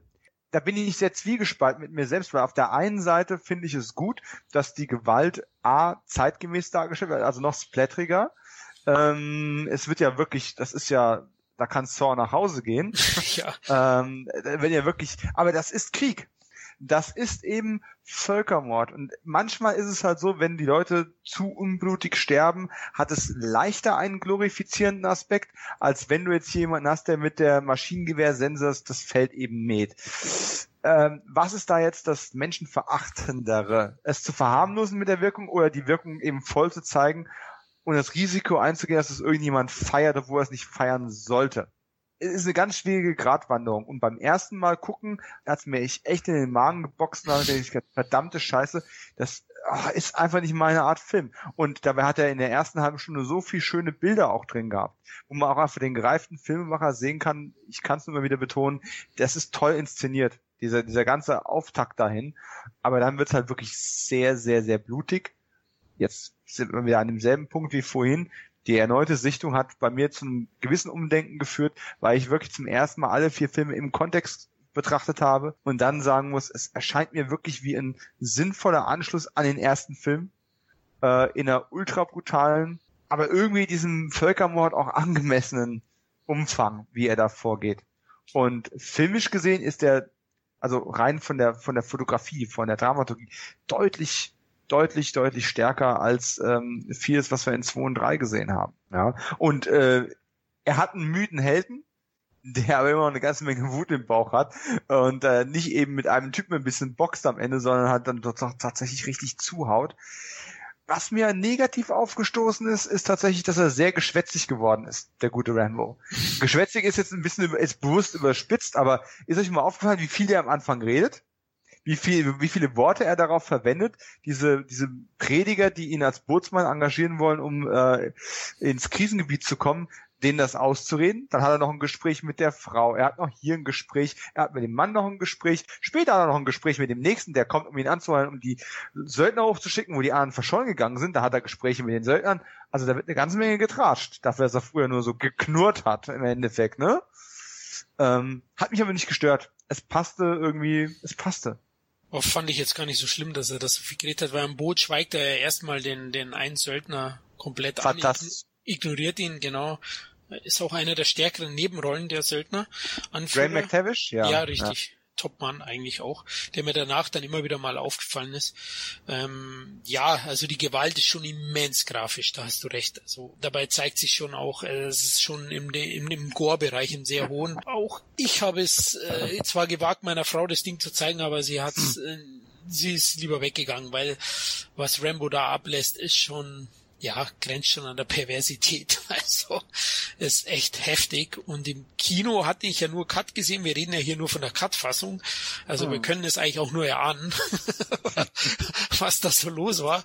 Aber es war immens brutal. Der, der Stil war auch sehr düster, ne, Kevin, oder? Und pessimistisch. So, ich finde optisch. Optisch, ich glaube, ein sehr, äh, keine Ahnung, Filter eingebaut der irgendwie nur zwei Farben, ich einen den Eindruck, als wenn das nur so gelb-gräulich irgendwie ist, ne? Irgendwie äh, ganz, ganz dunkle Töne irgendwie. Passt ja. aber, weil es ist einfach, der ganze Film hat eine pessimistische Grundstimmung. Die Welt ist am Ende. Gewalt äh, wird, es wird immer Gewalt geben, es wird immer Kriege geben und äh, sagt Rambo ja auch, die Welt ist letzten Endes am Arsch. Ja, sozusagen, ja. So, er, er, er muss es ja wissen, der ja sämtliche Kriege irgendwie gekämpft hat. Ja, hm. also als ich damals den Teaser gesehen hatte, wisst ihr, mit diesen Geigenklängen, dieses, ne, dieses, äh, hm. wo, wo, wo so, der, der ging über zwei, zwei Minuten, glaube ich, da dachte ich, alter Schwede, ich habe noch nie so einen intensiven Teaser gesehen. Der war ja so düster, denkst du, alter Schwede, was hat Stallone da abge, abgefeuert? Das ist ja Wahnsinn, das ist eine dunkle Oper, äh, die einfach kein, wo du niemanden lächeln sehen wirst in diesem Film, ja? So, und ähm, dann hast du eben halt diesen dokumentarischen Stil am Anfang, der dem Ganzen so eine gewisse Realität vermitteln soll. Und du hast natürlich die, die, Brutalität, äh, die äußerst gore-mäßig gefilmt worden ist, wo du sagst, hm, machen sie das jetzt, um eben halt bei den Gore-Fans Punkte zu sammeln oder wollen sie einfach Authentizität zeigen oder Realität zeigen? Das kann man eben halt, man weiß es nicht. Es wirkt voyeuristisch teilweise. Es wirkt ein wenig voyeuristisch, wenn ich sage, äh, muss ich ganz genau zeigen, wie, wie da jetzt 20 Köpfe auf einmal zerplatzen, wenn er da äh, auf diesen ähm, Bus schießt, da auf diesen, auf diesen LKW. Andererseits sage ich, eins sage ich mir, wenn er mit der Gatling Gun losschießt, ja, äh, dann spritzt auch Blut, wenn, das, wenn die mhm. Kugeln eintreffen. Das ist einerseits realistisch, andererseits könnte man den Machern vorwerfen, dass es, äh, dass sie einfach nur auf dieses, auf dieses Gore-Publikum abgezielt haben. Das mag sein, wie es ist, aber Fakt ist letzten Endes, wenn du so eine Kugel triffst, dann bleibt nicht mehr viel über von deinem Körper. Ja. Das ist einfach nur mal Fakt. Von daher ähm, will ich den Machern einfach unterstellen, dass sie versucht haben, den Krieg so grausam wie möglich darzustellen. Dass du natürlich auch Geld verdienen willst, ist eine andere. Ist natürlich auch eine. Es, es ist einfach so. Ja. Ne? Es ist einfach so, ne? Aber es ist einerseits muss man einfach auch mal sagen, es wird auch nicht verschönigt wie, wie bei anderen Filmen. Also von daher, mir ist es dann realistisch gesehen äh, lieber wenn man die Realität zeigt. Auch wenn man natürlich auch nicht jeden Einschuss zeigen muss. Mhm. Ne? So, und ähm, mhm. das haben sie natürlich bei John Rambo natürlich äh, äh, zelebriert. Also das ist natürlich, äh, ja, ich glaube, es gibt 236 gezeigte Tote, glaube ich, habe ich letztes irgendwie gesehen, gelesen. Ne? Ähm, und 81 durch Rambo, ein bisschen drei weniger als in Rambo 3. ja, ne, also, und man muss eben halt sehen, Stallone kommt auch körperlich immer noch gut rüber. Er ist nicht mehr so athletisch, er ist mehr stämmig in dem mhm. Film, hat so ein paar Kilo zugenommen. Was mich an dem Film stört, ist eben halt, äh, sie befreien die Frau, flüchten und dann ist der Film vorbei. Also dann kommt auch schon der Endkampf. Da dachte mhm. ich, oh, ist der Film schon vorbei. Der ist mir einfach zu kurz. Andererseits gesehen, man sieht eben halt auch, dass Stallone nicht mehr diese vielen Einzelkämpfe hat. Mhm. Und dass er sich ziemlich lange an diesem, an dieser Gatling Gun aufhält. An diesem, also fast das komplette Finale ist er ja quasi an diesem Maschinengewehr. Das hat natürlich sicherlich auch Gründe, dass er eben halt auch nicht mehr keine 20 mehr ist. Ne? Da muss man eben halt auch mal sagen, dass das wird sich, obwohl ich es ziemlich cool fand, wie er da alles äh, niedermäht. Obwohl wir sehen ja nichts. Wir haben in der Kinofassung haben wir ja nur gesehen, wie er schießt und nichts trifft. ne? ähm, da dachtest du immer, er schießt und schießt und schießt und wackelt durch die Gegend und nichts passiert. Ne? Ja, aber ähm, ich denke mal, dass er auch mal ein paar Leute getroffen hat. Auf jeden Fall, ähm, ja, Also der Film ist wirklich ein zweischneidiges Schwert. Einerseits sage ich mir, Alter, es wird übertrieben. Andererseits sage ich mir, Alter, ich habe noch nie so einen gorehaltigen, dunklen Action-Erguss gesehen wie das von John Rainbow. Also da muss man lange zurückdenken. Also um sowas, also ich, ich glaube nicht, dass ich sowas in der Art schon mal gesehen habe. Und ich habe schon viel gesehen. Und von daher äh, muss ich sagen, es ist der vielleicht kürzeste Film, aber es ist auch neben Teil 1 der intensivste Rambo-Film und der ernsthafteste. Sei es mal dahingestellt, ob dieser ganze Gore-Kram jetzt notwendig gewesen wäre. Meiner Meinung nach, wenn ich schon sowas wie Burma also als Thema habe, da muss man es eben halt auch realistisch darstellen. Und das haben sie halt gemacht. Von daher, ich finde den Film gut, aber ich kann auch verstehen, die Leute, die sagen, Alter, das ist so vieles gewesen. Ich bin ja beides. Also ich, ich war am Anfang wirklich, ich bin rausgekommen und habe gesagt, das war echt zu viel des Guten und das dass im Showdown äh, Rambo eigentlich nur noch an der an der Kanone steht und mhm. sonst nichts groß zu tun hat und der Film hat auch wirklich ziemlich abrupt zu Ende ist. Mir hat ja, das Ende genau. auch auch der Nachklapp zum Showdown, das war mir alles zu abrupt und genau. nicht nicht verdient genug irgendwie. Ähm, dafür, dass der Aufbau so schön war und sich Zeit gelassen hat und ähm, mit Bildern geglänzt hat und mit Stimmungen und mit Spiel, äh, dafür ging es dann nachher doch ein bisschen hauruck. Auf der anderen Seite muss ich ganz ehrlich sagen, wenn wir jetzt hier reden würden über der Soldat James Ryan, würde niemand die realistische Gewaltdarstellung äh, in Frage ziehen. Ja, dann früher auch alle geschrien, wie Gott, die Landung in der Normandie, das war aber brutal gewesen. Ja, das war brutal, weil Spielberg zeigen wollte, wie brutal Krieg eben ist. Nur weil es jetzt in der Assoziation mit Rambo nochmal so kommt, ist es auf einmal eine Sache, die mutmaßlich gewaltverherrlichend ist. Wie gesagt, bei mir war es auch sehr, sehr grenzwertig angekommen, aber gerade jetzt durch die, durch die erneute Sichtung bin ich nicht abgestumpfter. Ich finde das immer noch ziemlich hart, aber ich sehe jetzt tatsächlich auch keine zwingende Glorifizierung. Es sind relativ wenige Chaka-Momente da drin, wo du sagst, hey, ist aber toll, dass der möglichst brutal umgebracht wird. Es gibt, glaube ich, nur so zwei Momente mit äh, der Kehlkopf zum Beispiel, wo ich sage, das hätte echt nicht sein müssen. Äh, ein simpler Genickbruch hätte das auch getan. und, und, ja, ohne jetzt hier eine, eine Betriebsanleitung zum, zum Töten geben zu wollen. Aber ansonsten ist das im Großen und Ganzen schon wirklich in Ordnung. So in Ordnung eben etwas so Grausames und Überflüssiges, äh, wie Krieg nur sein kann. Aber es hat was sehr Abschreckendes. Also wer da aus dem Film rausgeht und sagt, Mensch, Leute abballern, ist aber eine geile Sache. Ja, der hat's ja echt nicht auf der Schüssel also und der hat's auch vorher auch, schon nicht gehabt. Genau, ich finde auch, man, man geht nicht jetzt raus, weil man sagt, ey, das war aber geile Action, ey, da sind ja zu viele Leute abge... Man geht eher mit einem sehr drückenden und dumpfen Gefühl aus dem Kino und sagt, Alter, ja. Puh, Alter, ja. das, das war ganz schön, äh, das war harter Tobak, das war ja. Brutalität, äh, also das war Krieg, wie man ihn nicht sehen möchte. Also ich meine, man möchte Krieg gar nicht sehen, aber hm. man möchte ja immer Krieg immer nur, äh, man guckt ja immer weg und sagt, naja, komm, ja. da schalte ich jetzt lieber um in den Nachrichten irgendwie, ja. Und äh, ich, wenn das der Film als Ziel hatte, dann hat er das Ziel auch erreicht, in meinen Augen. Und ich glaube, das ist auch mein großes Problem mit der Schlusssequenz, wenn äh, Rambo wieder äh, Fuß auf amerikanischem Boden setzt. Ich glaube, für mich ist der Film einfach insgesamt zu düster und zu intensiv, um am Ende einfach beschwingt die Straße in die Heimat äh, runterzulaufen. Äh, es ist ja jetzt kein Happy End in dem Sinne, aber nach Rambo-Maßstäben schon irgendwo. Und es, äh, dieser, dieser Bruch zwischen dieser absoluten Trostlosigkeit mhm und diesem Sieg, der doch sehr, sehr schal schmeckt, wenn die äh, Soldaten da alle besiegt am Boden liegen und die Missionare und ein Teil der Söldner überlebt haben. Ähm, das ist, hat doch alles einen sehr bitteren Beigeschmack und äh, dieses doch sehr helle Setting dann zu Hause. Zum Schluss, ja, ja. Alles ist Amerika, alles ist grün, alles ist farbig. Ja, es ist, zu, mhm. es ist, kommt für mich wirklich ein bisschen ja. zu hart, dieser Wechsel. Was ich noch als Kritikpunkt anmerken würde, wie wir es am Anfang ja auch wie schon erwähnt hatten, dass äh, die Missionare ja natürlich sagen, äh, Gewalt ist nicht gut und Rambo sagt, ey komm, ohne Waffen braucht der ja gar nicht hinfahren, ja? ja. Und dann eben halt gerade der Arzt, der ihn am meisten kritisiert hat, dann eben halt noch mit einem, gut, der ist in Gefahr, aber der muss ihn, den, sein Gegner eben halt noch mit einem Stein den Kopf einschlagen. Das sind so auch manchmal so, finde ich, so, ja, die müssen eigentlich stören, aber ich finde, das, das sind so Szenen, die nicht nötig tun, nur um nochmal zu zeigen, oh, jetzt muss ich doch Gewalt anwenden. Und dann, ich habe jetzt kein, keine, keine Kugel, jetzt muss ich einen Stein nehmen und hau mal zehnmal auf ihn ein. Ne? Äh, Rambo, ja. hatte jetzt, Rambo hatte jetzt doch recht. Also ähm, ich finde nicht, dass es sagt, dass er recht hatte. Ich finde, es zeigt, auf, wie, auf wie schockierende Art und Weise der Einfluss von Gewalt einen, einen ansonsten komplett pazifistischen Menschen negativ verändert. natürlich hat er die, die Gefahr gebannt und den Bösewicht an der Stelle besiegt, aber es wird meiner Meinung nach nicht glorifizierend gezeigt. Ich finde es sehr erschreckend und er haut nochmal drauf und nochmal drauf. Es ist ein gruseliges Bild von einem Menschen und ich glaube, er findet sich auch selbst nicht toll dabei und, sagt dann, und läuft danach rum und sagt, Babe, hast du das gesehen? Hast du das gesehen?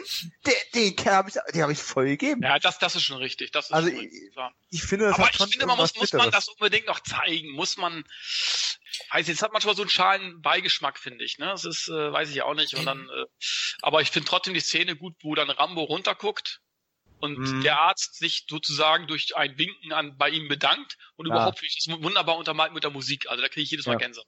Ja, das war toll. Ja, also das ist nur konsequent eigentlich, finde ich, wie er den dann da schlägt mit dem mit dem Stein im Kontext zum ganzen Film.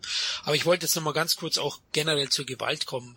Also ich kauf, es gab eine große Promotion Tour vom Stallone vor dem Film. Ich kauf das dem Macher nicht so ganz ab, dass sie da äh, den grausamen äh, Massenmord da in Birma zeigen wollten, sondern die wollten schon sehr sehr bewusst äh, einen Skandalfilm abliefern, weil ich glaube Rambo hätte sonst keinen mehr hinter den Ofen vorgelockt, also nicht in den USA. Der Film hat ja immerhin fast 43 Millionen Dollar eingespielt zu der Zeit, man muss sagen, der Oldschool-Actionfilm war tot.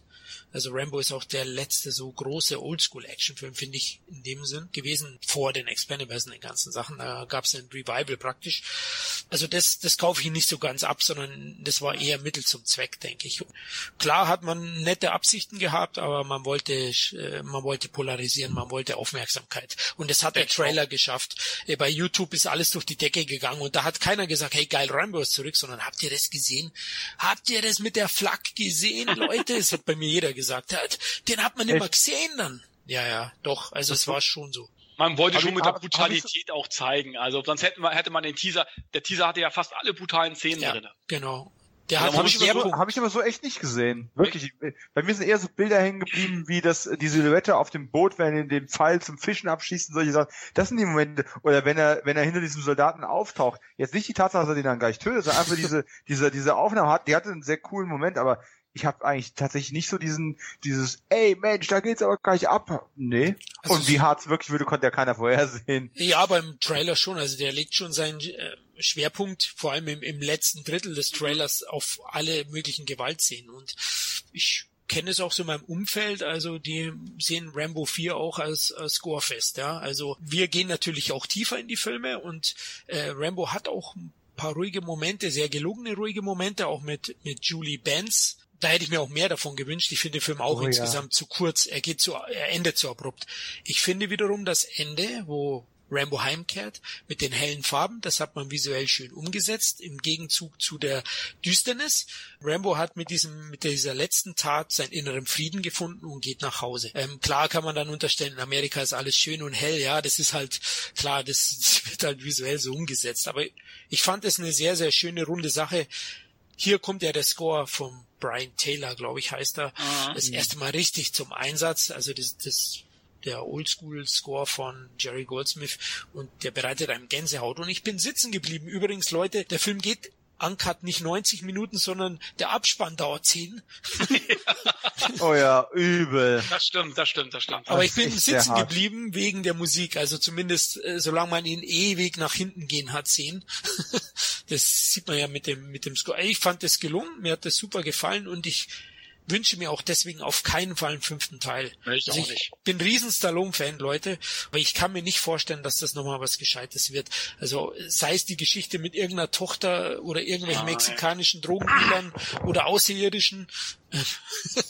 Also Rambo sollte auch ruhen mit Teil 4. Und Ja. er hat der Reihe auch einen schönen Abschluss gegeben. Finde die Idee von Dominik sehr, sehr schön. Also ich sehe schon auch Teil 4 eigentlich nicht nur als Hommage an die Rambo-Teile, sondern allgemein an den Actionfilm der 80er. Also das hat Stallone, glaube ich, schon auch äh, gewollt Ja, so mit, mit den. Stilmitteln des modernen Kinos. Ne? Ja. Du hast ein paar CGI-Sachen mit drin, äh, wo es echt sehr gefährlich oder zu gefährlich oder zu aufwendig geworden wäre, ne? Aber nicht zu viele. Ja, ja. Ja, gut, diese, diese eine, diese eine Explosion hätte man sich auch schenken können, aber ähm, abgesehen davon war ja jetzt die Einschüsse nicht so schlecht. Es wurden immer ein paar Scripts benutzt, Ja. ein paar Sachen wurden mit CGI gemacht, das war eine relativ nette Mischung.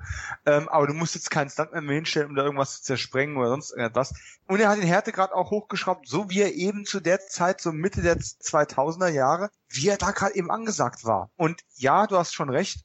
Natürlich haben die versucht, den härtesten Rambo aller Zeiten zu machen. Einen Film, der eben nicht nur Action hat und Leichen, sondern auch eine nötige Intensität mitbringt. Das war natürlich auch ein Stück weit Gimmick mit gewesen, aber ich persönlich, also ich hab's nie gefeiert, ich kann es auch jetzt nicht feiern. Ich finde es jetzt eigentlich tatsächlich reflektierter, besser als bei der Erstsichtung. Und ich kenne in meinem Umfeld auch niemanden, der da, da auf Action gegangen ist. Denn dieser Film ist eigentlich eher eine Art Antikriegsfilm oder Kriegsfilm, als dass er tatsächlich ein Actionfilm ist. Weil Action hat für mich immer ein bisschen was Glattes. Und dieser Film ist alles aber nicht glatt. Es sei denn, du möchtest auf Körperflüssigkeit und Blut und sowas ausrutschen. Ähm, ich weiß nicht. Nein, Ähm, also als Kriegsfilm kann man ihn vielleicht sehen als Actioner. Trotzdem versucht der Film mit diesen äh, platzenden Schädeln, abgetrennten Gliedmaßen alles Mhm. schon äh, zu polarisieren oder oder auch ähm, Aufmerksamkeit zu erhaschen. Natürlich. Definitiv. Also das ist schon voyeuristisch und das ist ein schonungsloser Blutrausch am Ende. Also das muss man schon ansprechen, auch wenn ich es im Kontext, wie du es gerade sagst, schon auch verstehe. Natürlich, ich sehe das so, aber ich kenne einige Leute eben, die sehen den Film äh, wirklich als als Schlachtfest für für Gore-Fans. Der hat durchaus sehr, sehr ruhige Momente und jetzt, wo ich nochmal angeschaut habe, geht's mir ähnlich wie dir, dass ich vor allem die erste 40 Minuten wirklich sehr, sehr gut finde und deutlich intensiver und tiefer als zwei und drei. Also da, da ist er auch nah bei, bei Teil eins.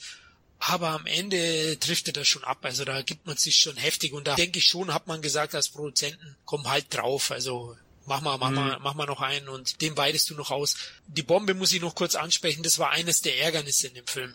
Weil ich die optisch nicht nicht nur nicht gut, sondern scheiße eingesetzt finde. Also äh, passt auch zum restlichen Film nicht, weil die ist so CGI. Ja. Also die schreit schon förmlich danach. Auch wie er dann da davonläuft und dann den Hügel runter, also mit der Druckwelle dann runterfliegt, fand ich ein bisschen ärgerlich, hätte man vielleicht ein bisschen anders äh, umsetzen müssen.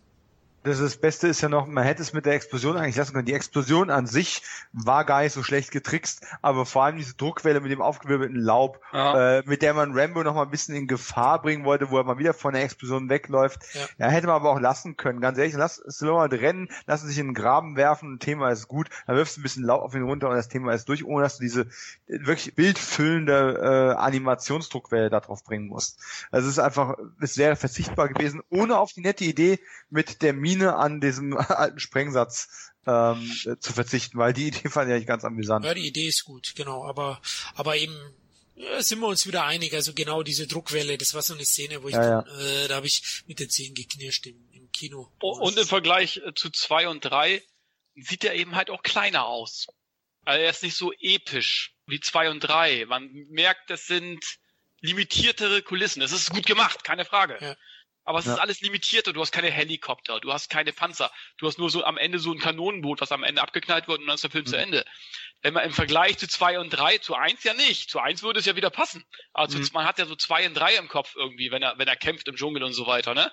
Dann sieht das irgendwie äh, limitierter aus, sehr viel limitierter. Das Ganze. Also man merkt Hat's dich was- gestört? was- Nee, es hat mich nicht gestört, aber ähm, äh, es fehlt so ein bisschen, äh, man, man hat eben halt so von zwei und drei, man hat ja eine komplette Materialschlacht Mhm. serviert bekommen, mit Hubschraubern, mit allen drum und dran, mit kompletten Militärfahrzeugen, äh, ne? Und das hast du hier ja nicht. Du hast hier ein Kanonenboot, du hast hier ein paar LKWs und das war's. Irgendwie, ne? Es war aber schon schlau, weil mit äh, 60 plus dann nochmal einen Mann zu zeigen, der einen Krieg gewinnt, indem er 1000 äh, Ah ja, klar. Äh, und ganz ehrlich, noch ein Rambo-Film, in dem ein Helikopter aufgefahren wird, hätte ich auch nicht mehr ertragen, ehrlich gesagt. Nein, so, so war es ja auch völlig in Ordnung. Aber es Ja. fällt eben halt schon auf, dass der irgendwie kleiner wirkt. Ja, ja. Er, er war auch günstiger in einer Zeit, wo die Budgets längst explodiert sind. Ne? Ja. Auf der einen Seite wird's Film machen immer einfacher, wenn du mal an wirklich ganz billige Sachen denkst, aber Kinofilme zu produzieren wird immer teurer und in der Zeit geht das Budget von dem letzten Film, der dann schon 20 Jahre her war, mal eben um einen zweistelligen Millionenbetrag zurück, dass das dann kleiner aussieht. Ja, aber also mich persönlich jetzt auch Nein, nicht mich auch nicht. gestört. Und ich meine, er hat auch viele ikonische Szenen. Ich finde ja, ja, mehr ikonische Szenen als zum Beispiel Teil 3. Die Szene, wo er mit dem Bogen, äh, wo er sagt, äh, lebe für nichts oder kämpfe für etwas und so weiter. Oder ja. wo er da äh, am Schmieden ist und so ein bisschen so, äh, du hast nicht für dich getötet, du hast nicht für dein Land getötet, du hast für dich selbst getötet. Dieses, mhm. da kriege ich Gänsehaut. Also ich habe mindestens drei, vier Mal richtig Gänsehaut gekriegt in 75 Minuten, ja. wie der Film geht. Also ich habe mehr Gänsehautmomente gehabt, als ich zum Beispiel in zwei und drei gehabt habe. Ja, wenn du weit genug gestoßen wirst, ja, ist Töten so einfach wie Atmen. Genau. Die, die sind so viel, also Florian sollte gleich nochmal die Frage stellen nach der besten Action-Szene und nach der emotionalsten Szene, weil der Film hat dieses Potenzial ja. überhaupt wieder. Der hat's definitiv, ja, genau. Also ähm, War is my blood hat er ja im Original also ja. gesagt, Killing is uh, easier than breathing. So alles mögliche, ja, ihr habt schon recht. Also Sprüche sind super. Ich denke, äh, der beste Spruch, sind wir uns einig, ist das mit Leben Life yeah. for nothing or die yeah, for something? Let's move. Move? They're gonna come hunting our asses down when these guys don't show up. We don't need this shit. We're going back to the boat. Let's go. Whoa! Hey.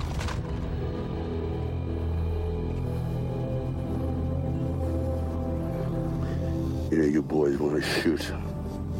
Now's the time.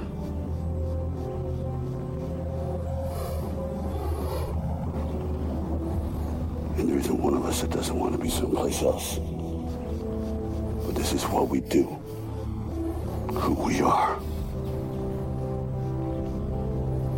Live for nothing. Or die for something.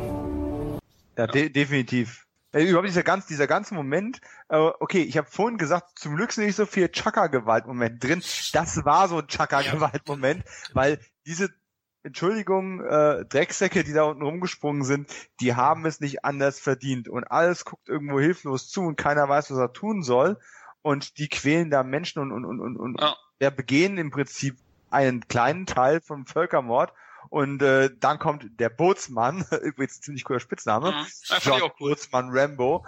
Ähm, und dann kommt er mit Pfeil und Bogen aus dem Dschungel raus, gewetzt und ballert, ein, ballert einen nach dem anderen da weg. Das hatte schon so ein Wow-Moment und alleine, es ist natürlich eine sehr, sehr künstliche Aufnahme, aber wenn er dann auf äh, Graham McTavish, äh, den, den obersten Söldner, dann mit dem Bogen anlegt, weil die sich zurückziehen wollen und du hast diese, diesen, diesen, diese Aufnahme, die an seinem Arm entlang wandert und du hast dieses Kreuz noch, was er geschenkt bekommen hat, darunter Baum in einem Handgelenk ähm, und die Pfeilspitze geht direkt auf sein Auge zu. Das sieht einfach schon extrem cool aus.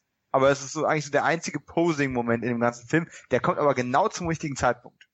Was man vielleicht noch negativ sehen kann, wenn man es will, ist äh, dieser Völkermord, die Schurken des Völkermords sind halt völlige Gesichtslose. Ne? Da gibt es keine Tiefe, gab es in dem vorherigen Jahr auch nicht und ähm, ist vielleicht zu vernachlässigen, aber man könnte es ihm ankreiden. Der wirkliche Hauptbösewicht, der, das ist der profilloseste von allen, würde ich sogar sagen. Und, und obwohl der dritte auch schon schlecht ist, wir haben ja vorhin gesagt, die Sonnenbrille des Franchises das. Hm. Ähm, ja die einfach nur, ja, nicht, nicht einmal Kaugummi kaut. Ich glaube, Zigaretten raucht er die ganze Zeit nebenbei. Mhm. Aber, aber alleine, wenn, äh, allein der Anfang von John Rambo, da geht dir die Kinnlade schon runter. Ja. Wo du siehst, du siehst die Sonnenbrille da, die werden abgeknallt, die Leute auf einmal kommt in Rot, wie früher im Kino. John mhm. Rambo, weißt du, die ganze ja. Leinwand mit, mit einem Namen. Da habe ich schon die Kinnlade, da dachte ich, Alter, und dann dieses so, ne? Also da, da, da habe ich schon Gänsehaut-Feeling gehabt. Also das hat der Film, finde ich, perfekt gemacht. Die einzige, ich, für mich eigentlich das größte Problem an dem Film ist einfach die Lauflänge. Ganz einfach. Mm, ja. Der, der, der Gewaltlevel ist ein bisschen kritisch, der, der ja. Showdown äh, fehlt ein bisschen an Abwechslung, da wird er wirklich dann nur gemäht. Ich finde auch, dass äh, Brian Tylers Score doch sehr, sehr, sehr, sehr viele Versatzstücke von ähm, Goldsmith genommen hat. Und das, was von Tyler selber kam, was nicht Goldsmith inspiriert war, war so eher so ein bisschen mehr Klangteppich als echte Melodie und ich stehe halt mehr auf richtig schöne äh, Themen. Die, da hat es ein bisschen gemangelt. Das Goldsmith-Thema war schön wieder aufgearbeitet, aber es bot nicht sehr viel mehr. Und was mir aufgefallen ist, der Film ist ziemlich flächendeckend zugescored. Die anderen Filme haben auch mal Ruhepole und lassen nur mal die Action für sich stehen oder den emotionalen Moment. Dieser Film hat dir in jeder Sekunde einen Score geliefert. Entweder war es gerade ein Ballerscore oder es war ein Emo-Score. Es war aber dauernd Musik, äh, drunter. Das ist heutzutage ganz oft so. Muss aber nicht zwingen mögen, ist mir jetzt gerade im Kontext zu den anderen Filmen wieder etwas stärker aufgefallen. Wie fandet ihr das Söldner-Team? Äh, okay, also die war ja jetzt auch nicht ein zentrales Element. Äh, Graham McTavish haben wir ja schon erwähnt jetzt ein paar Mal. Als Anführer ist natürlich markant. Ne? Hat danach dann den, den, den Hobbit gemacht als als Kampfzwerg. Äh, ist momentan ja recht gut beschäftigt mit mit Outlander, ne? als als äh, Schotte. Ist ein schon markanter Typ. Die anderen war ja doch relativ austauschbar. Mir fielen jetzt auch nur zwei von denen auf, die ich schon mal in anderen Sachen bewusst gesehen habe. Ne? Vor allem Tim Kang natürlich, der in The Mentalist mitgespielt hat. Aber am wichtigsten sind doch wirklich die beiden Hauptprediger, oder? Wenn wir jetzt schon von Nebenrollen sprechen. Und natürlich vor allem eine.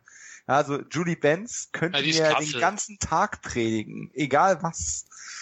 Vergessen wir mal die Fanbrille und dass es einfach eine bildhübsche Frau ist die ist auch noch eine gute Schauspielerin, die viel zu selten ausreichend gefordert wurde. Und ähm, viele kennen sie vielleicht als Vampirin Dada aus Buffy und Angel. Hat natürlich auch einen Saw-Film auf in ihrer in ihrer Vita und dann eben Rambo, die hat auch schon einiges in der Richtung gemacht. War im zweiten, äh, ach wie heißen wir die mit Sean Patrick Flannery und ähm, Norman Reedus, diese Brüder. Porn Dogs. Ja, genau, der blutige Pfad Gottes, das war der deutsche Titel, der mir gefehlt hat. Der blutige Pfad Gottes Teil 2 hat sie auch einen relativ coolen Auftritt gehabt. Und natürlich ist sie Dexter mit dabei, falls es irgendeiner gesehen haben sollte. Julie Benz ist super und ich sage euch eins, die ist in der Wirklichkeit noch viel schöner als im Fernsehen. Es liegt nicht nur am Make-up. Also da war ich hin und weg, die habe ich angebaggert, als ihr Mann daneben stand. Das war mir gerade egal, da kannte ich keine Scham mehr. okay. Äh, die war auch wirklich stark. Also die war, hat dem Film sicherlich einiges an Qualität dazugebracht. Äh, habt ihr eigentlich diesen DC gesehen? Diesen, oder ja doch, ich glaube Stallone nennt den Extended Cut offiziell als sein Director's Cut. Ist, glaube ich, in Deutschland nie offiziell erschienen. Nee. Sieben Minuten länger. Okay, ich habe ihn leider auch nicht gesehen. Äh, soll ja in gewissen Teilen auch umgeschnitten worden sein. Nicht nur, dass oh. andere Szenen dabei sind. Ähm, vielleicht würde der noch mal mehr Tiefe reinbringen, ne? Die sieben Minuten. Oder er ist, der Abspann ist sieben Minuten länger, ich weiß nicht. es war oh wieder Gott. böse Leute, aber oh also Gott. leider gibt's ihn ja hier nicht und durch das, dass das Rambo umgeschnitten äh, mittlerweile ja indiziert ist, ist wahrscheinlich die Wahrscheinlichkeit sehr, sehr gering. Der ist, glaube ich, out of print aktuell. Ernsthaft? Ich glaube, dass die Blu-rays ziemlich äh, an Wert sind, weil Warner hat, glaube ich, nur so ein Zeitfenster gehabt. Den hat ja Warner hier vertrieben. Ah. Ich glaube, die hatten jetzt nur für ein paar Jahre die Rechte. So, oh. Was ich mal so gehört habe. Okay. Aber ist schon stark. Also John Rambo, klar, ein paar Minuten mehr hätten's hätten es dann schon rausgerissen, aber an sich für eine Rückkehr, da hat er es schon richtig gemacht. Also, was sind eure, eure Lieblings-Action-Szenen in Teil 4? Der Bogen. Also der Moment, wo man mit dem Bogen ankommt, ist da für mich ganz weit vorne weg. Okay, bei dir, Kevin, die Bombe?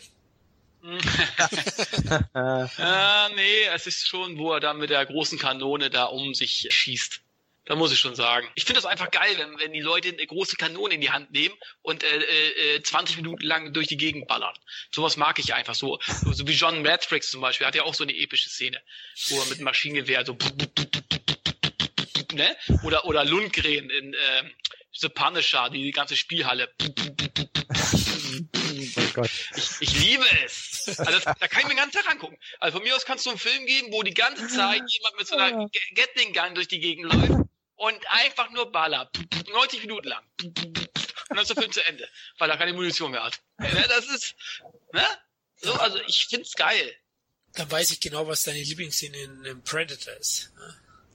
Äh, zum Beispiel. Ja, ne, und die ging viel zu kurz. Die hätte noch acht Minuten länger gehen Vielleicht gibt's da auch einen Director's Cut, wir wissen es nicht. Ja, wie sie da den Wald niedergemäht haben, das war ja. ähnlich wie Der komplette Wald weg.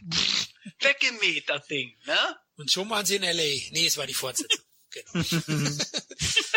Unterschätzte Fortsetzung.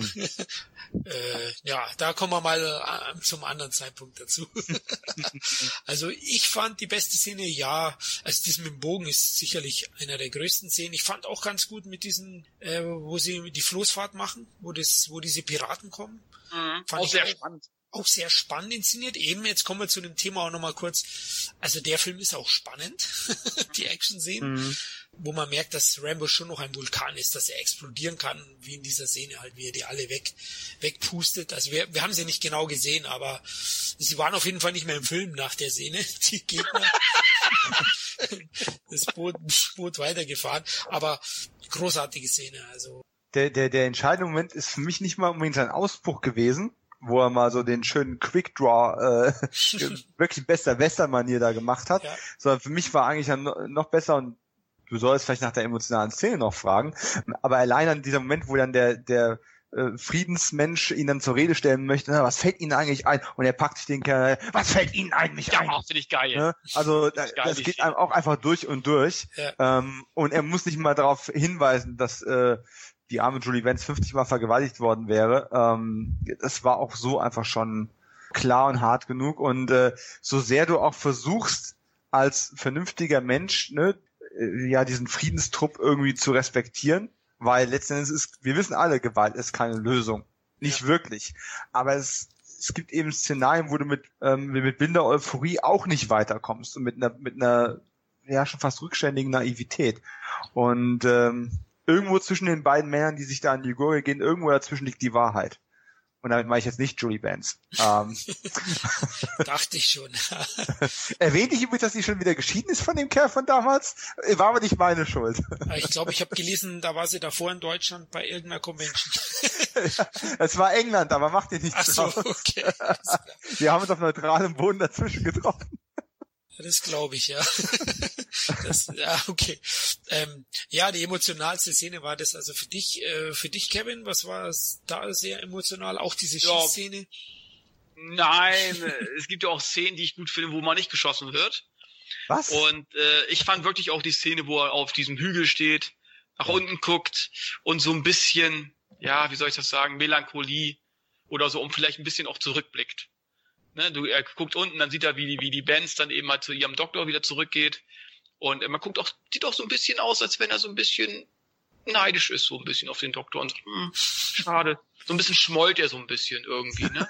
Aber es ist eben halt auch dieses, ähm, ja, schon wieder ein Krieg und ich bin immer noch hier und wieder alleine und äh, drückt auf seine Wunde und äh, so ein bisschen so ein kleiner, ich glaube so ein kleiner Abschied von ihm auch, äh, also ein Abschied von ihm von von dem ganzen Krieg, von dem ganzen Dreck sozusagen und so die ganze Last aus, aus, auf seinen Schultern fällt sozusagen ähm, oder von seinen Schultern fällt. Äh, Das das gefällt mir irgendwie. Das ist und dann die Musik dazu und dann die Duette irgendwie um ihn um ihn äh, um zufährt sozusagen die Kamera.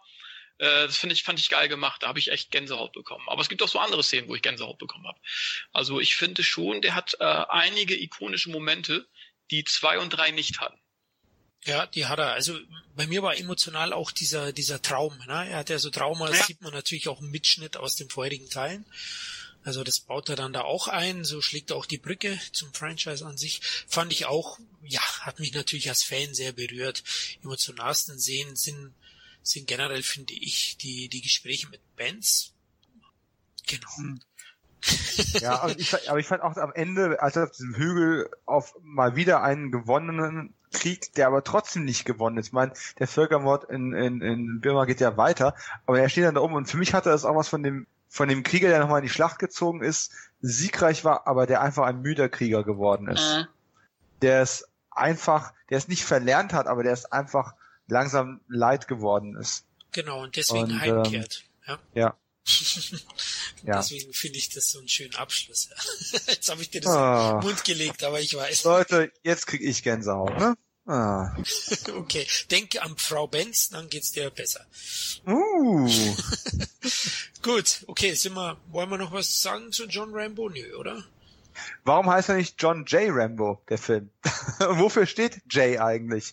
Hat der Computer das auch ausgespuckt? Also klar, Rambo ist ja indianisch-deutscher Herkunft. Das weiß man seit dem zweiten Natürlich. Teil. War ich als Deutscher immer ganz stolz im, im, im im zweiten Jahr. Oh, was? Er, ist, er hat deutsches Blut. Nein. Also heißt er Gottfried?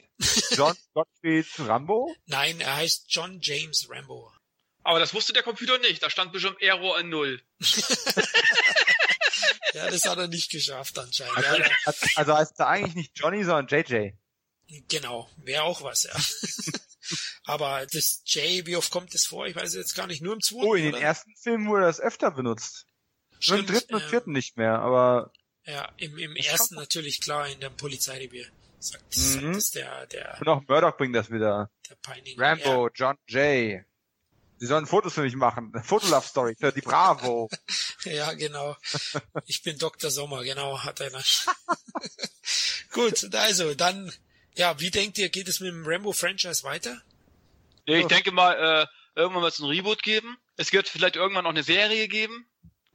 Also ich denke mir nicht, dass das Franchise für ewig ruhen wird. Äh, aber ich sage mir, das ist wie bei Rocky. Ohne Stallone möchte ich das nicht sehen. Es gibt so manche Figuren, die sollten auch nur von der einen Person gespielt werden, die sie von Anfang an gespielt hat. Es gibt so manche Dinge, die will ich von anderen nicht sehen. Das kann auch nicht, das kann auch nicht schlecht sein, was auch immer. Aber ich möchte Rocky nicht von jemand anders gespielt haben und ich möchte auch Rambo nicht von jemand anders gespielt haben. Die verbinde ich einfach nur mit Sylvester Stallone. Ich hoffe, dass es ruhen bleibt. Ich glaube nicht, dass äh, Stallone noch einmal Rambo spielen wird. Er ist jetzt 70. Ich finde auch, er sollte sich jetzt auch anderen Sachen zuwenden. Er hat, er hat, er braucht niemandem mehr was beweisen. Er hat bewiesen, dass er im Alter immer noch fit ist und immer noch Actionrollen spielen kann. Ich finde aber auch, er sollte sich jetzt auf andere Dinge konzentrieren. Vielleicht sowas wie äh, Clint Eastwood, vielleicht auch mehr hinter dem, ähm, hinter dem, äh, hinter, hinter der Kamera. Kamera agieren oder sich komplett zurückziehen. Er, er braucht niemandem mehr was beweisen. Und ähm, von daher, aber er ist eben halt flexibler, was äh, äh, er, er kann sich immer wieder selbst erfinden. Das ist das der Vorteil, den er gegenüber Schwarzenegger hat. Schwarzenegger kann es nicht, der nimmt jetzt das, was er irgendwie noch angeboten bekommt. Ich hoffe, es endet nicht als Direct-to-DVD-Star, äh, sondern dass er sich da irgendwie auch nochmal rauswinden kann oder auch aufhört. Äh, und bei Stallone hoffe ich eben halt, dass er mehr andere Dinge jetzt macht. Ich freue mich natürlich auch wieder über Actionfilme, klar. Aber ich finde, er ist auch über 70 und er muss es auch nicht mehr machen jetzt. So, so sehr ich ihn liebe in Actionfilmen. Mhm. Siehst du es ähnlich, Dominik? Ich denke, ich sag mal, der fünfte Teil war ja unglaublich lange im Gespräch und ist dann doch immer wieder nicht gekommen. Ich weiß nicht, ob als du in Cannes warst, Kevin, hast du da auch die Poster gesehen? Also als ich vor ein paar Jahren da war, hing da schon Teaser-Poster für Rambo 5, um quasi auch äh, Geldgeber wieder zu sammeln. Na, ich glaube nicht, dass das. Ähm, ich glaube es auch inzwischen nicht mehr. Äh, erschreckenderweise könnte ich mir tatsächlich vorstellen, dass es irgendwann ähnlich wie es bei Creed gibt, wo er in die Mentorenrolle gegangen ist, sowas mit Rambo auch noch gemacht werden könnte, dass er quasi die Troutman-Rolle einnimmt ähm, und dann eben ähnlich wie in der Cartoonserie kurioserweise ne, ein ganzes Team irgendwie anführt oder in den Kampf schickt. Aber es wäre, es wäre meiner Meinung nach noch viel katastrophaler als das, was jetzt mit Creed gemacht worden ist. Das hat ja noch so eine gewisse Restwürde. Und ich glaube, den alten Krieger jetzt nochmal rauszuholen mit 70, es geht nicht darum, dass es vielleicht nicht mehr kann, aber natürlich, wenn es realistisch bleiben soll, und ich habe vorhin schon mal erwähnt, seine Helden waren immer die realistischeren im Vergleich zu, zu Arnold, dann sollte man es vielleicht wirklich einfach bleiben lassen, bevor man sich selbst irgendwo in der Lächerlichkeit preisgibt. Weil keine Selbstironie der Welt könnte das dann noch retten. Und auch wenn John Rambo vielleicht nicht das ultimative Meisterwerk wäre, um, um den Rambo äh, sein zu lassen, ist er doch ein Film, der durchaus gut ist. Auf jeden Fall ist er intensiv. Ähm, auf jeden Fall ist er ein Ausrufezeichen am, und nicht ein stiller Punkt am Ende. Und lasst ihn einfach ruhen. Und die Wahrscheinlichkeit, dass da irgendwann nochmal ein Reboot kommt mit irgendeinem schmalbrüstigen ähm, Kurzhaarschnitt-Jungen, ne? Der dann da, ja, keine Ahnung, dann äh, Afghanistan-Veteran ist und in den Krieg geht, aber natürlich vorher alles noch ausdiskutiert mit den Leuten, bevor er sie in Notwehr erschießt. Das wird sicherlich irgendwann kommen und ich werde es garantiert hassen, weil man kann der ähm, Rambo-Saga viel nachsagen, aber sie war nun mal markant, sie hat eine eigene Identität gehabt und sie passte in diese Zeit rein. Und ich kann mir nicht vorstellen, in fünf Jahren eine Rambo-Version zu sehen, die in diese Zeit dann reinpasst weil die Welt sich einfach komplett verändert hat. Und dieser einsame Krieger seine Schlachten äh, im Dschungel nicht mehr so ohne weiteres gewinnen kann, egal welcher Krieger es ist. Ich sehe es ähnlich wie ihr beide. Also für mich sollte Stallone auch nicht nochmal in Krieg ziehen. Du hast auch recht, es ist, Dominik, ähm, es ist wirklich ein Zeitgeist-Ding. Auch das, glaube ich, aktuell würde eine Rambo-Figur nicht wirklich mehr funktionieren.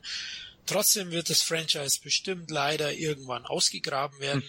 Da bin ich mir fast sicher. Ich hoffe, dass Stallone dann damit nichts mehr zu tun hat. Ich werde es mir dann eigentlich, sage ich jetzt mal, nicht mehr anschauen dann, weil auch ich verbinde mit Rambo eben Stallone. Die beiden sind so verschmolzen, die gehören zusammen und ich will es mit keinem anderen Darsteller sehen. Deswegen ist die Reihe für mich auch abgeschlossen. Ich weiß nicht, ob wenn Stallone nochmal einen Misserfolg hat, ob er nochmal einen macht. Zuzutrauen ist ihm alles, würde ich sagen, in der Richtung. ähm, aber sagen wir mal ehrlich, wann war Ram John Rambo 2008? Vor 2018 würde keiner mehr kommen. Das ist, das sind schon wieder zehn Jahre dazwischen. Also Ja. das ist eigentlich zu lang. Also ich, ich hoffe auch, dass nicht nochmal was kommt. Und ich glaube es aktuell auch nicht mehr, dass Stallone den Schritt gehen wird. Es wäre weise und äh, Kevin hat es ja auch schon schön gesagt als als Abschluss. Das passt doch wirklich eigentlich wunderbar alles zusammen. Äh, jetzt ist er demnächst ja nochmal in Guardians of the Galaxy Volume 2 zu sehen, äh, mit seinem Tango und Cash Partner Kurt Russell zusammen. Ich weiß noch nichts groß drüber. Ich denke ihr vielleicht wahrscheinlich auch nicht. Es wird ja doch alles ziemlich geheim gehalten. Und ja, wenn wenn jetzt so noch so ein paar kleine Ja. ähm, so ein paar kleine Sachen kommen, ist doch alles schön gut. Und vielleicht dreht er auch irgendwann nochmal einer als Regisseur. Und ansonsten, große Karriere machst du dir nicht kaputt auf, auf den letzten Metern. Jetzt, wo du es gerade sagst, das wäre doch eine geile Idee. Tango und Cash 2. Ja, Ja. in Space. Wir, wir beide haben wir sind ja zu schon. alt für diese Scheiße. Doch, das wäre doch, wäre schon was. Da würde ich mir, würde ich mir sogar anschauen. Also, Ich würde es mir auch anschauen, aber ich glaube, das hätte Kurt Russell schon eher gemacht. Ich glaube, Kurt Russell sucht dich ganz genau äh, Mhm. seine Sachen aus. Ich glaube, der ist für sowas auch nicht mehr zu haben. Kann ich mir nicht vorstellen. Irgendwie habe ich das im Gefühl. Stallone vielleicht eher, aber ich glaube Kurt Russell nicht mehr. Ah, Aber fast ab- ist er auch wieder dabei. Ja, eben. Aber glaubt ihr, dass äh, sich James Gunn, der ja auch ein Nerd ist unter den Regisseuren, dass der sich entgehen lässt, eine Szene mit den beiden zusammen reinzubringen? Also garantiert ist die drin. Ich hoffe, kann mir ja. nicht- Ja, Ja. Und ich bin auch richtig heiß, habe ich ja vorhin gesagt. Guardians ist für mich der beste Marvel Studios Film und äh, ich bin auch heiß auf Teil 2. Ich bin gespannt und, und Gunn ist ein, ja, ist ein Geek, genau, und äh, ich finde ihn auch großartig. Der, der hatte mal ein bisschen Pech gehabt mit seinen Stoffen zuvor, deswegen bin ich da Marvel schon dankbar, dass sie ihm dann in gewisser Weise auch eine Chance gegeben haben, auch wenn sie es sicher übergeordnet überwachen, aber er, er lässt schon ein bisschen was einfließen auf alle Fälle. Gut, dann würde ich sagen, sind wir durch, oder? Tja, Pfeile verschossen, Gegner zerfetzt. Messer stumpf. ah, wir haben ganz vergessen, jetzt wo wir schon so melancholisch werden, wir haben die Punktebewertung für John Rambo noch nicht ähm, ausgesprochen. Kevin, wie viel würdest du geben? Ja, wie gesagt, ich finde find den Film eigentlich rundum gelungen für das, was er sein möchte. Äh, ich finde es auch einen guten Abschluss. Er hat, ein, hat ikonische Szenen. Äh, die Lauflänge hätte länger sein können in meinen Augen, ein paar Minuten zumindest. Aber letzten Endes gebe ich äh, 8 von 10. Dominik? Mhm. Würde ich auch sagen. Acht oder vielleicht sogar achteinhalb. Ich bin jetzt richtig neugierig auf, auf den Director's Cut. Da hast du mich ein bisschen mit angefüttert. Vielleicht kriegt man den ja doch irgendwo mal irgendwann zu sehen. Das wäre bestimmt interessant. Äh, wie gesagt, die Härte tut mir echt ein bisschen weh manchmal, genauso wie die Länge des Abspanns. ähm, aber hat auf jeden Fall massiv gewonnen. Kontroverser Film, ein harter Film, aber doch eigentlich ein recht guter Schlusspunkt. Habe ich ursprünglich vielleicht ein bisschen falsch eingeschätzt. Und äh, ja, acht 8,25. Okay. Also ich, ich würde auch acht geben. Sie ist eigentlich wie ihr, also wirklich, äh, wirklich düsterer Trip, der aber auch äh, als Hommage funktioniert fürs ganze Franchise, der wirklich unterhaltsam ist, aber auch seine, seine Momente hat, seine Emotionalität zurückgewinnt, das Franchise durch diesen Teil. Dominik, äh, wegen dem Extended Cut, vielleicht kannst du ja deine Beziehungen bei Frau Benz spielen lassen. Vielleicht hat es ein paar Privataufnahmen vom Set, man weiß es ja nicht. ja, genau, wer weiß. also vielleicht kriegst du ihn ja von der. Ja gut, dann sind wir mal gespannt, wie es und ob es mit dem Rambo-Franchise weitergeht. Ja Leute, dann sind wir durch. War wirklich eine epische Bleischlacht mit euch beiden. Danke, Jungs. Ja, sehr gerne. Es ist ein Podcast, den wir nicht begreifen konnten. Ist, äh, ich meine, wir haben ja schon viel- viele Witze drüber vorher gerissen. Ne? Ja. Ähm, ich bin schon fast überlegt, ein blaues Licht anzumachen, äh, damit die, die Kerze diesen Podcast noch scheint. Aber es ist, ähm, ja, großes Franchise. Ganz großes. Uns Genre-Fans hat es natürlich mit am stärksten geprägt. Wir haben ja einige Franchise schon durch. Wir, wir haben schon Terminator durchgesprochen, Rocky und jetzt auch Rambo. Mal schauen, wo es uns als nächstes hintreibt. Vielleicht zu den Unsterblichen. Wir werden sehen. Auch danke an euch, liebe Hörer, dass ihr auch wieder dabei wart. Wir hoffen, wir konnten euch ein bisschen was mitgeben und ähm, ja, ihr habt genauso viel Spaß mit dem Rambo Franchise Podcast wie mit dem vom Rocky. ja, ihr könnt uns gerne in den Comments auf Facebook oder auf dem Entertainment Blog kontaktieren, um zum Beispiel Feedback oder Anregungen hinterlassen. Und auch diesmal möchte ich darauf hinweisen, dass der Podcast einen eigenen Twitter-Account hat. Diesen könnt ihr unter cet-podcast erreichen. Es würde uns freuen, wenn wir von euch lesen würden. Dann ja. hoffentlich bis zum nächsten Mal. Ciao. Tschüss. Ciao, ciao.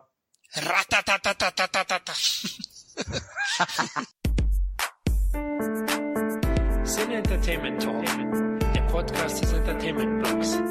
Mehr Fan-Talk über Filme und Serien.